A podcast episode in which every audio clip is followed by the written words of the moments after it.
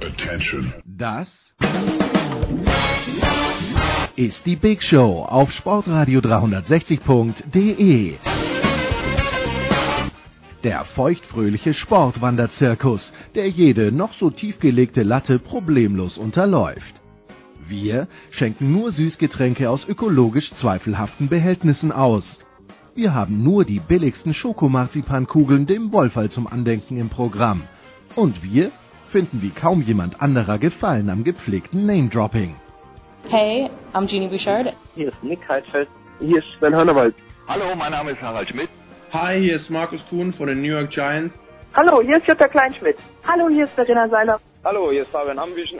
And you're listening to Sports Radio 360. Die Big Show live aus den David Alaba Studios in München. Jetzt.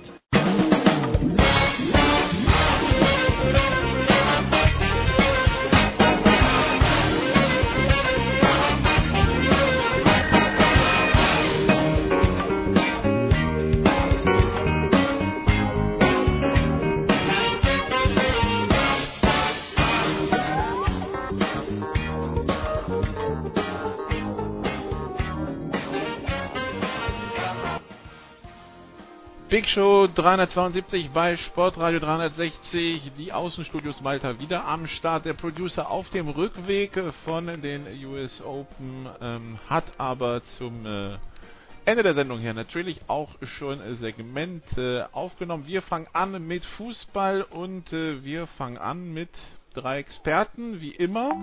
Thomas Böcker vom Kicker. Hallo Thomas. Hallo. Dann haben wir Alexi Menü von L'Equipe. Hallo Alexi. Guten Morgen. Und Sven Heiß von Sky. Hallo Sven. Hallo, guten Tag. Gut, dann fangen wir mal mit äh, Ligafußball an, mit äh, nationalem Fußball. Thomas, äh, wir haben nach zwei Spieltagen, das ist natürlich noch kein Drama, aber trotzdem haben wir immer noch vier, vier Teams, die auf der Suche sind äh, nach überhaupt dem ersten Punkt. Schalke, Freiburg, Leverkusen, Stuttgart. Bei Freiburg kann das bestimmt irgendwann mal immer mal passieren. Schalke, Leverkusen, ganz besonders, Thomas, vielleicht überraschen, wer von den vier muss sich jetzt über die diese kurze Länderspielpause am ehesten sammeln und sich am ehesten Sorgen machen?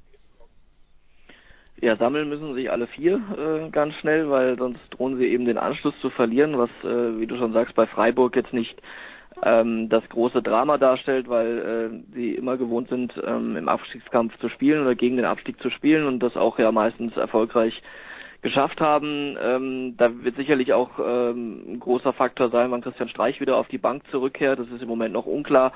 Aber ähm, seine Präsenz, seine, seine Anwesenheit und seine Erfahrung wird dann natürlich der Mannschaft helfen, äh, über kurz oder lang wieder den ähm, gewohnten Weg einzuschlagen, gewohnten Weg im Sinne da, dass sie ähm, auf Dauer, denke ich, nicht nichts mit dem mit dem Abstieg zu tun haben werden.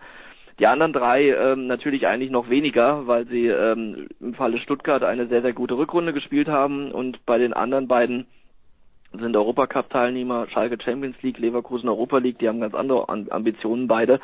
Ähm, da ist natürlich die Gefahr, dass sie äh, vom Kopf her sich jetzt auf diese neue Situation einstellen müssen. Das ist natürlich noch kein Abstiegskampf, genauso wenig wie Wolfsburg oder äh, Berlin nach zwei Spieltagen irgendwie ähm, jetzt in den Europacup gesungen werden müssen, ähm, sondern ähm, es war halt ein schlechter Start für beide. Das hat Gründe. Und ähm, da werden sie jetzt die Pause insofern nutzen können, um das, um das Umfeld ein bisschen zu beruhigen, weil mit den Mannschaften selbst kann man ja aufgrund der Länderspielpause nicht so viel machen. Ähm, da wird dann später äh, oder muss schnell dann Aufbau ähm, oder Aufarbeitung geleistet werden der ersten beiden Spieltage, wenn die Nationalspieler alle wieder da sind. Äh, Alexi Leipzig auch, ein Punkt aus zwei Spielen. Ähm, da gilt wahrscheinlich das Gleiche. Leipzig hat noch andere Probleme und zwar hat man äh, einen sehr schmalen Kader mit 18 Feldspielern und man sieht schon, dass äh, die Europa League Qualifikation mit sechs Spielen insgesamt drei Runden schon äh, viel Energie gekostet hat. Ähm, man ist nur gegen eine völlig unbekannte Mannschaft nach einem Elfmeter in der 90. Minute äh, hat man sich für die Gruppenphase der Europa League qualifiziert. Und jetzt äh, sieht man auch, dass die Mannschaft, wenn ein, zwei Eckpfeilen fehlen, dass es dann schwierig ist, um da die Erwartungen zu erfüllen. Und äh, da bin ich sehr gespannt, wie es weitergeht, weil äh, Leipzig auch alle drei Tage spielen wird, fast äh, bis, bis Weihnachten Natürlich äh, gibt es noch eine Länderspielpause pro, pro Monat, aber trotzdem wird es schwierig sein, da die Erwartungen zu erfüllen, sowohl national als auch auf der internationalen Bühne. Und äh, wenn man schon von Schalke, Stuttgart und Leverkusen spricht, die noch null Punkte haben, mir fällt vor allem auf nach zwei Spieltagen, dass die sogenannten Bayern Verfolger oder die Mannschaften, die um die Champions League Plätze kämpfen, noch äh, schon Punkte abgegeben haben und äh, von daher können wir schon die Bayern an Weihnachten zur siebten Meisterschaft in Folge gratulieren. Sven, siehst du es auch so dramatisch? Ich möchte eigentlich nicht so dramatisch sehen, weil ich mir auch irgendwie die Freude an der Liga nicht nehmen lassen möchte. Und noch sind es ja zum Glück mal drei Mannschaften, die sechs Punkte haben.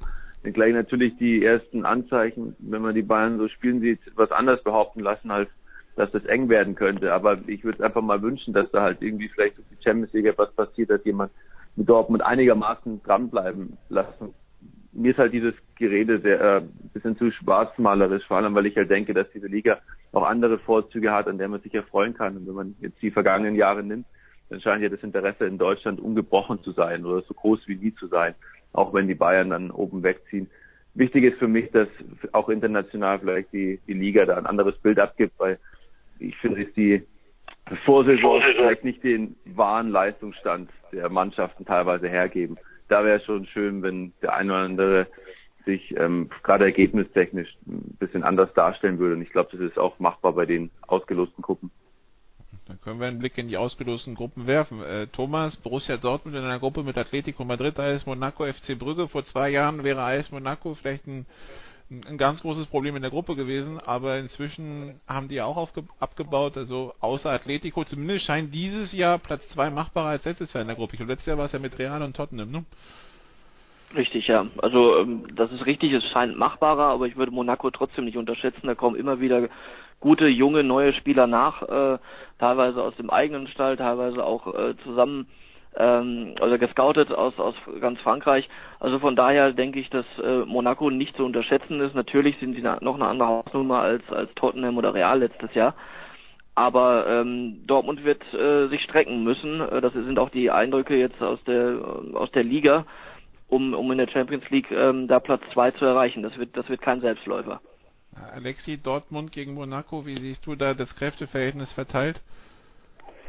Ja, wie Thomas sagt, man kann man nicht Monaco unterschätzen. Natürlich gab es 18 äh, Zugänge bei Fürstentum Club in diesem Sommer und die Mannschaft muss sich noch äh, einspielen. Das könnte noch äh, einige Wochen dauern, aber man hat trotzdem einen der WM-Shootingstars holen können mit dem Russen Golovin, der noch angeschlagen ist, aber bald zur Verfügung stehen wird. Ähm, aber Stand heute würde ich sagen, wird Atletico erster sein und Dortmund zweiter. Da kann sich viel ändern. Dann kommt noch die, die, die Thematik mit dem dramatischen Busanschlag auf äh, dem BVB damals im Viertelfinale der Champions League vor eineinhalb Jahren. Das wird sicher wieder ein Thema sein, äh, Ende oder Anfang Oktober, wenn beide Mannschaften aufeinandertreffen im Signal Iduna Park. Und äh, ja, ansonsten sehe ich die Bayern äh, im Achtelfinale. Offenheim wird, äh, glaube ich, scheitern. Und Schalke, nach dem Spiel gegen Hertha, jetzt kann man wieder skeptisch sein. Die haben eine relativ machbare Gruppe mit Galatasaray, Porto und Lok Moskau erwischt, aber die müssen sich auch strecken und äh, dass die das Spiel äh, oder die, das Heft der Hand selber nehmen müssen, fällt denen unheimlich schwer. Und die können sich nicht mehr so auf Konter beschränken wie in der letzten Saison. Und ich glaube, Schalke steht definitiv vor einer sehr schweren Saison. Okay, Sven, die, Gruppen hat jetzt Alexi schon aufgelistet. Das ist sehr gut. Wo siehst du, du, du hast ja gesagt, du siehst die Möglichkeit, dass sie eine bessere Rolle spielen als letztes Jahr. Das geht dann wahrscheinlich vor allen Dingen um äh, die beiden, die nicht Dortmund und Bayern heißen, sprich Schalke und Hoffenheim. Ähm, wie siehst du deren Chancen in deren Gruppen?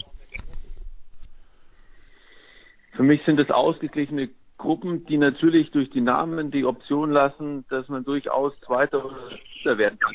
Wenngleich sich das natürlich, wie wir auch in der vergangenen Saison haben gesehen, nicht so pauschal sagen lässt, weil halt die, der Leistungsstand schon auch ausgeglichen ist. Und wenn man dann gegen den FC Porto spielt und der FC Porto eventuell ein leichteres Ligaduell ein paar Tage vorher hat, ein paar Spieler schon, dann ist es nicht zu unterschätzen. Und die Spieler, die in diesen ausländischen Vereinen sind, sind auch relativ häufig in der League, weil es in der Liga halt dann doch teilweise leichter ist, sich für den internationalen Wettbewerb zu qualifizieren, ähm, besitzen dadurch natürlich eine andere Erfahrung. Insofern hoffe ich halt einfach, dass Mannschaften die Qualität, die eigentlich im Kader steckt, halt in der Champions League und wenn sie das schaffen, dann funktioniert das halt auch. Wenn man auch zum Beispiel den FC Schalke sieht, welche Unruhe aufkommt nach zwei Spieltagen. Jetzt haben sie das Programm mit, mit, mit Bayern. Wenn das weiter schief geht, dann überträgt sich das halt auch auf den internationalen Wettbewerb.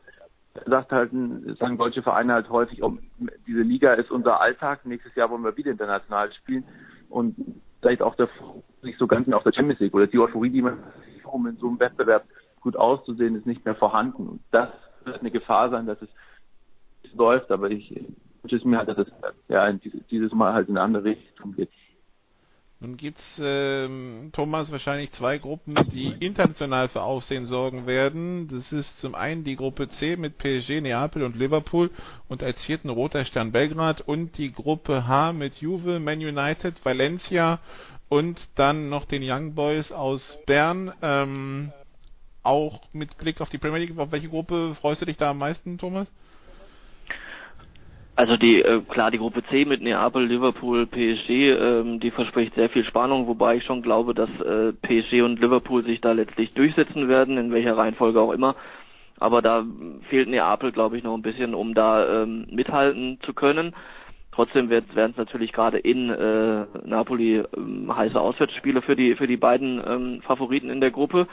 Ähm, in der anderen Gruppe, die du jetzt genannt hast, die sehe ich ehrlich gesagt nicht ganz so spannend. Ähm, also Juve und Manchester United sollten sich da durchsetzen, auch wenn Manchester United jetzt mit äh, sehr sehr stotternd in die Premier League gestartet ist, aber Valencia ist jetzt nicht, äh, also Young Boys Bern sowieso nicht und Valencia ist glaube ich jetzt auch nicht der riesen Herausforderer. Ich sehe eher die Gruppe B noch mit am ausgeglichensten mit Tottenham, Barca, Eindhoven und und Inter. Also sprich ähm, dass, dass Inter Mailand da äh, Barca oder Tottenham ein bisschen ärgern könnte, auch wenn ich die beiden äh, letztgenannten jetzt dann schon sehe, dass sie sich fürs Achtelfinale qualifizieren werde, werden, aber ich glaube, die haben es dann gegen Inter doch schwerer als jetzt Juve und äh, Man United gegen Valencia. Ich muss zugeben, Inter und AC Mailand sind irgendwie bei mir so ein bisschen die letzten Jahre vom Radar verschwunden, aber... Da waren sie ja auch, ja. ja. Aber jetzt ist Inter halt wieder da und äh, hat, glaube ich, mit, mit Icardi und, und Perisic und so, also schon keine, keine so schlechte Mannschaft, keine, vor allem eben in der Offensive. Ähm, ob das jetzt für, für das fürs Achtelfinale schon reicht, weiß ich nicht, aber die werden ähm, Barca und Tottenham das Leben äh, recht schwer machen, denke ich. Alexi, die Gruppe PSG mit äh, Liverpool und Neapel, ich vermute mal, in Paris hätte man sich das anders gewünscht. Ich glaube, so mit äh, die L'Equipe hatte auch so eine so die, die, die einfachste und die schwerste Gruppe äh, ja. vorher veröffentlicht und die schwerste, da waren Neapel und Liverpool drin, wenn ich mich recht erinnere. Ja, es kann gut sein. Auf jeden Fall äh, ja, sind auf jeden Fall zwei oder vier Leckerbissen, die wir jetzt im Herbst haben werden, aber Paris war eher gewohnt, eine relativ leichte Gruppenphase zu haben, wie letzte Saison mit Bayern, Celtic und Anderlecht. Und da war man schon nach vier Spieltagen äh, durch und jetzt hat man wirklich gleich zum, am ersten Spieltag das Auswärtsspiel bei Liverpool beim Champions League Finalisten äh, der sich noch verstärkt hat. Ähm, dann hast du das äh, deutsche Duell auf der Bank Klopp gegen Tuchel, also das wird das Spiel des Abends sein. Und dann äh, äh, spielt Paris gegen äh, Napoli am dritten Spieltag und am äh, vierten Spieltag gegen seinen Ex-Trainer, gegen Carlo Ancelotti, der, der diese Mannschaft von A bis Z kennt. Und äh, Napoli sollte man bestimmt nicht unterschätzen. Ich sehe auch, genau wie Thomas, heute sind wir komplett auf der auf einer Wellenlänge. Also Paris und äh, Liverpool müssten weiterkommen, aber Neapel wirklich, wirklich nicht unterschätzen. Man hat sich auch nicht genauso verstärkt, wie er hofft, muss man auch sagen, bei bei den Italienern, aber Carlo Ancelotti ist nach wie vor ein Fuchs und äh, wie, wie ich die Mannschaft sehe, die gegen den AC Mailand am ersten Spiel 0-2 zurücklag und am Ende doch noch 3-2 gewann, dann, dann ist einiges möglich in dieser Champions League, aber wenn man bei Sampdoria Genova 0-3 untergeht, dann sieht man schon, dass es da gewisse Defizite gibt, aber wirklich der Gruppe ist ganz klar die, die attraktivste von allen. Bei Bayern hat er seine taktischen äh, Fuchsqualitäten nicht so gezeigt wie in äh, Madrid zum Beispiel, aber vielleicht findet er sie jetzt in Neapel wieder. Jetzt fühlt er sich wieder wohl. Ach so, okay. okay, dann schauen wir noch, Sven, auf die Europa League. Äh, Leverkusen in einer Gruppe mit Rasgrad, Zürich und Lanaka, Leipzig im Brüderduell mit Salzburg und dann noch Celtic Glasgow und Rosenborg Trondheim und Frankfurt ist in einer Gruppe mit Olympique Marseille, Lazio Rom und äh, Apollon Limassol. Letztes Jahr war ja die Europa League für die deutschen Vereine ja schweres Brot. Wie, wie, wie siehst du die Situation dieses Jahr? Zumindest hat äh, Frankfurt und Leipzig natürlich sehr attraktive Gegner. Wo das eigentlich sehr viel Freude machen sollte, in dieser Europa League zu spielen. Sie müssen nicht irgendwo äh, weit in den Norden fahren und irgendwelche komischen Auswärtsfahrten auf sich nehmen, wo vielleicht da die Motivation darunter leiden könnte. Nach Düdeling also zum Beispiel. Leip zum Beispiel, aber wenn ich, wenn ich aus Leipziger Sicht da auf Salzburg treffe und dann da im, gegen, in Celtic Park darf und das sind in der Europa League Saison im zweiten Mal, wo sie international mit dabei sind. Sehr viel mehr kann ich mir da, glaube ich, nicht wünschen. Und wenn da ein Spieler nicht oder ein Verein nicht bereit ist, da alles aufzufahren, was, was vorhanden ist, dann würde mich das halt stark wundern.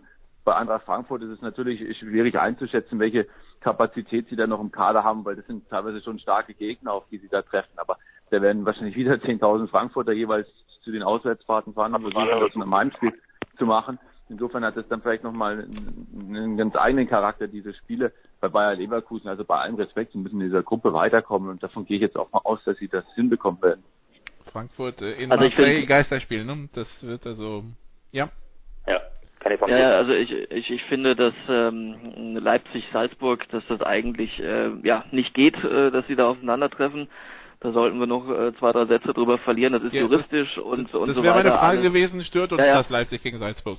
Das, das stört mich extrem, ja, weil äh, das ist halt, äh, wie gesagt, juristisch ist das alles sauber und da haben ähm, Anwälte dran gearbeitet, dass das möglich ist, dass die da aufeinander treffen und so weiter. Und trotzdem muss man ja nicht weiß ja jeder die Hintergründe, wenn äh, RB gegen RB spielt und wenn die einen sich Rasenball nennen und die anderen äh, in der Liga unter FC Salzburg äh, oder oder äh, international unter FC Salzburg dann auch firmieren, ähm, dann mag das so sein, aber äh, trotzdem, äh, um es klar zu sagen, Red Bull steht dahinter und da treffen zwei äh, Brüderclubs, äh, Schwestern, wie auch immer, aufeinander und ähm, das ist äh, natürlich etwas äh, ein Glatteis, auf was man sich da begibt, was eigentlich nicht hätte sein müssen, aber jetzt äh, ist es so gekommen und jetzt ist es an den beiden Vereinen und Mannschaften, sich da trotzdem äh, ordentlich zu präsentieren. Das glaube ich auch, dass sie es tun werden und trotzdem ist es halt keine gute Ausgangsposition. Wie sehen es die anderen mit Leipzig und Salzburg in der gleichen Gruppe? Ja, mich stört schon ein bisschen, weil äh, man hört jetzt, dass Leipzig ja zwei Neuverpflichtungen nicht äh, unter Dach und, äh, unter Dach äh, und Fach ja, äh, fix machen konnte halt. Und jetzt hat man gehört, dass äh, zwei neue Spieler im Winter kommen, darunter vielleicht der beste Spieler von Salzburg mit Haider und der wird sicher bei den zwei Spielen jetzt in der Europa League ausgerechnet gegen seinen künftigen Verein Lupe genommen, wie er sich verhält, wie er spielt.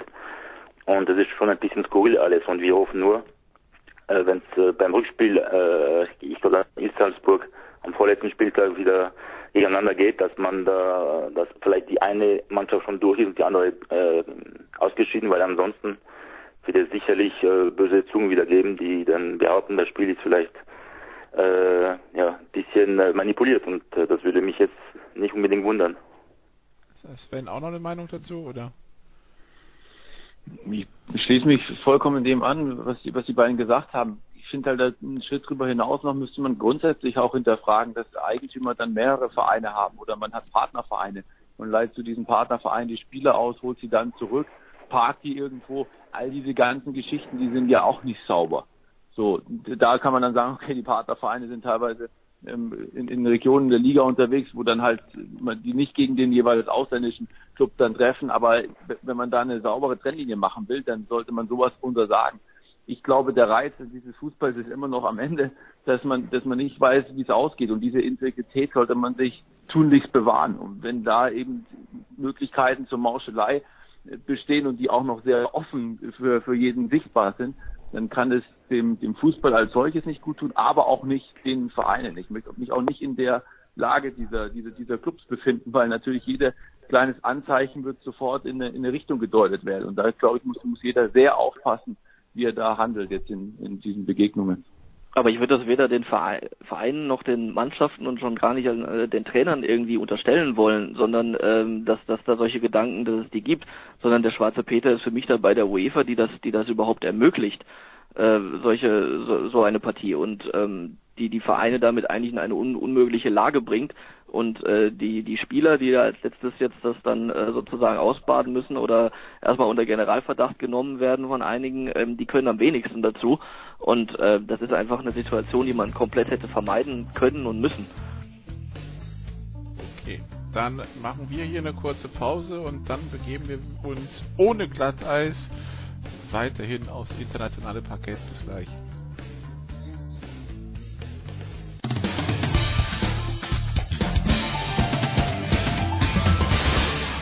Hallo, hier ist Gerhard Samot von Schalke 04 und ihr hört Sportradio 360.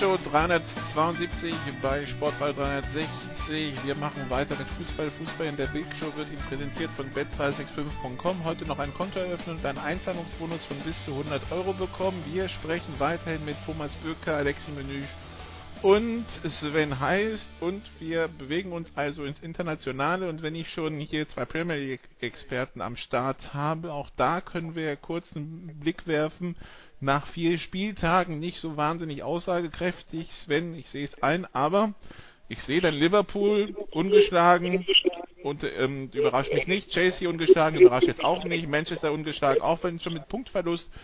Man City überrascht jetzt aber auch nicht zwingend. Und ich sehe den FC Watford, der auch Tottenham schon geschlagen hat. Ähm, wo kommen die her und was ist von denen noch zu erwarten?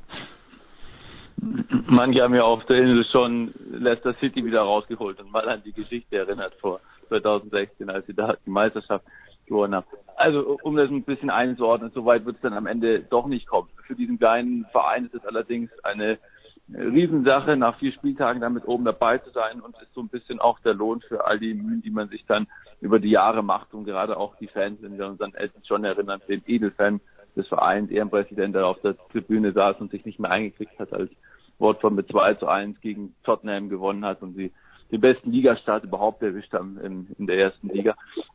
Aus ihrer Sicht, das ist schon beeindruckend, das ist einfach klasse und es zeigt ja auch, dass es noch Sinn macht, sich diese Spiele anzugucken, weil es dann am Ende doch wieder so ausgehen kann, wie man es im Voraus nicht unbedingt vermutet. Natürlich spielt der Spielplan eine Rolle. Sie haben Tottenham zu Hause besiegt, aber die drei Gegner davor haben die Möglichkeit zumindest erstmal offen gelassen, auch die Partien zu gewinnen. Das waren jetzt nicht gleich Manchester City und Liverpool, wo dann die Chancen doch deutlich geringer gewesen wären. Nichtsdestotrotz, diese Partien müssen sie erstmal, erstmal gewinnen. Das haben sie geschafft.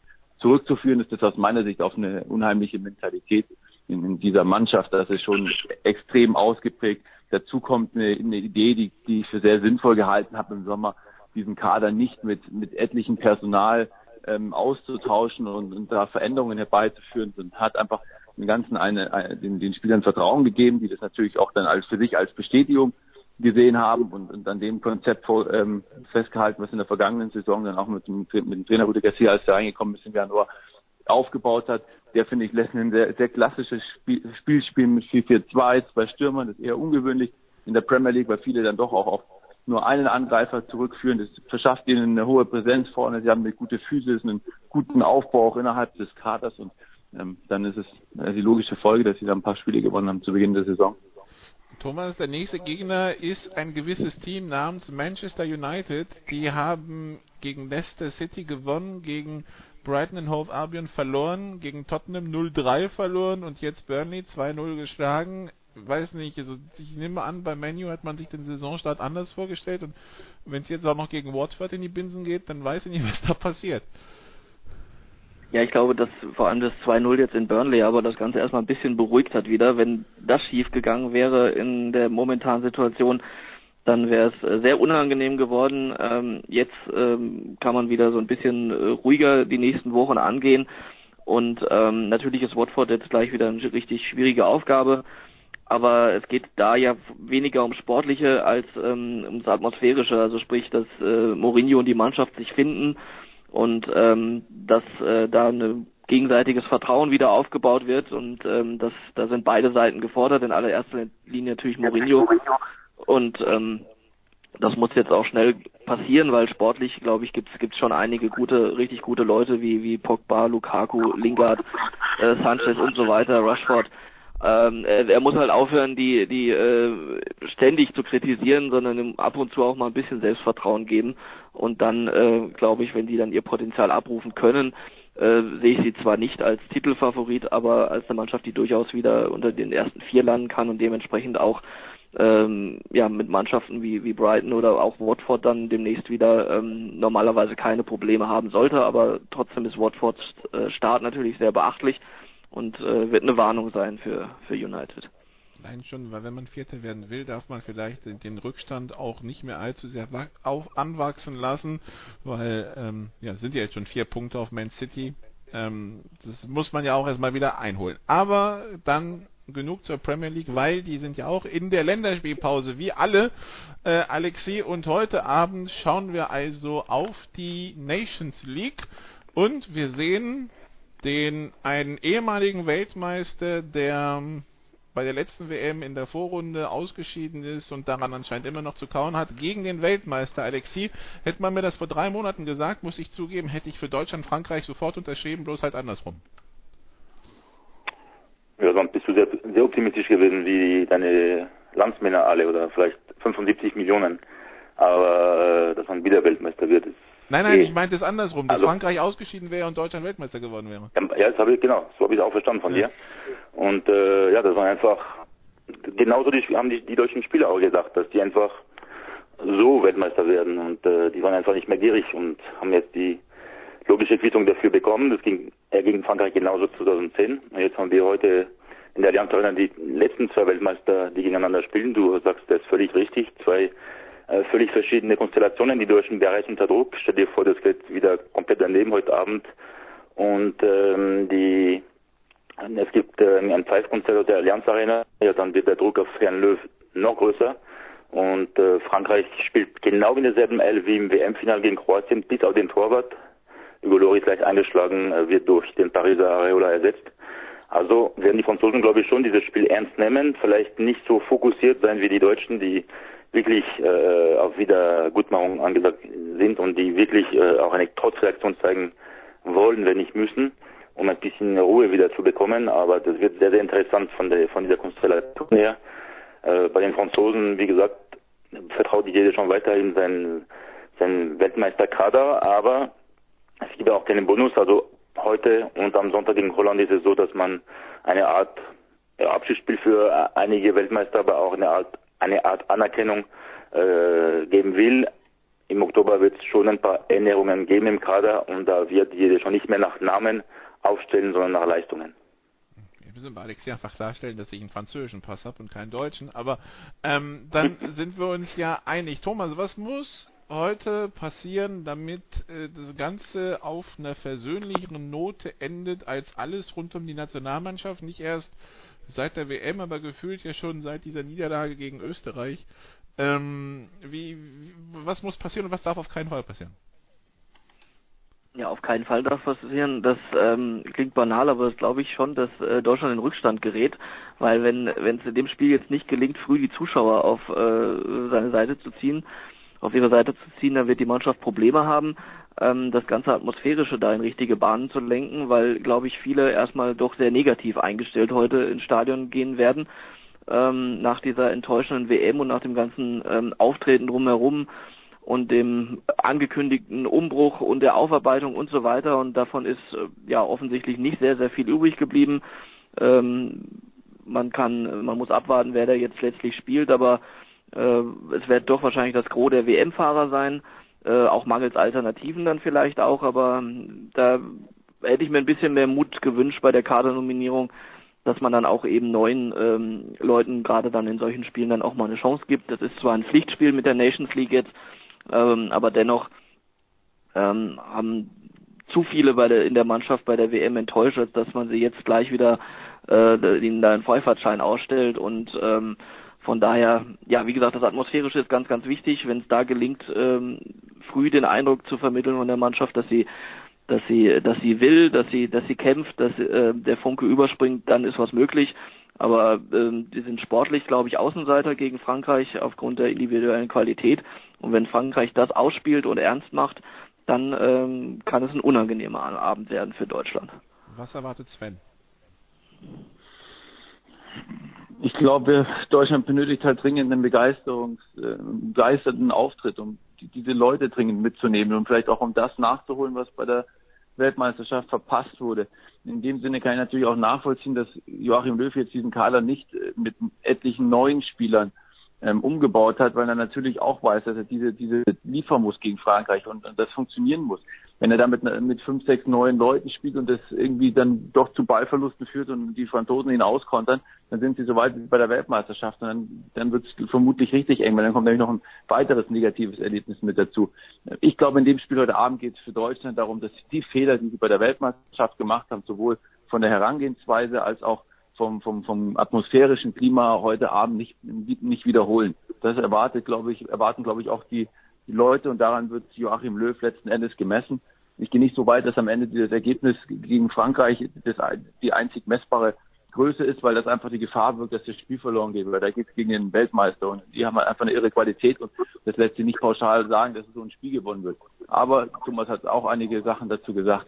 Die Dinge, die zuletzt nicht funktioniert haben, die sollten heute Abend nicht gleich perfekt funktionieren, aber zumindest sollte man eine Idee bekommen, dass das Trainerteam mit der Analyse, mit der Aufarbeitung das ernst meint und jetzt versucht, das umzusetzen und man vielleicht schon erste Anzeichen dafür sieht. Das Ganze also Teil der Nations League, über die viel geschrieben wurde. Alexi, jetzt geht sie also los ähm, dieses Wochenende. Kannst du dich für den Wettbewerb schon begeistern? Nein. vor allem nicht, vor allem nicht nach dieser Champions League Auslosung. Ich denke nur noch an die Champions League, ich denke nur noch an den 18. September mit Liverpool Paris und Monaco Atletico unter anderem parallel. Natürlich sind die Paarungen attraktiv in der Nations League, nicht nur in der Deutschlandgruppe, denn es gibt auch in Frankreich, Niederlande, Sonntagabend, der auch attraktiv aussieht auf dem Papier. Dann haben wir, glaube ich, auch eine Gruppe mit Kroatien und England, soweit ich weiß. Ja. ja, also sieht gut aus, aber die WM ist gar nicht so weit weg. Ähm, außerdem ist man schon wieder im Vereinsmodus. Und ich glaube, für die Spieler wird es auch ein bisschen anstrengend sein, sich auf dieses Wettbewerb wieder richtig motivieren zu können. Vielleicht, äh, äh, wenn wir heute ein fantastisches Spiel äh, sehen in der Allianz Arena, dann wird es anders sein. Aber nein, wenn ich ehrlich bin, habe ich Schwierigkeiten, mich mit, dieser, mit diesem neuen Wettbewerb anzufreunden. Äh, Thomas, wie siehst du es? Ich meine, das ist ja auch irgendwo EM-Quali, bloß jetzt halt anders. Ja, es geht immerhin um einen Wettbewerb, in dem man auch absteigen kann. Äh, von daher ist es, äh, sollte man es nicht ganz so, so locker nehmen, aber trotzdem mh, ist natürlich wichtig, äh, oder haben andere Wettbewerbe Priorität äh, und ähm, wie, wie zum Beispiel die eigentliche EM-Quali. Ähm, das hier ist dann natürlich eher ein Hintertürchen für Vereine, äh, für Mannschaften, die die ähm, da in ihren ähm, EM-Quali-Gruppen eher chancenlos sind, ähm, sich jetzt vielleicht auf dem Weg dann zu qualifizieren. Aber ähm, wie gesagt, man muss muss schauen, dass man dass man zumindest in der in dieser Gruppe in dieser A-Gruppe bleibt und ähm, das äh, sollte zu, sollte dann auch das Ziel der deutschen Mannschaft sein. Sven, wir haben eben schon von Alexi gehört, die an, eine andere Gruppe ist England, Kroatien, Spanien. Also das heißt, es wird äh, zwischendurch äh, Halbfinal, WM-Halbfinal-Rematches geben und mit Spanien natürlich ein ehemaliger Weltmeister in der Gruppe. Wie äh, wie, wie sieht man das bei den, bei den Free Lions, diese ganze, diese ganze Nations League Geschichte? So international gesehen, wie kommt da die Nations League an? Für England ist natürlich die Möglichkeit, die beiden hochkarätigen Gegner natürlich die Möglichkeit, sich weiter an den, an denen zu wachsen. Und da kommt es, glaube ich, den Engländern mitunter auch entgegen, als wenn sie hier zwei belanglose Freundschaftsspiele ausgemacht hätten, vielleicht gegen auch ähm, schwächer gestellte Gegner so kriegen Sie den direkten Vergleich, ob wie, wie trügerisch diese Weltmeisterschaft war. Sind Sie da schon nahe dran an diesen großen Nationen? Was fehlt noch und, und was können Sie dafür tun, um noch mehr heranzurücken? Insofern sehe ich da aus englischer Sicht eher, eher das Positive. Anders formuliert, klar ist natürlich auf der, auf der Diskussion, dass natürlich eine horrende Anzahl an Spielen ist und man versucht natürlich immer nochmal einen Wettbewerb reinzudrücken und da noch einen Wettbewerb reinzudrücken. Und irgendwann, glaube ich, verschwindet halt dann auch die, die Aufmerksamkeit, weil das einfach dann bei den Spielern genug ist. Hier ist es jetzt in dem Fall, wenn ich es jetzt einfach so aus meiner Sicht betrachte, auch als, als neutraler Zuschauer, dann sage ich, sind die, sind die Paarungen halt einfach von Interesse, ob das jetzt Nations League genannt wird oder anders, ist einmal dahingestellt, aber ich habe interessante Paarungen und es sind jetzt nicht Testspiele, wo man irgendwie das Ergebnis schon weit im Voraus prognostizieren kann und dann der Zuschauer sagt, okay, da ist jeglicher, jeglicher Wert da verloren gegangen. So, glaube ich, sieht es ja auch die UEFA und deswegen spielen ja dann auch ähm, ja, Nationen gegeneinander, die von denen man ausgeht, dass sie einigermaßen sich auf demselben Leistungsniveau befinden. Genau, für Gruppe A und Gruppe B dürfte internationales, für Level A und Level B dürften internationales Interesse durchaus vorhanden sein, weil B sind immer noch Duelle wie Wales, Irland oder was haben wir, Türkei, Russland. Ähm, C, D wird vielleicht schon schwieriger, also Malta spielt zum Beispiel jetzt äh, morgen auf Färöer gut, das ist vielleicht nicht, was sich jeder anschaut. Ähm, Thomas, dann geht's, wenn Frankreich durch ist, gegen Peru. Äh, das klingt jetzt auch nicht so zwingend als den angenehmsten Gegner, den man haben kann. Da, spätestens da müsste aber wahrscheinlich dann ein Sieg her, ne? Ja, wobei das ja dann nur noch ein Testspiel ist. Also ähm, da wird dann sicherlich mehr experimentiert und ähm, da sollte äh, dann schon gewonnen werden, wobei äh, die Peruaner es jetzt bei der WM jetzt auch nicht so schlecht gemacht hatten. Die hatten auch äh, ziemlich viel Pech, hätten nicht so viel ausscheiden müssen. Also von daher äh, gibt's gibt's da schlechtere Gegner und Deutschland muss sowieso sich jetzt Stück für Stück wieder etwas äh, demütiger zeigen und dann auch äh, entsprechend auftreten und engagiert auftreten. Und dann ähm, sind auch solche Spiele äh, wichtig, äh, um dann eben ähm, nicht weiter Kredit zu verspielen. Oder oder andersrum Kredit zurückzugewinnen. Also Deutschland, Frankreich heute Abend, äh, glaube ich, in Deutschland im ZDF und in Frankreich auf TF1, das äh, also der erste Spieltag der Nations League. Ähm, was wird dann euer Highlight sein, Alexi? Trotzdem, trotzdem Fra Deutschland, Frankreich als Einzelspiel ohne Teil des Wettbewerbs zu sein oder ähm, ist es was anderes? Ja, Deutschland, Frankreich, äh, ganz klar. Der Rest ist egal. Okay. Ähm, Thomas, Highlight am Wochenende? Äh, Deutschland, Frankreich oder doch wieder die, die Jugendmannschaft?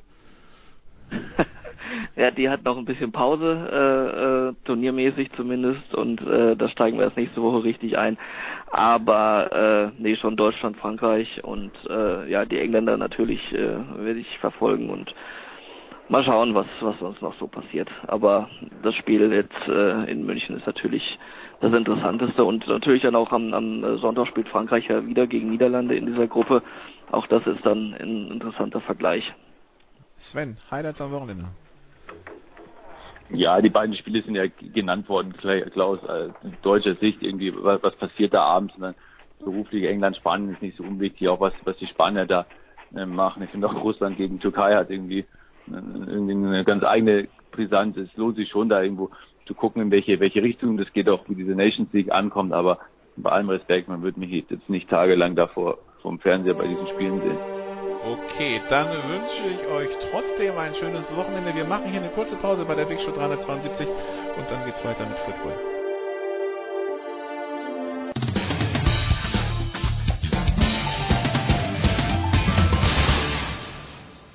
Ja, hier ist Heiner Brand und Sie hören Sportradio 360.de. Big Show 372 bei Sportradio 360. Wir sprechen jetzt über Football und das tun wir mit Christian Schimmel von der Draft.de. Hallo Christian. Hallo Nico Lade, ein langer Pass aus Malta ist angekommen und in meinen sicheren Händen gelandet. Kein Drop, sehr gut.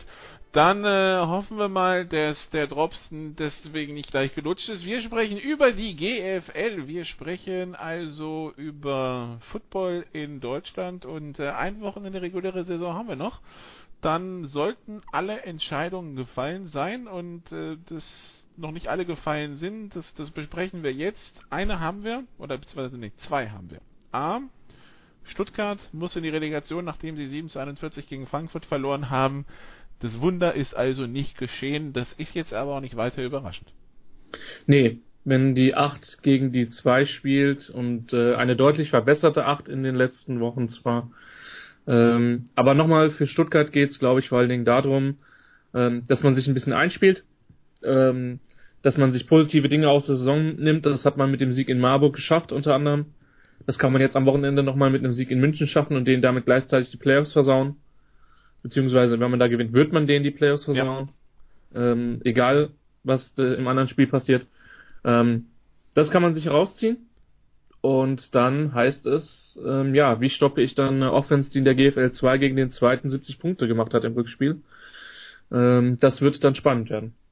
Die Ravensburg Razorbacks, die sich durchgesetzt haben gegen die Saarland Hurricanes am Ende 70 zu 47 Das heißt aber auch 47 Punkte, ähm, da geht was. Die Silent Hurricanes, die äh, 436 Yards an Offense gemacht haben, 167 Laufyards, 5,8 im Schnitt. Das äh, wird den Herrn De Pauli in Stuttgart freuen, dass da unter Umständen was geht. Aber natürlich muss man sich überlegen, wie man die Laufmaschine und die Passmaschine von Ravensburg stoppen will. 211 äh, Laufyards und 394 Passyards.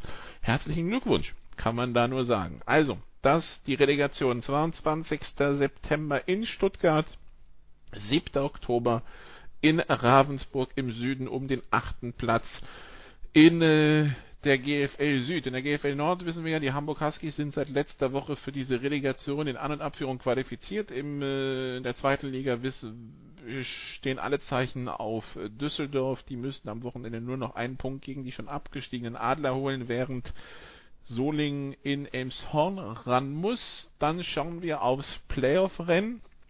Da hatten wir ein direktes Play-In diese Woche zwischen den Cologne Crocodiles und den Potsdam Royals. Die Cologne Crocodiles äh, vorletztes Jahr aufgestiegen, letztes Jahr Fünfter geworden. Die Potsdam Royals der Aufsteiger in, diesem Jahr und äh, die Cologne Crocodiles setzen sich am Ende 31 zu 18 durch, Christian. Komplette Leistung. Die Potsdamer die die Playoffs verpassen, fangen wir vielleicht mal den, mit den Potsdamer an, die sich aber wahrscheinlich nicht wegen dieses Spiel in Köln ärgern müssen, sondern wegen anderen in dieser Saison. Hashtag Hildesheim, ja. Ähm, und dann haben sie halt zwei Spiele ganz spät verloren. Das Hinspiel gegen Köln in letzter Sekunde, das Spiel gegen die Rebels in letzter Sekunde zu Hause. Haben zur Halbzeit in Dresden geführt zum Beispiel. Ja, ja also auch die beiden Spiele, auch beide Spiele hätten sie gewinnen können. Und dann reden wir nicht über eine Mannschaft, die im Playoff-Kampf ist, sondern die, die mitten in der Nordmeisterschaft drinnen steckt. Hätte, wäre, wenn.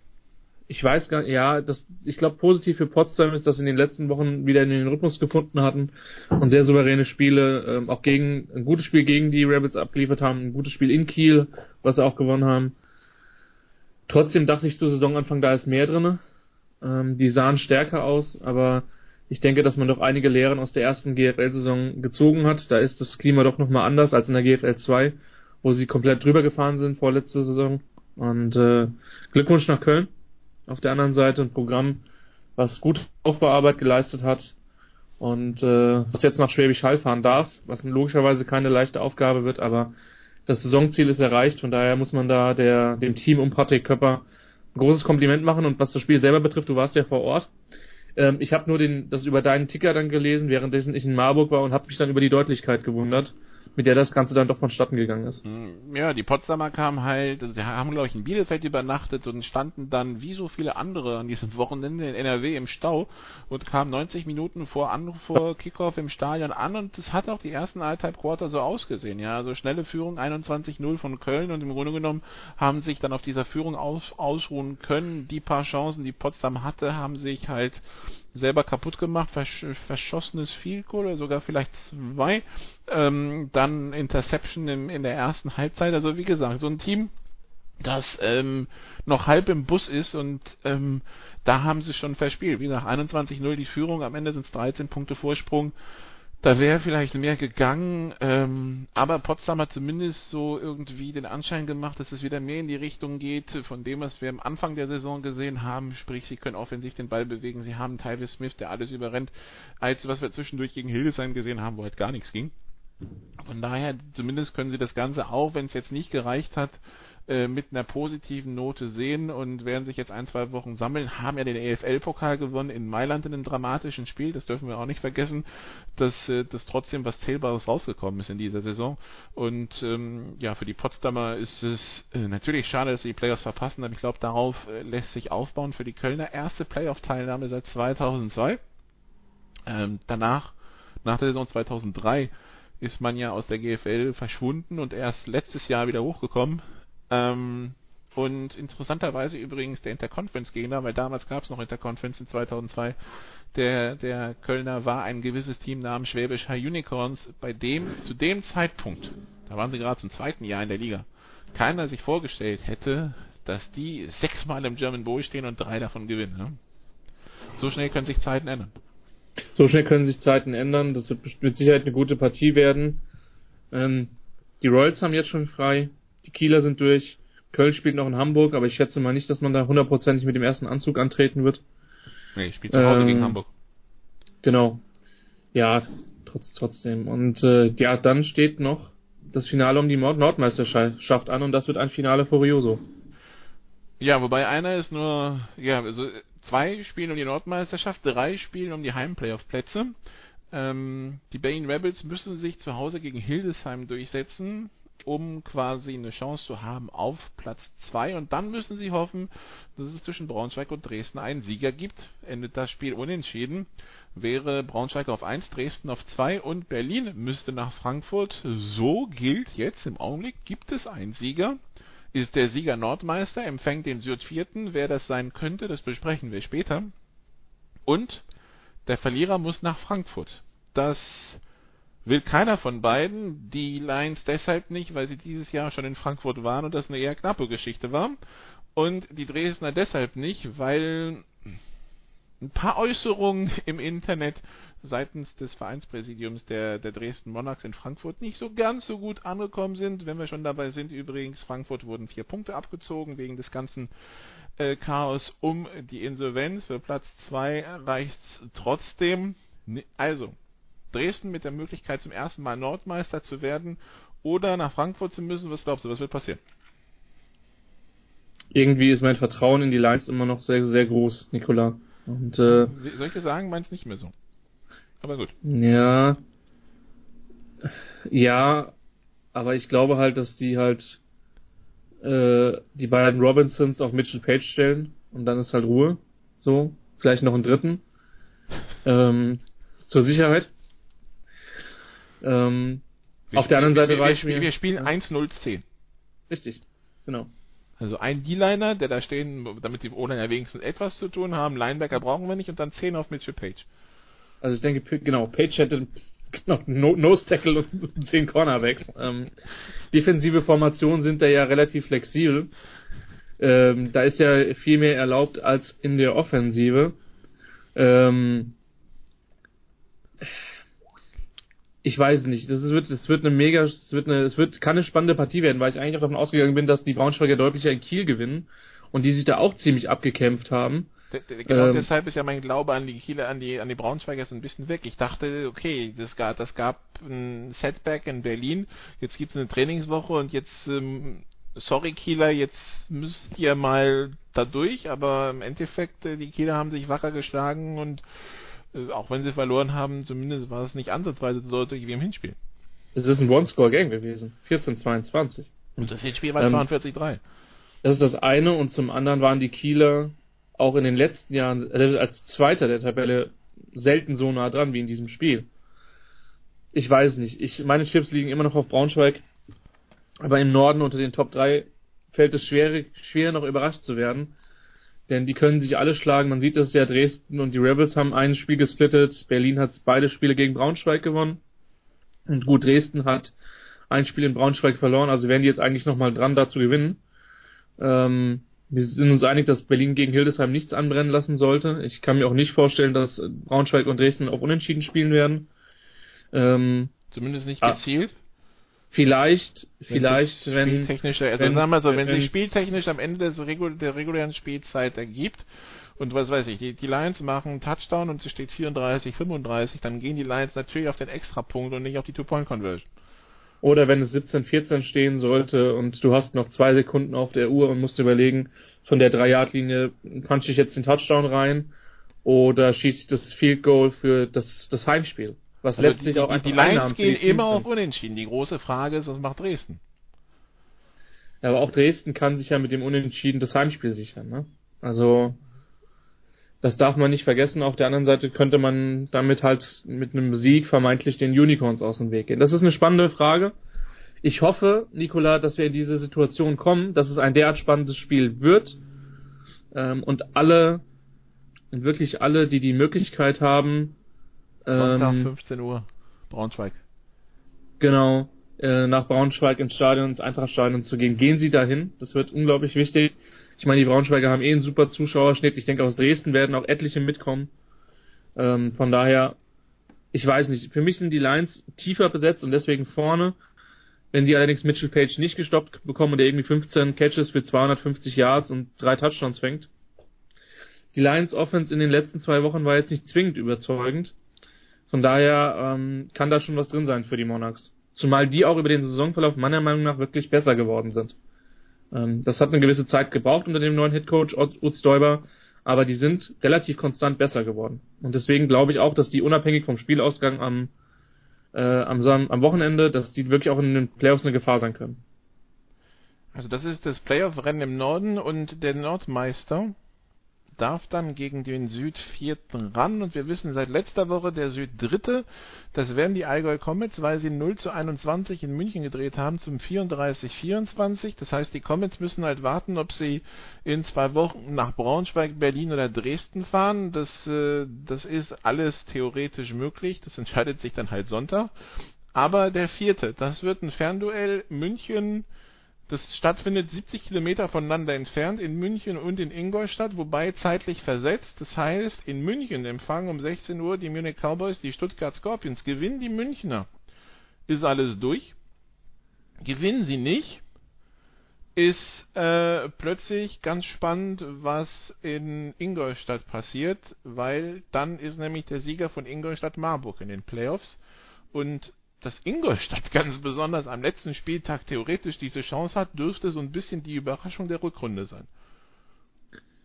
Äh, das dürfte nicht nur die Überraschung der Rückrunde sein, sondern es ist die Überraschung also der Rückrunde. Noch mehr als München. München sowieso schon, aber also bei, bei München wussten wir halt, der Spielplan ist einfach, dass Ingolstadt plötzlich die Chance hat, oh je.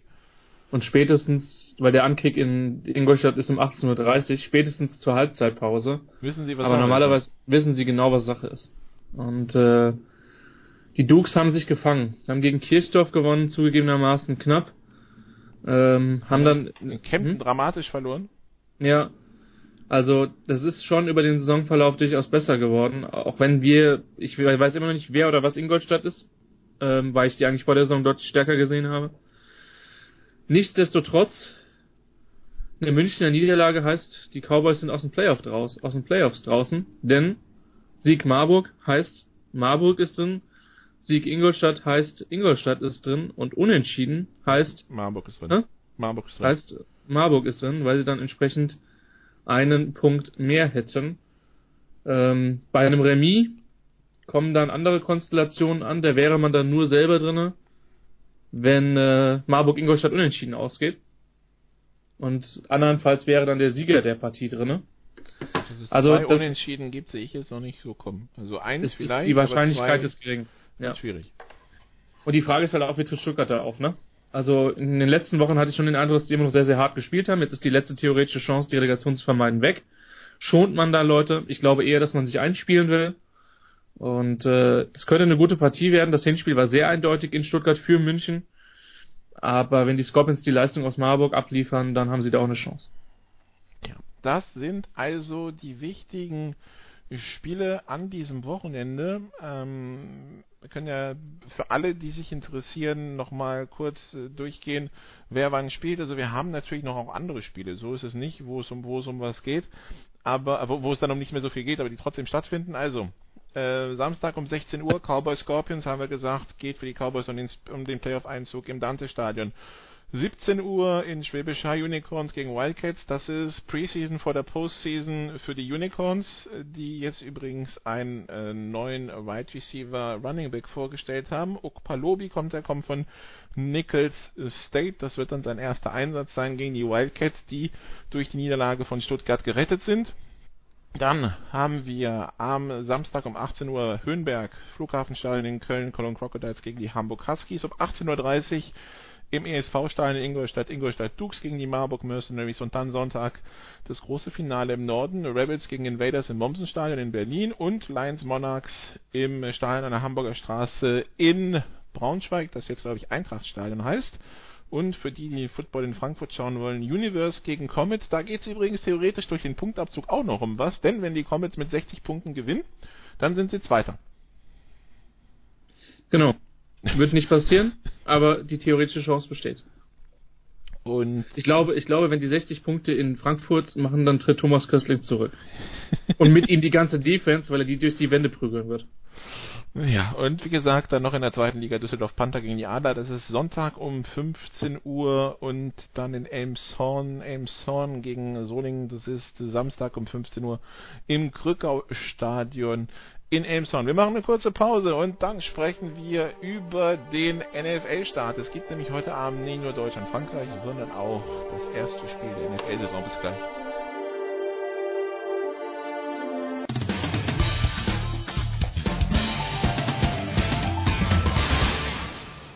Hallo, hier spricht Thorsten Leidenhardt, Headcoach von Ratio Ulm und Sie hören Sportradio 360.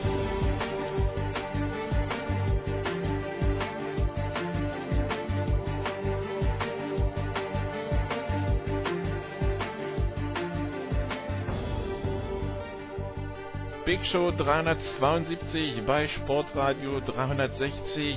Wir sprechen jetzt über die NFL-Saison und wie es schon seit ein paar Jahren Tradition ist, startet die NFL-Saison in der Nacht vom Donnerstag auf den Freitag und nicht erst am Sonntagabend ähm, am Labor Day Wochenende.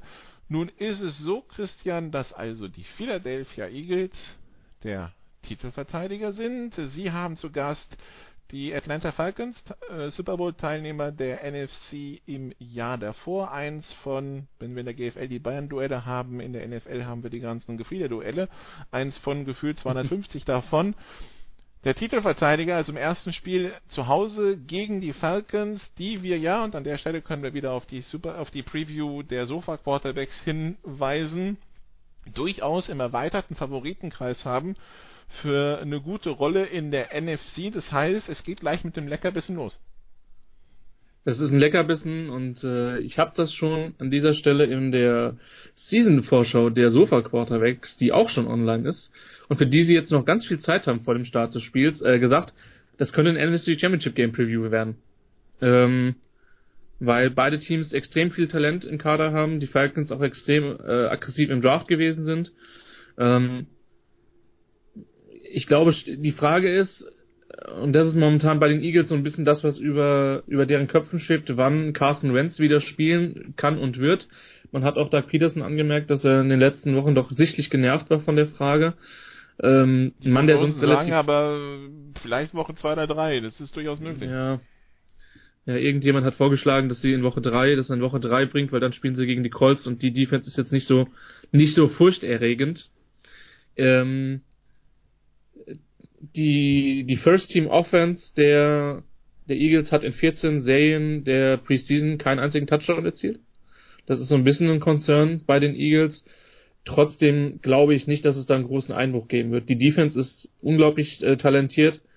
Ähm, und in der Offense hat man eigentlich kaum wirklich relevante Spieler verloren. Ähm, das ist eine komplette Mannschaft mit einer sehr guten Offensive Line. Von daher, das sollte im Spiel auf sehr, sehr hohem Niveau werden. Wer das gewinnt, weiß ich nicht, aber es wird mit Sicherheit in Philadelphia eine Stadt, die, glaube ich, den Sport, ähm, so wie wenige Städte in den USA absolut lebt, wird das eine ganz besondere Geschichte heute Abend. In den USA vielleicht noch wie Boston äh, und weltweit wird es auch dünn, glaube ich.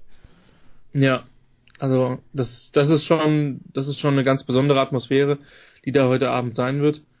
Und äh, ich freue mich da natürlich sehr drauf. Äh, vor allem eine Stadt, die den Sport lebt, aber die im Verhältnis dazu sehr wenig Titel zu feiern hatte. Also das ja. äh, während Boston ja quasi äh, so gefühlt jedes Jahr eine Parade hat und man kann man sich aussuchen, ob NFL, MLB, NHL oder NBA. Die die Philadelphia Fans ähm, ja, die, die mussten sich schon, die mussten sich schon geduldig, gedulden. Die haben ja auch einen gewissen Ruf, ja, dass der, der Philadelphia-Fan, wenn er Langeweile hat, äh, geht er zum Flughafen und boot, und boot die Flugzeuge, die landen aus. Oder würden sogar den, den Weihnachtsmann ausbuhen. Ähm, aber jetzt haben sie endlich mal was, was sie feiern können. Ja, und das zu Recht. Und äh, das glaube ich mit einer, mit einer tollen Mannschaft und mit einer Mannschaft, die ähm, ähm, die keinerlei Einschränkungen im Sinne der freien Meinungsäußerung hatte, wo der Präsident das eher positiv konnotiert und da stolz drauf ist, wenn junge Menschen da Verantwortung in ihren sozialen Umfeldern übernehmen und sich da auch ausdrücken können. Brian Dawkins ist ja einer der, der wesentlichen, ähm, der wesentlichen Akteure auch gewesen. Also, ähm, das war schon eine verdiente Meisterschaft letztes Jahr und ich denke, dass das Ziel bei den Eagles dieses Jahr wieder ähnlich sein wird Auf der anderen Seite, und auch das können Sie in der Sofa Quarterbacks Vorschau hören, die NFC ist eine brutale Conference dieses Jahr mit einer Menge Anwärtern. Und da wird's, da ist jeder Sieg wichtig. Und entsprechend ist dieses erste Spiel für beide Mannschaften auch schon von solcher Bedeutung. Matt Ryan ähm, hatte zwischendurch den bestdotierten Vertrag von allen Quarterbacks bekommen im Laufe der Offseason. Es waren aber mehrere. Jetzt im zweiten Jahr mit Steve Sarkisian. Ähm, die, die Offense letztes Jahr in Atlanta nach äh, dem Wechsel auf der OC-Position, nachdem Kyle Shanahan weg war, war so ein bisschen die Explosivität und die Magie weg. Wie siehst du das in diesem Jahr? Kommt es zurück? Ich denke schon, dass es eine gute Möglichkeit gibt, dass die, dass die Falcons da auch wieder ganz weit vorne mitspielen. Und äh, ich weiß nicht, bei Matt, Matt Ryan ist immer so ein bisschen, wird nie so mit der Elite der Quarterbacks genannt, auch wenn er, denke ich, seit Jahren auf einem unglaublich konstanten und hohen Niveau spielt. Ähm, auf den Skill Positions sind sie super ausgeglichen, haben mit Calvin Ridley da noch jemanden geholt, der unglaublich Geschwindigkeit in die Mannschaft reinbringt. Ähm, die Defense vor drei Jahren hat noch gestunken, da hat man richtig dran gearbeitet, das beste Defensive Backfield oder eines der besten in der NFL. Von daher spricht jetzt erstmal wenig dagegen, dass die Falcons dieses Jahr zehn Spiele oder mehr gewinnen werden. Okay, dann bevor wir zum zweiten Spiel kommen, das wir besprechen wollen, nämlich Minnesota gegen die San Francisco 49ers, vielleicht die, die, die wirklich schöne Story ähm, rund um Shaquem Griffin, der ja letztes Jahr durch den äh, College Run von äh, Central Florida, glaube ich, auch einem nationalen Publikum bekannt wurde, dem ja die linke Hand in, in seiner Kindheit amputiert werden musste, der als Three-Star-Recruit äh, zu UCF kam, All-American, gar nicht zum Combine eingeladen wurde, dann doch, dann in der fünften Runde gedraftet wurde und nun diese Woche für Seattle starten wird. Das hat Pete Carroll ähm, jetzt verkündet auf einer Pressekonferenz. Von Freestar Recruit zu Week One Starter ist ein sehr, sehr langer Weg. Ne? Ja, und äh, wir müssen erklären, was Freestar Recruit bedeutet. Genau, man, man sollte das genau dazu sagen, dass es in den US-Medien vor allen Dingen ein ähm, Bewertungsschema für Spieler aus der Highschool gibt. Five-Star-Recruits sind da die höchsten. Das sind in aller Regel in jedem Jahrgang 30 bis 35 Spieler landesweit, also die absolute Elite. Dann gibt es eine ganze Unmenge an Four-Star-Recruits. Das geht oh, bis in die Hunderter, glaube ich. Ja, sogar darüber hinaus. Und als Three-Star-Recruit bist du meistens ähm, bei einem sehr guten Team ein Rotational Player oder einen oder einen, äh, einen Situational Player, ein Baustein, aber kein Star. Und bei, ich sag mal, mit Major Colleges, die bauen dann schon auf Freestar Recruits, weil sie eben an die vier und fünf Sterne Spieler normalerweise nicht drankommen. Und Central Florida ist jetzt auch nicht das große, das großartigste College auf dem Planeten, was Sport betrifft oder was Football betrifft, aber schon eine gute Schule. Und gerade im talentreichen Florida immer eine, die auch gute Spieler anzieht. Und äh, letztes Jahr ungeschlagen durchgegangen, waren beleidigt, ja. dass sie nicht in die Playoffs kamen, durften dann in einem trotzdem großen Bowl gegen Auburn ran ja. und haben die dann auch eigentlich aus dem Stadion rausgeschossen und waren dann wahrscheinlich noch beleidigter, dass sie nicht in die Playoffs durften. Genau. Und äh, das ist das ist dann schon eine, eine, spannende Geschichte gewesen, wie sich dieses Team dann entsprechend von, von einer Partie zur nächsten auch gesteigert hat und zu Griffin. Man darf nicht vergessen, dass es bei dem schon Zweifel gab, ob er überhaupt College Football spielen kann. Und ich meine, ich habe den Jungen letztes Jahr im Zuge des Draft-Prozesses relativ intensiv mir, mir sportlich angesehen und ähm, äh, klar gibt es da eine Einschränkung, aber der, der macht, wenn du so viele andere Sachen so gut machst, wenn du so, so eine Energie bringst, und der hatte ja eine unfassbare Combine, auch der Junge hat eine Athletik, mit der nur wenige Menschen auf diesem Planeten geboren werden, ähm, dann hat er sich das absolut verdient. Die NFL ist kein Business, wo es darum geht, äh, Leute, Leuten Sachen zu schenken oder ähm, du hast dich so bemüht, du, du kriegst es jetzt, sondern das ist ein Leistungsbusiness. Und das hat er sich im, im Camp, in der Preseason verdient. Und jetzt wird er dann am Wochenende mit seinem Bruder zusammen auf dem Platz stehen. Mit seinem Zwillingsbruder. Der, genau, der letztes Jahr gedraftet worden ist, 2017 in der dritten Runde als Cornerback. Das ist schon eine der Geschichten der NFL dieses Jahr. Also, wenn Sie Seattle Anhänger sind oder nicht, äh, behalten Sie immer die Griffin-Brüder im Auge, wenn es dann mal ein Seattle-Spiel zu sehen gibt. Ähm, auch noch eine Geschichte, bevor wir zu Minnesota gegen San Francisco kommen. Laverne Bell wird wohl am Wochenende nicht spielen. Der Holdout dauert an. Ähm, inzwischen hört man schon die eine oder andere Stimme bei den Steelers, die etwas verstimmter klingt als die letzten Jahre. Problem incoming? Ein Problem, ich glaube nicht nur incoming, sondern Problem äh, vorhanden. Äh, man hat da gestern, also meint, ich meine den Mittwoch, schon sehr kritische Stimmen auch von Seiten der Spielern gehört, was normalerweise in Pittsburgh nicht passiert. Das lese ich dann bei ESPN folgendermaßen: Hi F Bindestrich Bindestrich Bindestrich ED As.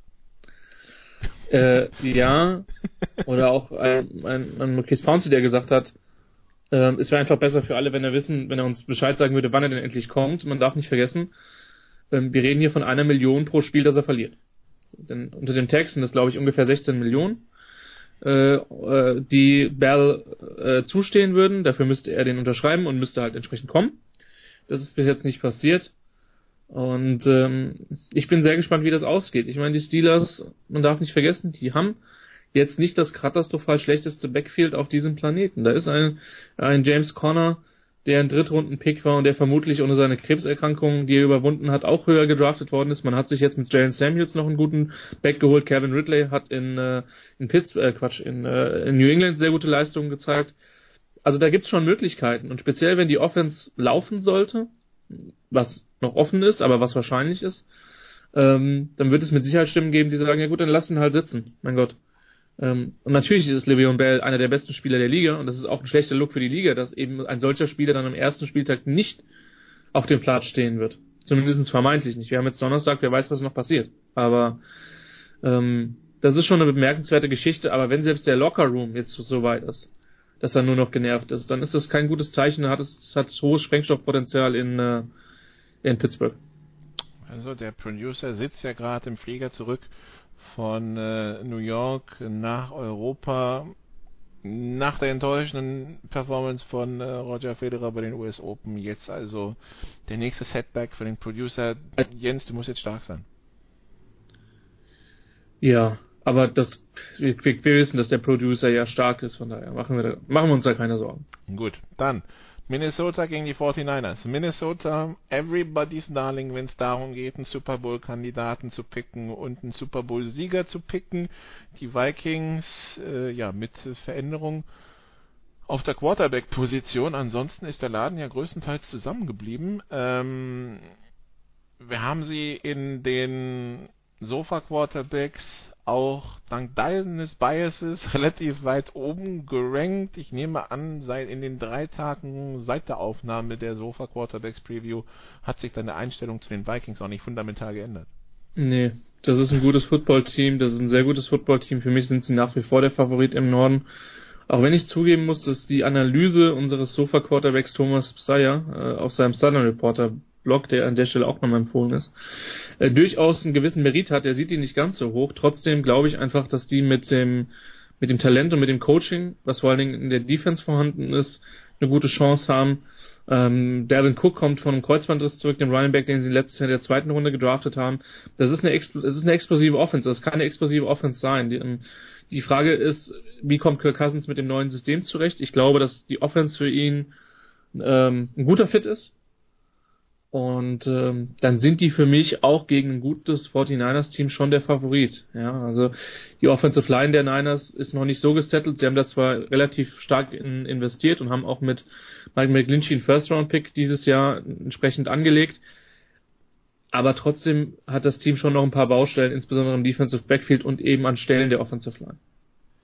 Und die spielen jetzt gegen die San Francisco 49ers, ein Team, von dem wir wissen, es hat in Deutschland eine relativ breite Fanbasis, was natürlich auch wahrscheinlich an den zum einen Erfolgen in den 80ern und 90ern liegt, zum anderen, weil natürlich die, die Stadt viele touristisch auf dem Schirm haben und, und deshalb auch eine gewisse Bindung haben. Die 49ers, die vor fünf Jahren, sechs Jahren im Super Bowl standen gegen die Baltimore Ravens, damals mit Jim Harbour, mit Colin Kaepernick und allen anderen. Und ja, das war ja sowieso schon nach einer langen Durchstrecke und das fühlt sich jetzt wieder an wie eine lange Durchstrecke, aber auch jetzt scheint der 49ers-Fan Hoffnung zu haben, dass es endlich wieder besser wird. Wenn zumindest nicht für den Super Bowl, das wäre, glaube ich, sehr ambitioniert im Augenblick, zumindest so, dass es besser ist als die, als die letzten Jahre oder selbst der Anfang von letzter Saison, wo es ja meistens darum ging, haben wir nach zehn oder elf Wochen die zehn Niederlagen schon voll und wie geht's hier überhaupt weiter?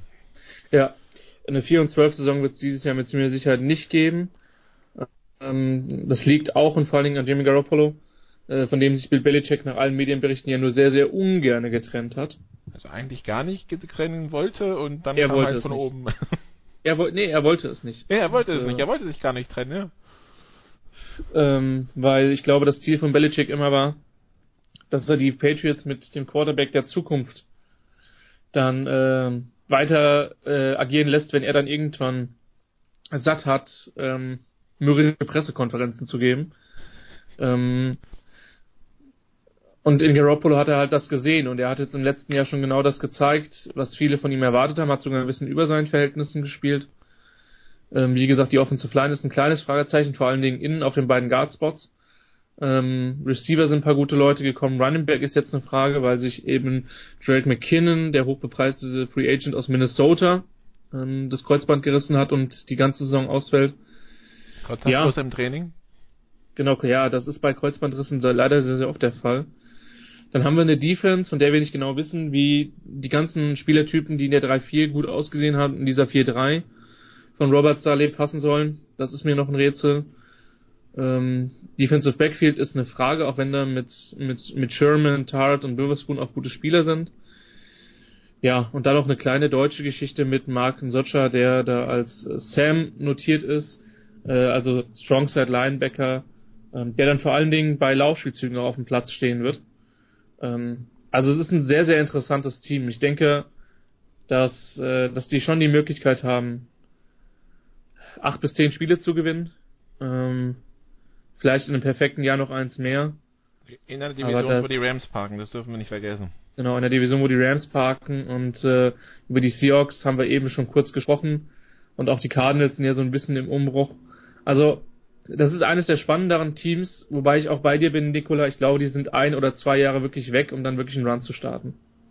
Ja, spätestens wenn die Rams die ganzen Verträge, äh, von den ganzen Verträgen eingeholt werden und äh, Jared Goff Geld will, Ja. dann äh, sollte äh, die, dann sollten die 49ers so weit sein, dass sie quasi alles am Start haben, um dann selber durchzustarten. Ja, das dürfte es gewesen sein zu dem, was wir in der NFL besprechen können und wollen. Dann bleibt die Frage, Christian, was ist denn dein Highlight am Wochenende? Äh, Football. Das ist eine relativ einfache Antwort. Das, das geht heute Nacht um 2 Uhr morgens los und ist dann ununterbrochen bis Montag auf Dienstag, wo es ja zwei Monday Night Games gibt. Ja. Ähm, wirst du vor The Zone und Co. kleben, ne? Vor, vor ESPN Zone, vom, Pass. vom Game Pass vor allen Dingen, genau. Ähm, aber ich werde natürlich auch vor dem ESPN Player kleben, weil es einige gute College Football Spiele gibt. Ich werde vor live.gfl.info kleben, weil es, wie gesagt, die Nordmeisterschaft ist, ist spannend. Der Süden hat noch einen Playoff-Platz zu vergeben. Ähm, ich bin ganz froh, ich habe dieses Wochenende, ähm, was aktiv betrifft, ein freies Wochenende. Ähm, das heißt, ich kann mich dann wirklich äh, neben anderer privater Dinge sportlich auf das äh, passive Geschehen verfolgen, konzentrieren. Und wie gesagt, das Schöne ist, Nikola, wir leben jetzt wirklich mittlerweile in einem Zeitalter oder auch in einem Jahr, wo man in, in den drei Ligen ähm, oder College Football, der NFL und in der GFL wirklich unglaublich viel sehen kann. Ähm, auch wenn meine meine Empfehlung ist an alle, die in, Deutschland sind, die GFL dann auch oder auch die GFL 2 oder die Regionalligen dann oder entsprechend tiefere Ligen dann vor Ort zu verfolgen.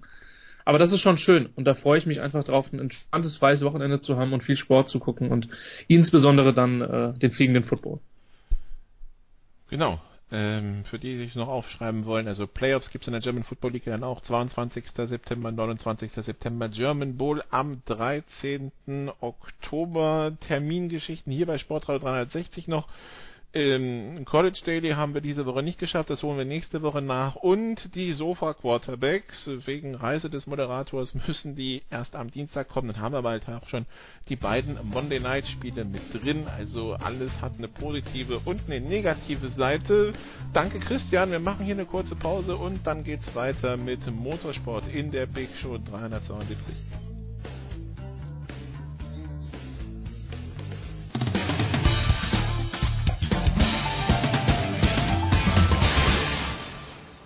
Hallo, hier ist Jutta Kleinschmidt und ihr hört Sportradio 360.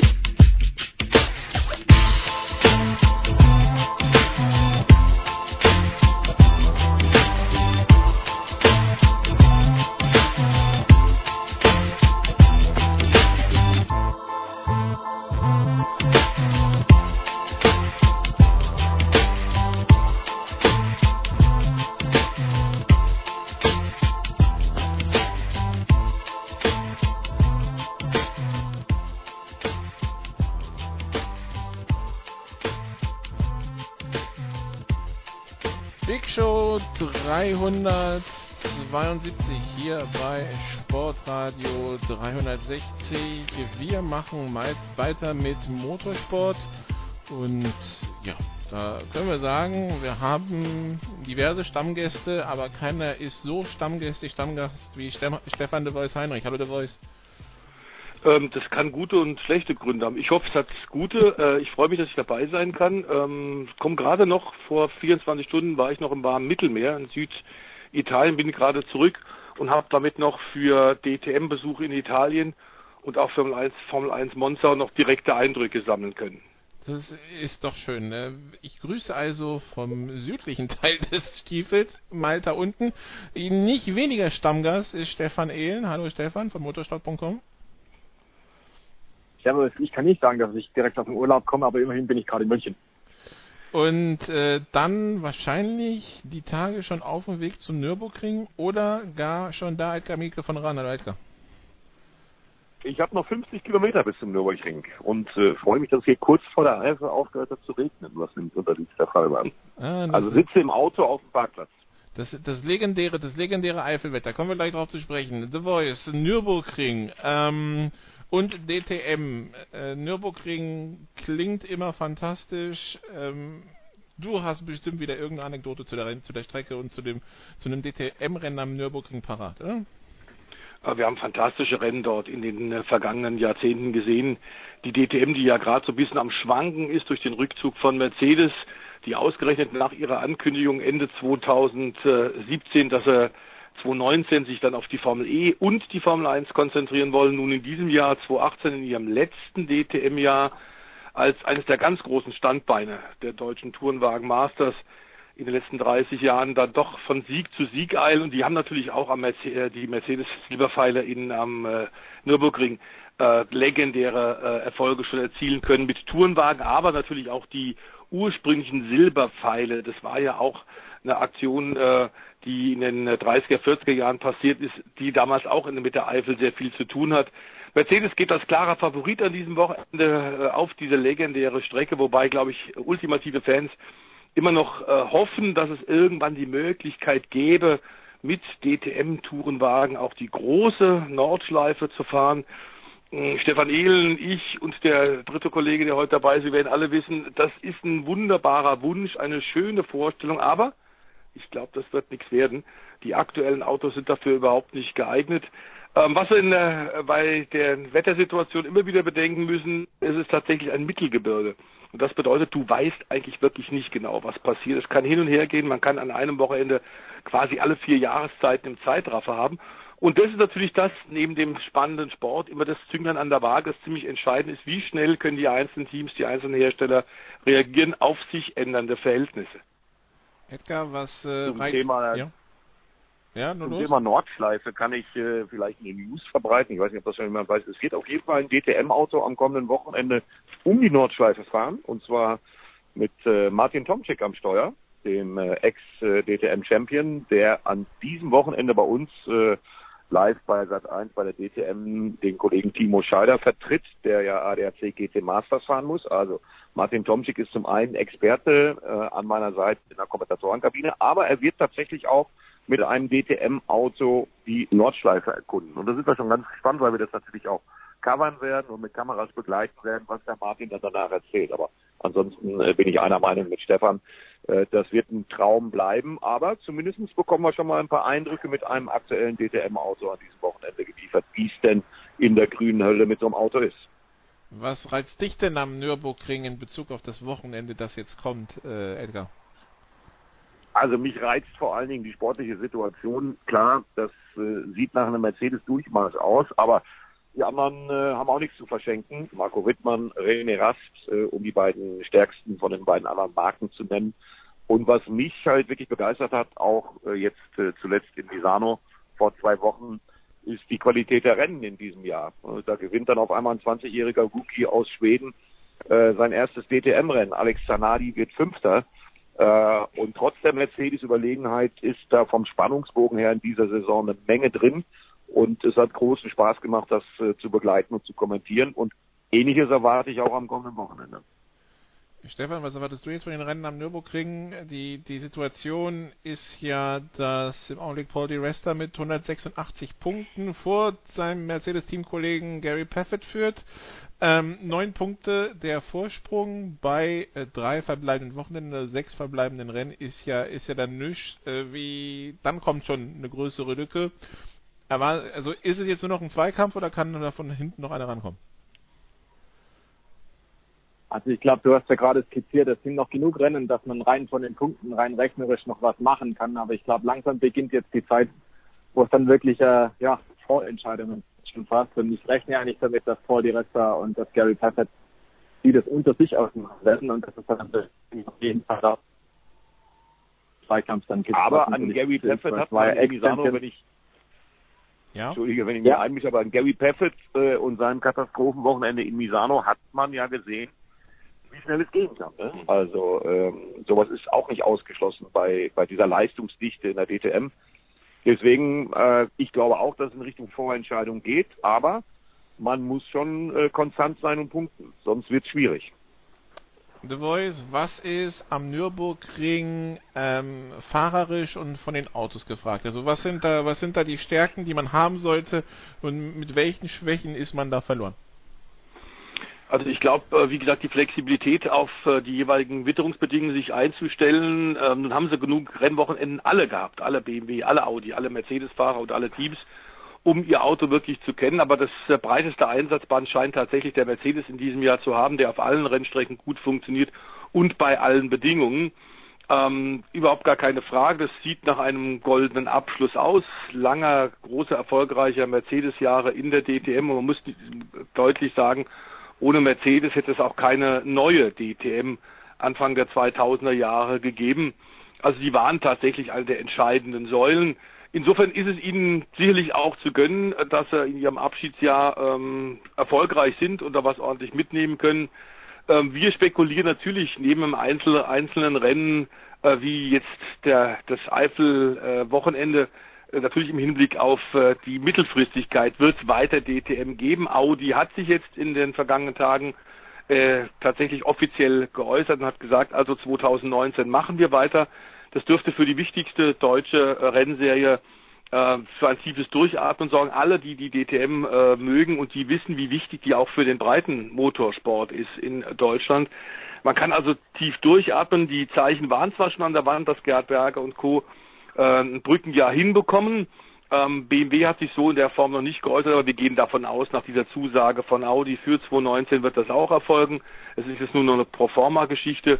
Und äh, wir haben ja hier an dieser Stelle ähm, tatsächlich, Nikolas, auch schon drüber gesprochen, dass der dritte Hersteller, der natürlich dringend erwünscht und ersehnt ist nach dem Rückzug von Mercedes, tatsächlich auch schon äh, sehr realistisch sich darstellt. Das könnte eine Kombination sein, Aston Martin, mit einem Auto gebaut von AMG, ähm, tatsächlich dann unterstützt von Red Bull.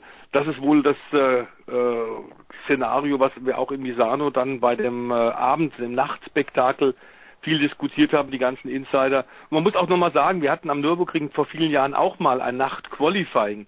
Das hat der damalige Fernsehpartner zusammen mit einem Boxkampf live übertragen.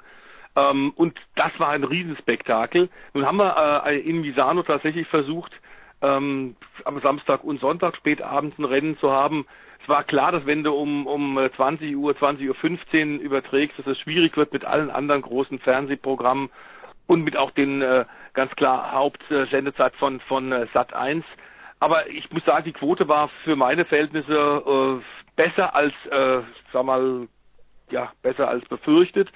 Ich glaube, dass man vielleicht am Sonntagabend das ein bisschen anders machen kann, um da tatsächlich auch Probleme zu entgehen, dass man das vielleicht nicht ganz so spät macht. Samstagabend war toll. Ähm, dazu natürlich, äh, der Eddie hat es gerade gesagt, das Wetter, das da permanent auch für Unruhe gesorgt hat und so ein Paukenschlag, ein PR-Paukenschlag, wie Sanardi auf Platz 5, der zwar natürlich äh, bisschen profitiert hat von der Safety-Car-Phase, aber trotzdem ein fantastisches Rennen gezeigt hat, ähm, müssen wir sagen, das hilft der DTM insgesamt weit über dieses Jahr 2018 hinaus. Wie das sportlich ausgeht, wir werden es hier bei euch mit begleiten, aber es geht jetzt wirklich vor allem für Gerd Berger und die ITR darum, die Weichen für die Zukunft zu stellen. Und da haben sie unter sehr schwierigen Bedingungen bisher in den letzten Monaten nach vielen langen, langen Arbeitstagen, Arbeitsstunden tatsächlich einiges schon erreicht.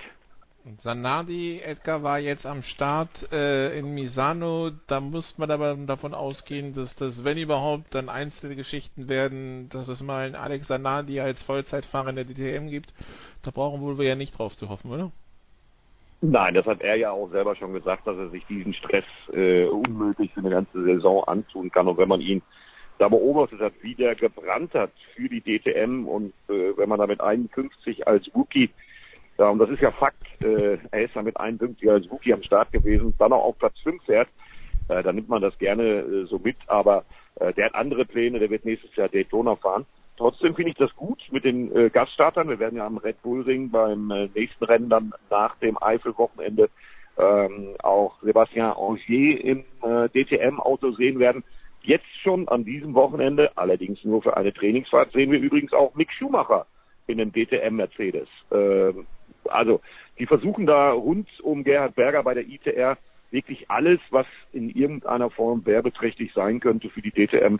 Und ich bin da ziemlich optimistisch, dass die das leicht in äh, nicht ganz so gutes Fahrwasser geratene DTM-Chef sehr schnell wieder flott kriegen. Rookie-Runde, Stefan mit 51 Jahren. Äh, das heißt, es besteht für uns alle noch Hoffnung, oder? Ja, absolut. Wir müssen nur jetzt, äh, in Würde altern und dann rechtzeitig den Sprung schaffen ins DTM-Cockpit. Na, also für unsere Normalverbraucher ist es natürlich etwas schwierig, wenn du im Prinzip nicht ähm, ja, als Vier-, Fünfjähriger im Kart hockst und dann die entsprechende Karriere machst, dann glaube ich, ist der Zug abgefahren. Aber man wird ja noch träumen dürfen, ne?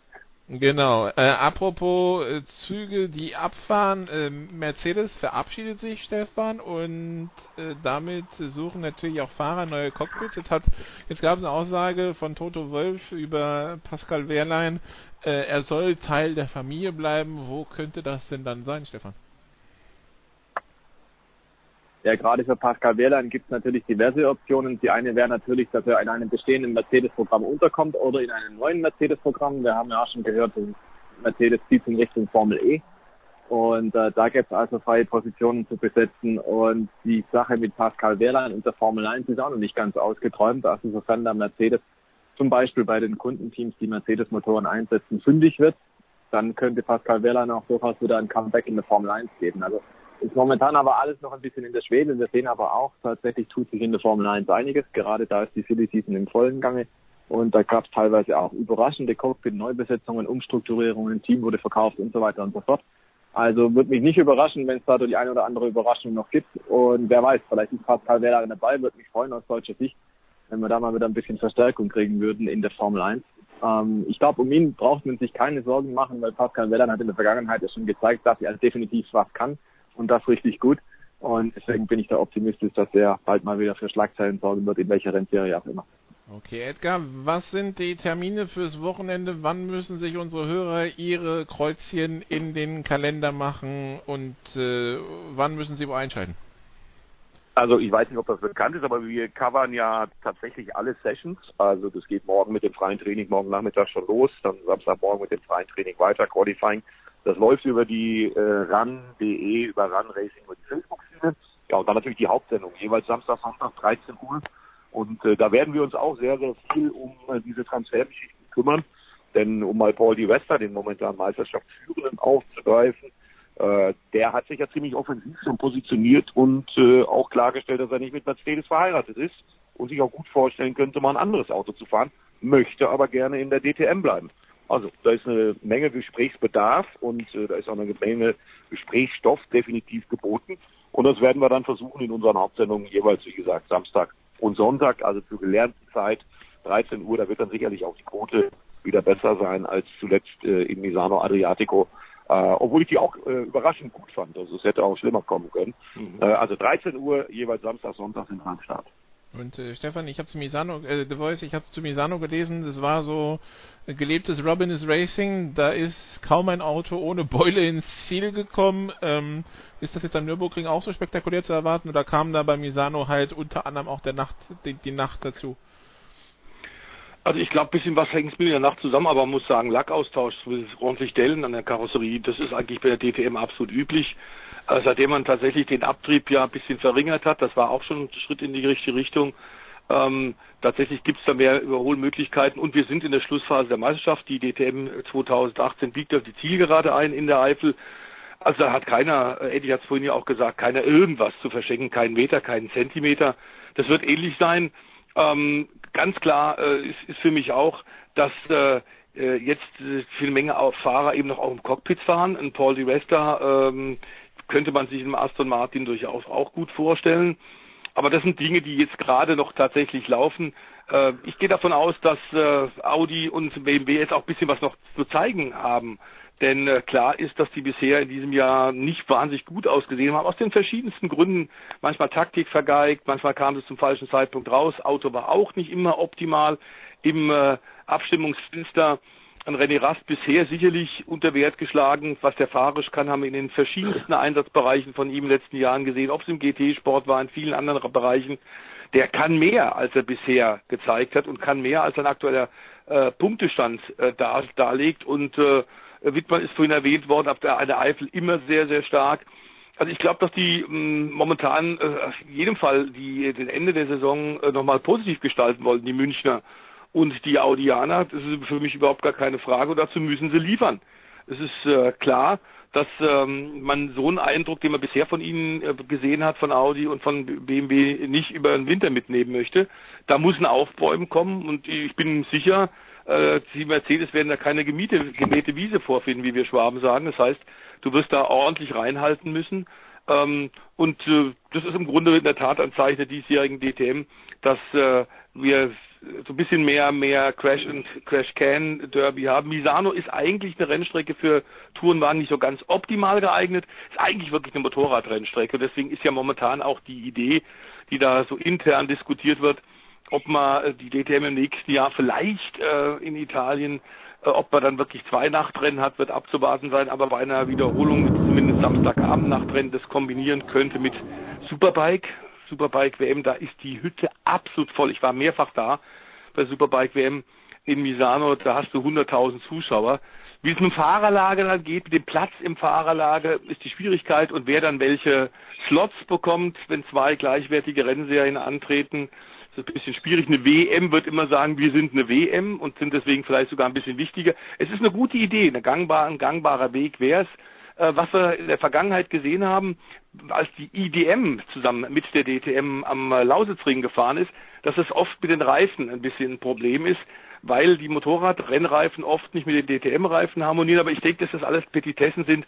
Wenn ein großer Wille da ist von allen Beteiligten, sowas hinzubekommen, wäre das äh, eine fantastische Veranstaltung. Und ähm, ich weiß, dass Gerhard Berger inzwischen dran arbeitet. Möglich, möglich wäre das. Ähm, denn ungewohnte neue Wege ist er immer schon gegangen, egal in welcher Funktion er im Motorsport gearbeitet nach seiner aktiven Zeit als Formel-1-Fahrer. Und das wäre zum Beispiel die Möglichkeit, da jetzt Zweirad- und Vierrad-Fans zusammen an einem Wochenende und dann äh, wäre das sicherlich nochmal ein Sahnehäubchen obendrauf. Okay, dann müsste ich den Edgar noch nach seinem Highlight am Wochenende fragen, aber ich vermute mal, das Highlight am Wochenende ist dann Nürburgring, ne?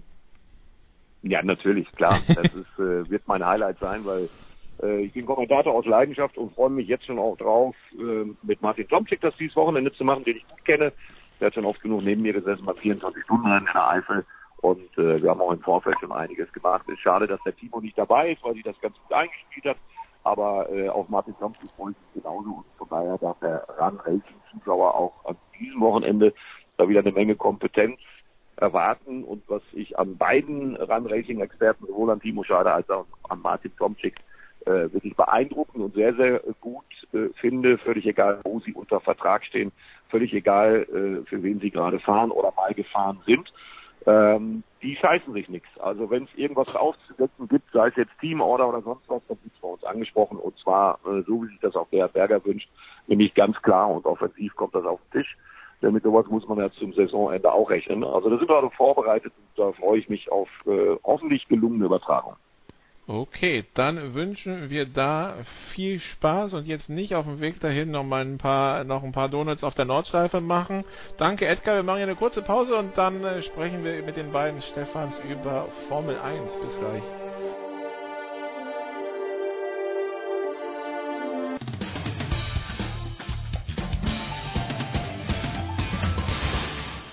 Hi, hier ist Philipp Kohlschreiber und ihr hört Sportradio 360.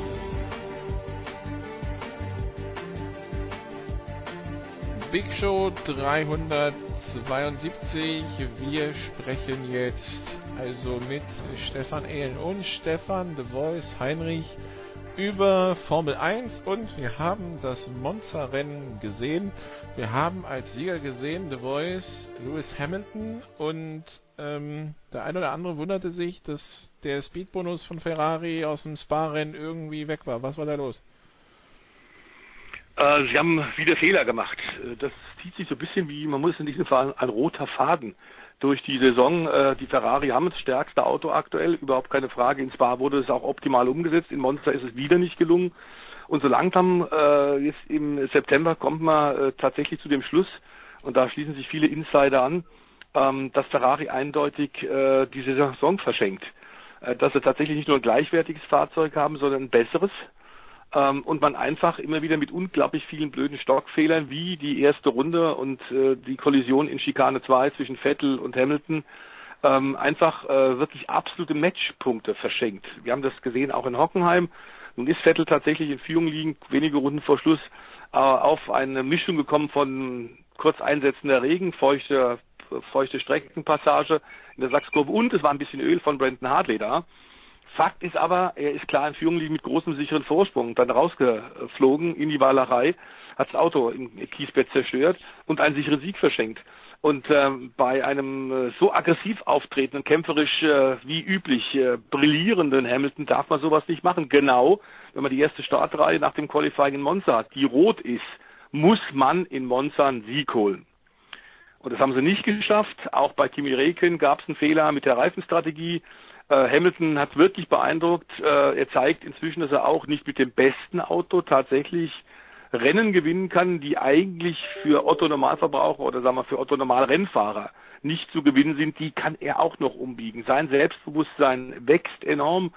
Ähm, es, er wird schwer zu schlagen sein, glaube ich. Es wird jetzt zwar mit Singapur und ein paar Rennstrecken geben, auf denen, Mercedes, auf denen Mercedes nie so ganz toll ausgesehen hat. Aber wir haben in Monza gedacht, das ist tatsächlich eine lockere Sache jetzt am Ende nach der Qualifikation und auch den Long Runs haben wir gedacht, das ist eine Sache von Ferrari. Kimi stand zwar auf Pole, war ein kleiner kleines Missgeschick aus Richt der Tifosi. Die hätten Vettel lieber auf Startplatz 1 gesehen, was wahrscheinlich dann auch dazu geführt hat, dass es so eng wurde im Verlauf der ersten Runde.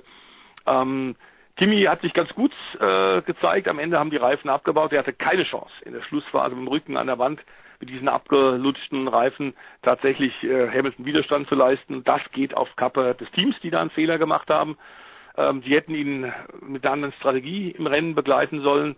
Ähm, wahrscheinlich haben sie im Hinterkopf immer gesagt, wir müssen Vettel nach vorne kriegen, wir müssen Vettel nach vorne kriegen. Was aber klar war, als der zum zweiten Mal reinkam, war klar, der Weg zurück aufs Podium äh, ist ihm verbaut. Am Ende wieder Schadensbegrenzung, aber das haben wir hier, Nikolas, so oft, Stefan Ehlen, die anderen Experten, Motorsportexperten hier bei Sport 360 in diesem Jahr schon gesagt. Schadensbegrenzung, wenn du das beste Auto hast, nützt nichts Schadensbegrenzung. Der Punkterückstand ist größer geworden vor den anstehenden Grand Prix in Übersee. Und ähm, ich muss sagen, so langsam verliert man tatsächlich den Glauben an Vettel Ferrari. Möglicherweise tatsächlich, da wird viel drüber spekuliert und da müsste man ganz nah dran sein. Stimmt es aber, was einige Leute, unter anderem der von uns beiden, äh, Stefan Ehlen und mir so hochgeschätzte Kollege Manfred Jant gesagt, immer wieder er glaubt, dass äh, äh, Sebastian Vettel fahrerisch auf dem Niveau ist wie Lewis Hamilton, aber nicht psychisch. Dass er einfach unter Druck eher Fehler macht als der Brite. Beide vierfache Weltmeister. Das sei aber am Ende immer wieder der Unterschied. Und zumindest muss man sagen, wenn wir Monza und die Bilder uns dort vor Augen führen, scheint das tatsächlich zu stimmen. Aber Stefan, so wäre so eben wie auch den, den Rookie Sanadi mit 51 hatten. Ich meine, Vettel ist bei Weitem kein Rookie. Ferrari würde ich auch zutrauen, äh, dass sie mit Motorsport Erfahrung haben, wenn sie schon ein gutes Auto haben. Wo, also wie sorgt man jetzt dafür, dass sie es nicht wegschmeißen? Wo fängt man da an? Das ist allerdings eine gute Frage. Also im Prinzip könnte man schon da anfangen, was hat eigentlich das ausgelöst, die Situation in der ersten Stadtrunde. Der Stefan hat dann gesagt, der Fehler liegt eigentlich schon im Qualifying, dass der Vettel nicht vorne stand. Und äh, da muss man im Prinzip halt auch sagen, naja, Ferrari ist da zu sehr Teamplayer momentan. Und das kurioserweise, weil Ferrari ist auch dafür bekannt, dass man zumindest in den Schumacher-Jahren äh, sehr eine Nummer eins hatte und auch sehr eine Nummer zwei, nämlich Rubens Barrichello. Und dann fragt man sich schon, warum macht er das jetzt nicht? Es ist eh klar, dass der Kimi Räikkönen nicht Weltmeister wird. Es ist eh klar, wenn, dann macht es der Vettel. Und bei Mercedes wiederum ist die Situation klar, klar, auch wenn es niemand sagt, Valtteri Bottas ist Wasserträger. Valtteri Bottas ist nur Wasserträger. Der reißt in diesem Jahr gar nichts. Der fährt total im Schatten von Lewis Hamilton. Und der hat auch in Monza im Rennen zum Beispiel ganz prima den Wasserträger gegeben, indem er äh, Kimi Räikkönen blockiert hat. Der hat seine Reifen dann hinter ihm äh, ruiniert und der Hamilton hat aufgeholt und hat schlussendlich überholt. Also da hat man ganz klar Valtteri Bottas nicht eine tolle Strategie gegeben, sondern Valtteri Bottas bewusst als Bremsplatz genutzt und bewusst dazu hingehalten, dass der Räikkönen das Rennen nicht gewinnt. Und da muss man sich schon an den Kopf fassen und bei Ferrari dann denken, Mensch, ähm, wenn die anderen das machen, wieso macht ihr das nicht? Und äh, ja, das ist natürlich immer ein bisschen nervig, Team und Steuerregie und den Tubel, die ich mich höchst ungern anziehen. Aber da muss man eigentlich auch sagen, verdammt nochmal, Ferrari verliert gerade die WM, weil sie es eben nicht machen. Und in der Vergangenheit waren sie die Könige der Steuerregie, der Teamorder und hätten es dann eigentlich oftmals schon äh, damit hinbiegen wollen, hat dann auch nicht geklappt. Aber zumindest probieren hätte man es müssen. Es gibt ja bei Ferrari die Regel, dass an einem Wochenende der eine dem anderen Windschatten gibt im Qualifying und am darauffolgenden Wochenende dann ist es umgekehrt.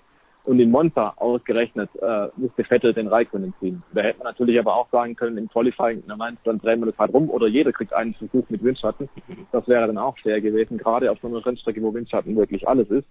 Plus dann noch die Situation in der WM, wo Vettel wirklich Titelchancen hat und Raikkonen eben keine. Da hätte man dann halt auch sagen müssen, mein Gott, wir wissen eh nicht, ob der Kimi Raikkonen nächstes Jahr überhaupt noch Ferrari fährt, dann können wir ihn jetzt auch mal in diese Rolle reinzwängen.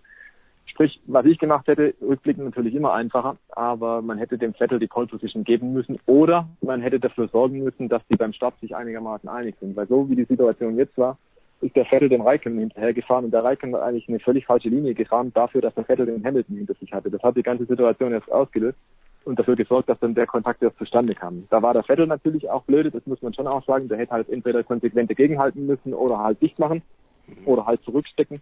Und der Hamilton, der hat halt reingehalten. Der war auf der Außenseite, der hat genau gewusst, wenn jetzt irgendwie ein Fehler passiert, dann wird die Schuld dem Vettel gegeben, weil der innen war. Äh, insofern, der Hamilton hat da einfach das Herz in die Hand genommen und hat es gemacht. Und der Vettel war da irgendwie überrascht bis zaghaft. Und bin ich ein bisschen bei der, bei der äh, Einstellung, wie der Manfred Jank ja auch vertritt und sagt, ähm, der Vettel ist da vielleicht nicht kompromisslos genug. Also der Vettel hat vielleicht auch im Hintergrund, dass er schon ein paar Fehler gemacht hat dieses Jahr. Wir erinnern uns alle, in Le Castellet gab es den Stadtcrash mit Valtteri Bottas und hat in Hockenheim den Sieg weggeworfen und so weiter und so fort. Das spielt sicherlich alles mit. Und der Hamilton ist irgendwie so ein Stehaufmännchen tatsächlich dieses Jahr. Ähm, man mag von ihm halten, was man will. Also durchaus auch ein bisschen in kuriosen Sphären unterwegs mit äh, seinen Äußerungen, die er da so hingibt und so. Aber ähm, man muss ihm dieses Jahr echt 1A ein Lob aussprechen. Der fährt wirklich richtig geile Rennen und der fährt einfach nur richtig gut Autos. Und der Vettel, er bringt einfach nicht auf den Punkt. Und das ist wirklich bitter. Jetzt hat er endlich mal den Ferrari, mit dem man Weltmeister werden kann, mit dem man wahrscheinlich sogar Weltmeister werden muss. Aber muss, er ist auf ne, dem ja. besten Wege, das gerade zu vergleichen. Ich wollte fragen, ob man aus dem Kann nicht einen Muss machen muss, aber dann hast du es ja quasi selber schon gesagt. Ähm, The Voice, Williams genau. in, in ähm, im Aufschwung, äh, kann man sagen, endlich oder ist das jetzt nur ein kurzes Aufflackern? Ich habe leider ganz kurz einen Aussetzer gehabt. Ich habe nur den letzten Teil deiner Frage es verstanden. Ging um Williams. Ähm, ich glaube, das ist ein Aufflackern. Also die sind momentan technisch so weit hinten und müssen sich komplett, äh, glaube ich, auf noch schwierigere Zeiten einstellen. Denn wir wissen, die Stroll-Familie, wir haben es an dieser Stelle äh, im Mercedes, äh, im Motorsport Talk äh, ja bei dir äh, bei dir und äh, ja, ja schon öfter gesagt, äh, Familie Stroll, Papa Stroll, äh, Multimilliardär, äh, spielt seine Jetons jetzt in Richtung also des gerade übernommenen Force India Teams. Das bedeutet, da wird es im nächsten Jahr eine riesige Lücke im Budget geben bei Williams. Wie sollen die so einen technischen Rückstand dann bei noch weniger Geld aufholen? Ist gar nicht zu machen. Ähm, es ist schade, äh, denn wir haben es auch an dieser Stelle oft gesagt, ich sehe das genauso wie Stefan Ehlen. Äh, Frank Williams ist einer der absoluten äh, undiskutierten Säulen, der über Jahrzehnte Unmögliches möglich gemacht hat.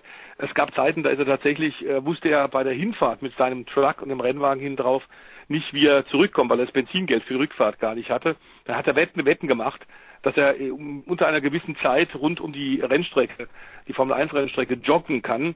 Und das war dann genau, nachdem er die Wette gewonnen hat, und er war ein toller Athlet, ein Mittelstreckler, äh, hat er dann das Geld durch diese Wette äh, gewonnen, um dann Sprit zu kaufen, um mit seinem LKW wieder zurück nach England zu gondeln.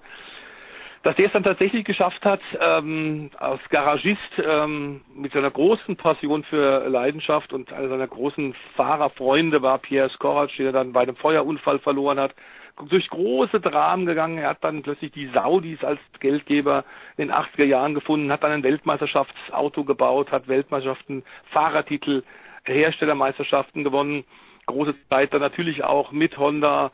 Ähm, also er hat fantastische Erfolge gehabt, aber so langsam in den letzten Jahren merkt man, es geht weiter und weiter und weiter bergab und das tut einem ein bisschen als, als Motorsportfan tatsächlich in der Seele weh. Ähm, ich sehe da momentan keinen Umkehrtrend, um das ganz deutlich zu sagen.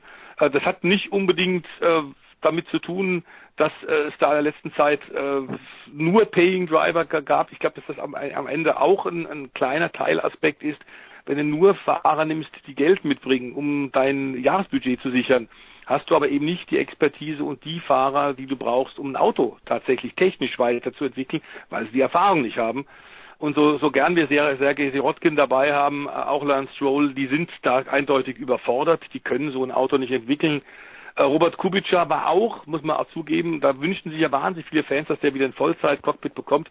Als dritter Mann bei Williams in diesem Jahr öfter mal Tests gefahren, aber der ist auch zu lang draußen nach seinem Rallye-Unfall, seiner schweren Armverletzung, zu lang draußen, um aktuelle, die aktuelle technische Entwicklung der Formel 1 tatsächlich dann auch zu kennen und dann das Team der Ingenieure bei Williams zu führen. Ich glaube, da wird auch zu viel von ihm erwartet. Das kann er so oder so nicht bringen. Also ich fürchte, ähm, nächstes Jahr wird es für Williams nicht besser. Okay, und dann, Stefan, habe ich das Gefühl, eine Diskussion, so sehr sie zwei, drei Jahre dramatisch geführt wurde, sie ist gerade dabei, durch zwei Unfälle komplett zu sterben, diese Diskussion ums Halo. Ähm, letzte Woche in Spa, ja, der, der Unfall zwischen Leclerc und Alonso war es, glaube ich, wo mhm. das Halo quasi dafür gesorgt hat, dass der Reifen von Alonso nicht mitten im Helm von äh, Leclerc endet. Jetzt ähm, diese Woche in Monza beim freien Training ist, äh, ist Rasmussen, glaube ich, abgehoben. Ähm, bei über 300 Sachen und lobt dann das äh, Halo als ähm, ja die großen also als, als, als Schutz quasi. Ähm, wenn ja, Eriksen war Entschuldigung, Markus Eriksen. Ist diese, ja. können wir diese Halo-Diskussion, Stefan, jetzt beenden? Ja, ich glaube, wir müssen sie beenden, weil es führt keinen Weg mehr dran vorbei. Halo ist im Auto, das wird nicht plötzlich wieder abgebaut. Ähm, also, okay, gut, aber bisher war es ja, sieht hässlich die Autos aus. Jetzt haben, wir ja, jetzt haben wir ja, es nützt ja, ja, was. Das tut ja auch weiterhin noch. Ja, ja. Genau, es sieht ja weiterhin hässlich aus, aber ähm, es nützt tatsächlich was, das wussten wir ja schon von Anfang an, dass es tatsächlich der Sicherheit dient und insofern gibt es ja eigentlich kein Gegenargument. Also mhm. das ist nicht besonders schön, ja, mal, das muss man halt hinnehmen, aber es verbessert die Sicherheit, Punkt. Damit müsste die Diskussion tatsächlich beendet sein. Ich habe es in der Praxis gesehen, in Spa, es hat den Reifen abgehalten, du hast recht. Und auch bei dem Ürbelschlag, der wirklich fürchterlich war in Monza, also man möchte gar nicht denken, was vor 20 Jahren passiert wäre. Aber ähm, auch da hat seine getan. Da es jetzt, glaube ich, nicht unbedingt einen Teil, das da direkt draufgeflogen wäre, aber die Fahreraussagen waren in Spanien, Monza so. Ich bin einfach nur froh, dass es da ist für den Fall der Fälle. Und das ist ja schon mal eigentlich eine gute Sache. Wir wissen jetzt auch inzwischen, dass äh, der Automobilweltverband FIA dann hinter den Kulissen schon in der nächsten Generation von Halo arbeitet. Das kommt dann wahrscheinlich in zwei, drei Jahren. Und es liegt dann insgesamt Halo vor, also schon die vierte Ausbaustufe. Und da hat man ausdrücklich auch gesagt, ja, wir wollen versuchen, dass es optisch ein bisschen ansprechender wird. Jetzt darf man sich natürlich fragen, dieser Bügel, der da über den Cockpit hängt, wie soll ja optisch ansprechender sein? Ich glaube, da muss man sich einfach mal überraschen lassen, was da die Wissenschaftler ein bisschen rausfuchsen und äh, wie das neue Design dann aussieht. Ich vermute nicht sehr viel anders, aber in der Schiene irgendwo. Und äh, ich glaube, das ist jetzt halt einfach der neue Look. Also wir hatten ja schon öfters darüber gesprochen, wie das ist, ähm, dass man sich gegen alles Mögliche gesträubt hat. Ich kann mich daran erinnern, 2009, als dann die Autos äh, diese Mähdrescherflügel gekriegt haben, vorne dran, also die Frontflügel über die komplette Wagenbreite und die Heckflügel wurden hochgestellt und wurden auf 60, 80 Zentimeter Breite zusammengestützt. Da hat auch jeder gesagt, sieht völlig unmöglich aus und geht gar nicht und völlig verunstaltet, das ist nicht mehr meine Formel 1. ja, und nach ein paar Rennen ist alles irgendwo so, dass man denkt, wie, wie hat es eigentlich früher ausgesehen? Man weiß es gar nicht mehr. Also im Prinzip, Halo, man nimmt es auch gar nicht mehr so wahr. Es ist nur, trifft halt dann punktuell zutage, wenn man dann halt so einen Unfall hat, wo es sich wirklich dann mal bewährt.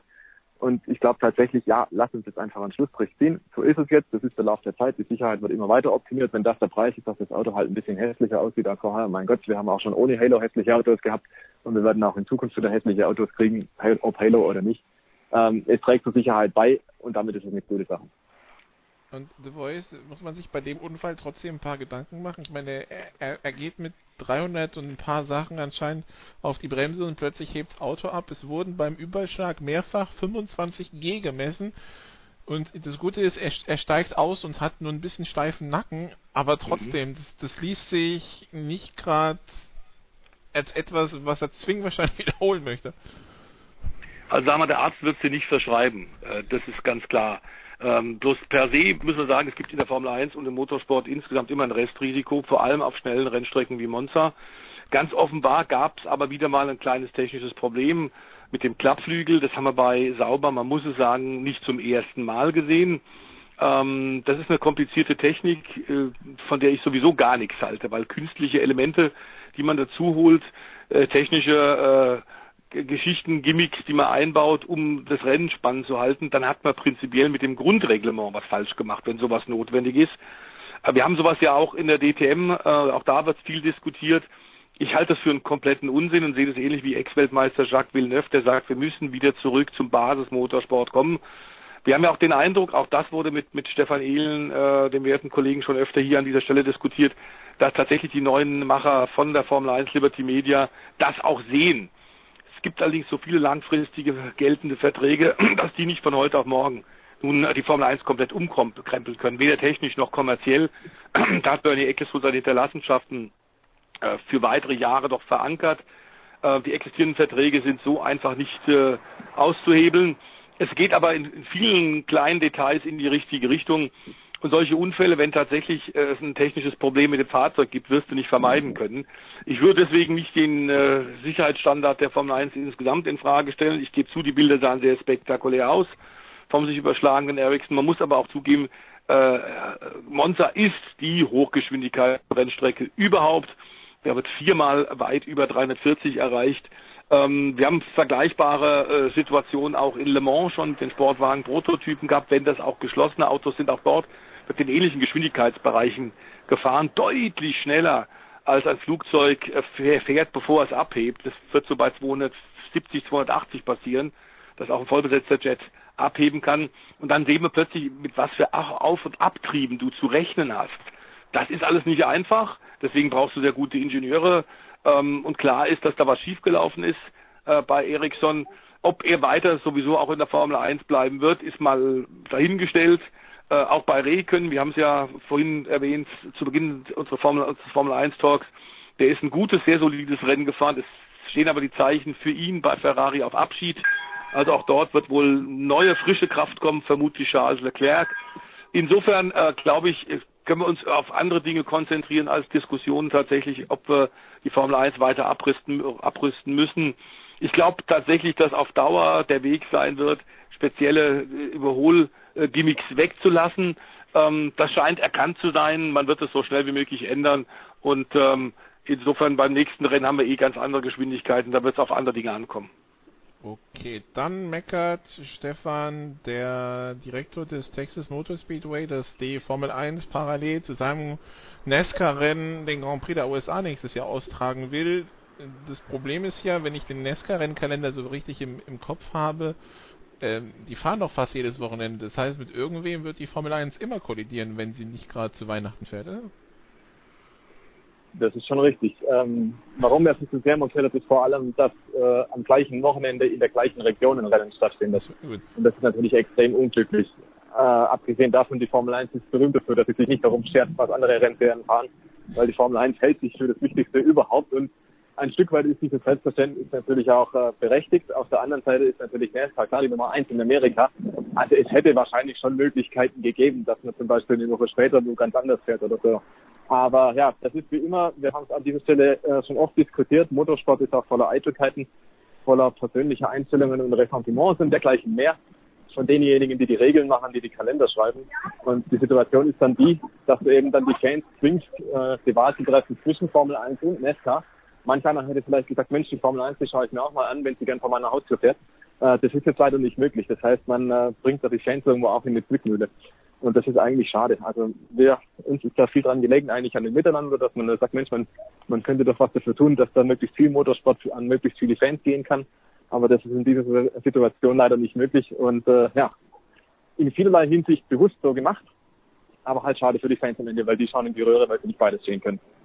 Wir sollten vielleicht dann noch kurz anschließen, äh, Stefan Ehlen und, und Nikolas, dass das ja schon mal stattgefunden hat. Und äh, da war die Formel 1 äh, die Leidtragende, weil die deutlich weniger Zuschauer hatten. Denn klar ist, äh, NASCAR ist in Amerika, wenn auch seit drei bis vier Jahren bestätigt, rückläufigen Zuschauerzahlen bei den Rennen vor Ort und auch bei den Fernsehübertragungen immer noch die eindeutige, souveräne Nummer eins. Und wenn ein Fan sich in Amerika, ein US-Fan entscheiden muss, ein Motorsportfan, wo gehe ich hin, wird er eigentlich immer NASCAR vorziehen. Äh, es ist nicht sehr geschickt, um es mal deutlich zu sagen, äh, diese Terminüberschneidung. Aber es ist ein Jahrmarkt der Eitelkeiten. Äh, man hat offenbar aus dem Fehler vor ein paar Jahren nicht gelernt und hat es jetzt wieder so gemacht. Und äh, Nikolas, du hast völlig recht, bei dem Terminkalender äh, der äh, NASCAR-Rennserie, die ja ihren Terminkalender auch deutlich vor der Formel 1 veröffentlicht, äh, gibt es für NASCAR gar keine Möglichkeit, das Rennen äh, zu verschieben. Da hätte sich in der Tat die Formel 1 darauf einstellen sollen sie wären, glaube ich, gut beraten gewesen, wenn sie es getan hätten. Ähm, aber es ist jetzt halt einfach mal so, wie es ist. Und wir haben ja so Diskussionen auch in Deutschland schon mal gehabt. Ist ein GT Masters auf dem Sachsenring und ähm, DTM auf dem äh, Eurospeedway in der Lausitz. Macht sowas Sinn? Nimmt man sich nicht gegenseitig äh, Zuschauer weg? Kannibalisiert man sich nicht? Ähm, man wird einen optimalen Terminkalender natürlich auch nie hinbekommen. Und in diesem Fall, äh, glaube ich, Nesca muss sich da weniger Sorgen machen.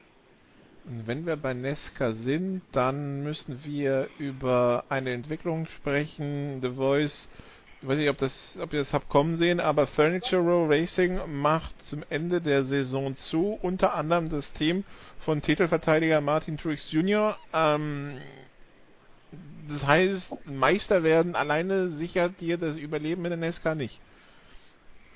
Äh, das stimmt, weil ähm, am Ende natürlich ganz klar äh, da enorme Summen auch im Raum stehen. Wenn man sich allein die Logistik mal vorstellt, von Ost- zur Westküste, was da für ein äh, organisatorischer Aufwand getrieben werden muss, was für Distanzen zurückgelegt werden müssen, bei einem Rennkalender von 36 Rennen plus Einladungsrennen äh, plus Tests, das macht dich wirklich fertig. Auch wenn man davon ausgeht, Ende Januar mit den ersten Tests geht's los. Die Winterpause ist so kurz, du hast eine enorme Trennungs- und Scheidungsrate bei äh, Mitarbeitern der Nesca-Rennen sehen, weil sie eigentlich das ganze Jahr nie zu Hause sind. Ähm, dann die elenden Entfernungen äh, der riesigen Vereinigten Staaten, dieses Flächenstaats macht es auch nicht einfacher. Ähm, Geld allein äh, macht es auch nicht und klar ist, ähm, dass du die Unterstützung von einem großen Hersteller so oder so brauchst. Auch als Meisterteam geht's ohne Support und da reden wir nicht nur von technischer Unterstützung, sondern auch von richtig Geld. Geht's nicht. Toyota muss offenbar bisschen äh, die Ressourcen neu bündeln, das etwas anders machen. Und ähm, klar ist auch, dass Joe Gibbs Racing eigentlich das Toyota-Team Nummer eins letzten Jahre war und ist und damit wohl auch bleiben wird. Ähm, wir haben gesagt, es gibt äh, zurückgehende Zuschauerzahlen, es gibt zurückgehende Sponsoreinnahmen. Das ist nun ein Trend, der nicht nur NASCAR in Amerika betrifft, sondern alle Profisportarten, auch American Football auch äh, die anderen äh, Stick-and-Ball-Games. Ähm, aber klar ist, dass äh, man darauf reagieren muss. Das scheint Toyota jetzt zu tun mit etwas anderen Schwerpunkten. Ähm, wobei man sagen muss, Martin Truex Jr. wird sich keine Sorgen machen müssen. Der wird schon ein vernünftiges, konkurrenzfähiges Auto im nächsten Jahr bekommen, egal wie 2018 für ihn ausgeht. Okay, dann frage ich noch nach den Highlights am Wochenende. Stefan. So, ich bin Sonntagabend auf der Hochzeit. Ich habe den Sonntag frei. Sonntagabend aber kommentiere ich auf Motorvision TV. Es ist das Finale der Regular Season, also das letzte Rennen, bevor wir den Strich ziehen und dann die 16 Chase-Teilnehmer feststehen. Also es geht um alles für die letzten Plätze in der Playoff. Und äh, da freue ich mich schon drauf. Es geht nach Indianapolis, also nicht für mich, aber für die NASCAR-Jungs. Und äh, ja, ich denke, das wird nochmal ein spannendes Rennen vor natürlich beeindruckenden Kulisse. Und ich bin gespannt, wer dann nachher die 16 sind, die dann in den nächsten drei Rennen um die zwölf weiteren Positionen kämpfen, die das Weiterkommen sichern. Also ich glaube, jetzt beginnt die NASCAR-Saison nochmal richtig an Fahrt zu gewinnen. Jetzt wird es nochmal richtig spannend. Und deswegen freue ich mich drauf, dass ich das Mikrofon begleiten darf. The Voice, was wird dein Highlight sein? Ich werde äh, in die Eifel fahren zum DTM-Rennen mal wieder. Ich war in Misano nur ganz kurz, nur einen Tag, weil es mitten meines äh, Familiensommerurlaubs war. Und da habe ich eben jeweils für Monza Formel 1 und die DTM-Auftrag in Bella Italien nur einen Tag kurz frei bekommen von der Fernfamilie. ähm, das fand ich immerhin schon mal sehr, sehr nett. Aber klar ist, dass äh, am Nürburgring werden wir mal gucken, tatsächlich wieder mit Intensivgesprächen äh, führen, wie es tatsächlich auch in der Zukunft weitergeht. Und gleichzeitig äh, auf dem Weg dorthin mache ich eine Hockenheim-Station, weil wir dann in einer Woche das American Speed Fest dort feiern. Es wird zum zweiten Mal organisiert, da bin ich dann auch Veranstaltungssprecher und da gibt es noch einiges vorher zu besprechen, das ist dann am Wochenende drauf. Also ähm, völlig klar, es geht weiter bei uns Schlag auf Schlag und wird nicht langweilig. Okay, dann wünschen wir dabei viel Spaß. Das war's von mir in der Big Show 372. Hier geht's jetzt weiter mit dem Producer. Machen Sie es gut, bis zum nächsten Mal. Ciao.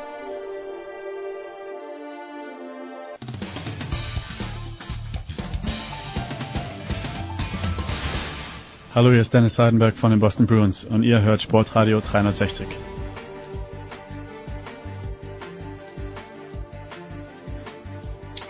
Ja, danke Nicola.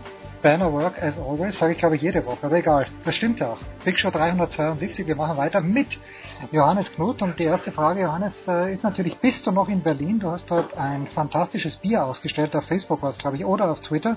Bist du noch in Berlin oder hast du dich schon wieder heimgezogen nach München? Nee, ich ist, äh, Berlin hat zwar nach wie vor nur anderthalb äh, funktionierende Flughäfen, aber doch eine ganz gute funktionierende Bahnstrecke. Deswegen habe ich mich dann gleich äh, danach oder am Tag, äh, morgen danach nach dem Staffel wieder zurück aufgemacht nach München und habe den Kurzurlaub ein bisschen vertagt und aber es ist ja immer ein ganz netter Termin dann. Ähm, das, das Meeting ist am, am Sonntagnachmittag, das kann man gut mitnehmen und gut einbauen und ähm, ja, dann das, das war ein ganz stimmungsvoller runder. Gibt es ein Leben in der deutschen Leichtathletik nach Robert Harting, um den sich ja, wenn ich das richtig mitbekommen habe, doch das meiste gedreht hat. Äh, die, die Weltleichtathletik irgendwo geht an Usain Bolt ab und äh, die deutsche Leichtathletik hat zwar Gina Lückenkämper, aber äh, die ist halt noch nicht so, ja, so gewachsen wie Robert Harting. Wie geht's weiter mit der deutschen Leichtathletik? Um mit einer leichten Frage zu beginnen.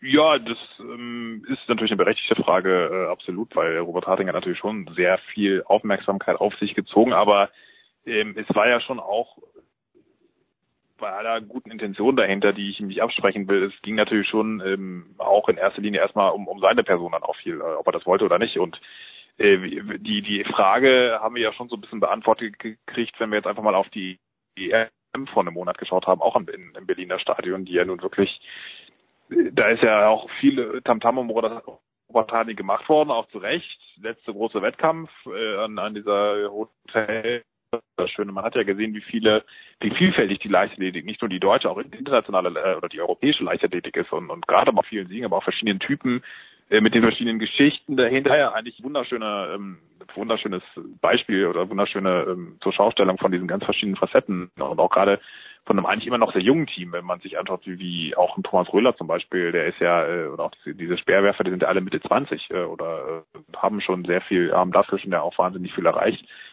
Und also da ist noch, ähm, da, da sind noch sehr viele Athleten, die noch sehr viel vor sich haben und äh, die auch ein bisschen was zu erzählen haben. Und man muss jetzt auch nicht immer an 27 Fronten gleichzeitig auftreten und, und für Anti-Doping-Gesetze werben und, und hier noch eine Sportlotterie gründen. Es, es reicht ja schon einfach, wenn man diesen Sport irgendwo repräsentiert ein Stück weit. Und, und ich glaube, da muss sich die deutsche Leichtathletik keine Sorgen machen, weil vieles entsteht da dann ja auch erst über diese Erfolge und, und das Wachsen damit. Und ähm, ich, ich, mir ist kein Sport bekannt, in dem jetzt äh, irgendwie so eine große da da Leute nicht nachgekommen wären. Und und äh, so genauso wie ich die die für für die Weltleichtathletik als riesengroße Chance sehe, dass so eine Figur, die alles auf sich zieht wie Usain Bolt auch bisschen andere Charaktere erdrückt und und andere Geschichten an den Rand drängt und und die jetzt wieder ein bisschen mehr Raum zum Atmen haben. Man man kann sich eben anschauen, was allein dafür auch über 100 Meter jetzt wieder für tolle Figuren sind. Noah Lyles zum Beispiel, die Amis überhaupt. Und genauso halte ich es auch für eine große Chance, dass jetzt für neben Robert Harting neue Leute in, in, in das Rampenlicht kommen und ich glaube, da, da muss sich niemand Sorgen machen. Robert Harting hat in Berlin nochmal gut geworfen. Er ist Zweiter geworden hinter seinem Bruder und äh, dieses besondere Spannungsverhältnis, das er zu seinem Bruder auch Olympiasieger hat. Wie haben sich die denn verabschiedet? Weil das haben wir in den USA, es war zwar Tagesthema Nummer eins, das ist, dafür du dir denken kannst, aber wie ist denn die, wie, wie ist denn die öffentliche Verabschiedung ausgefallen zwischen Christoph und Robert Harting?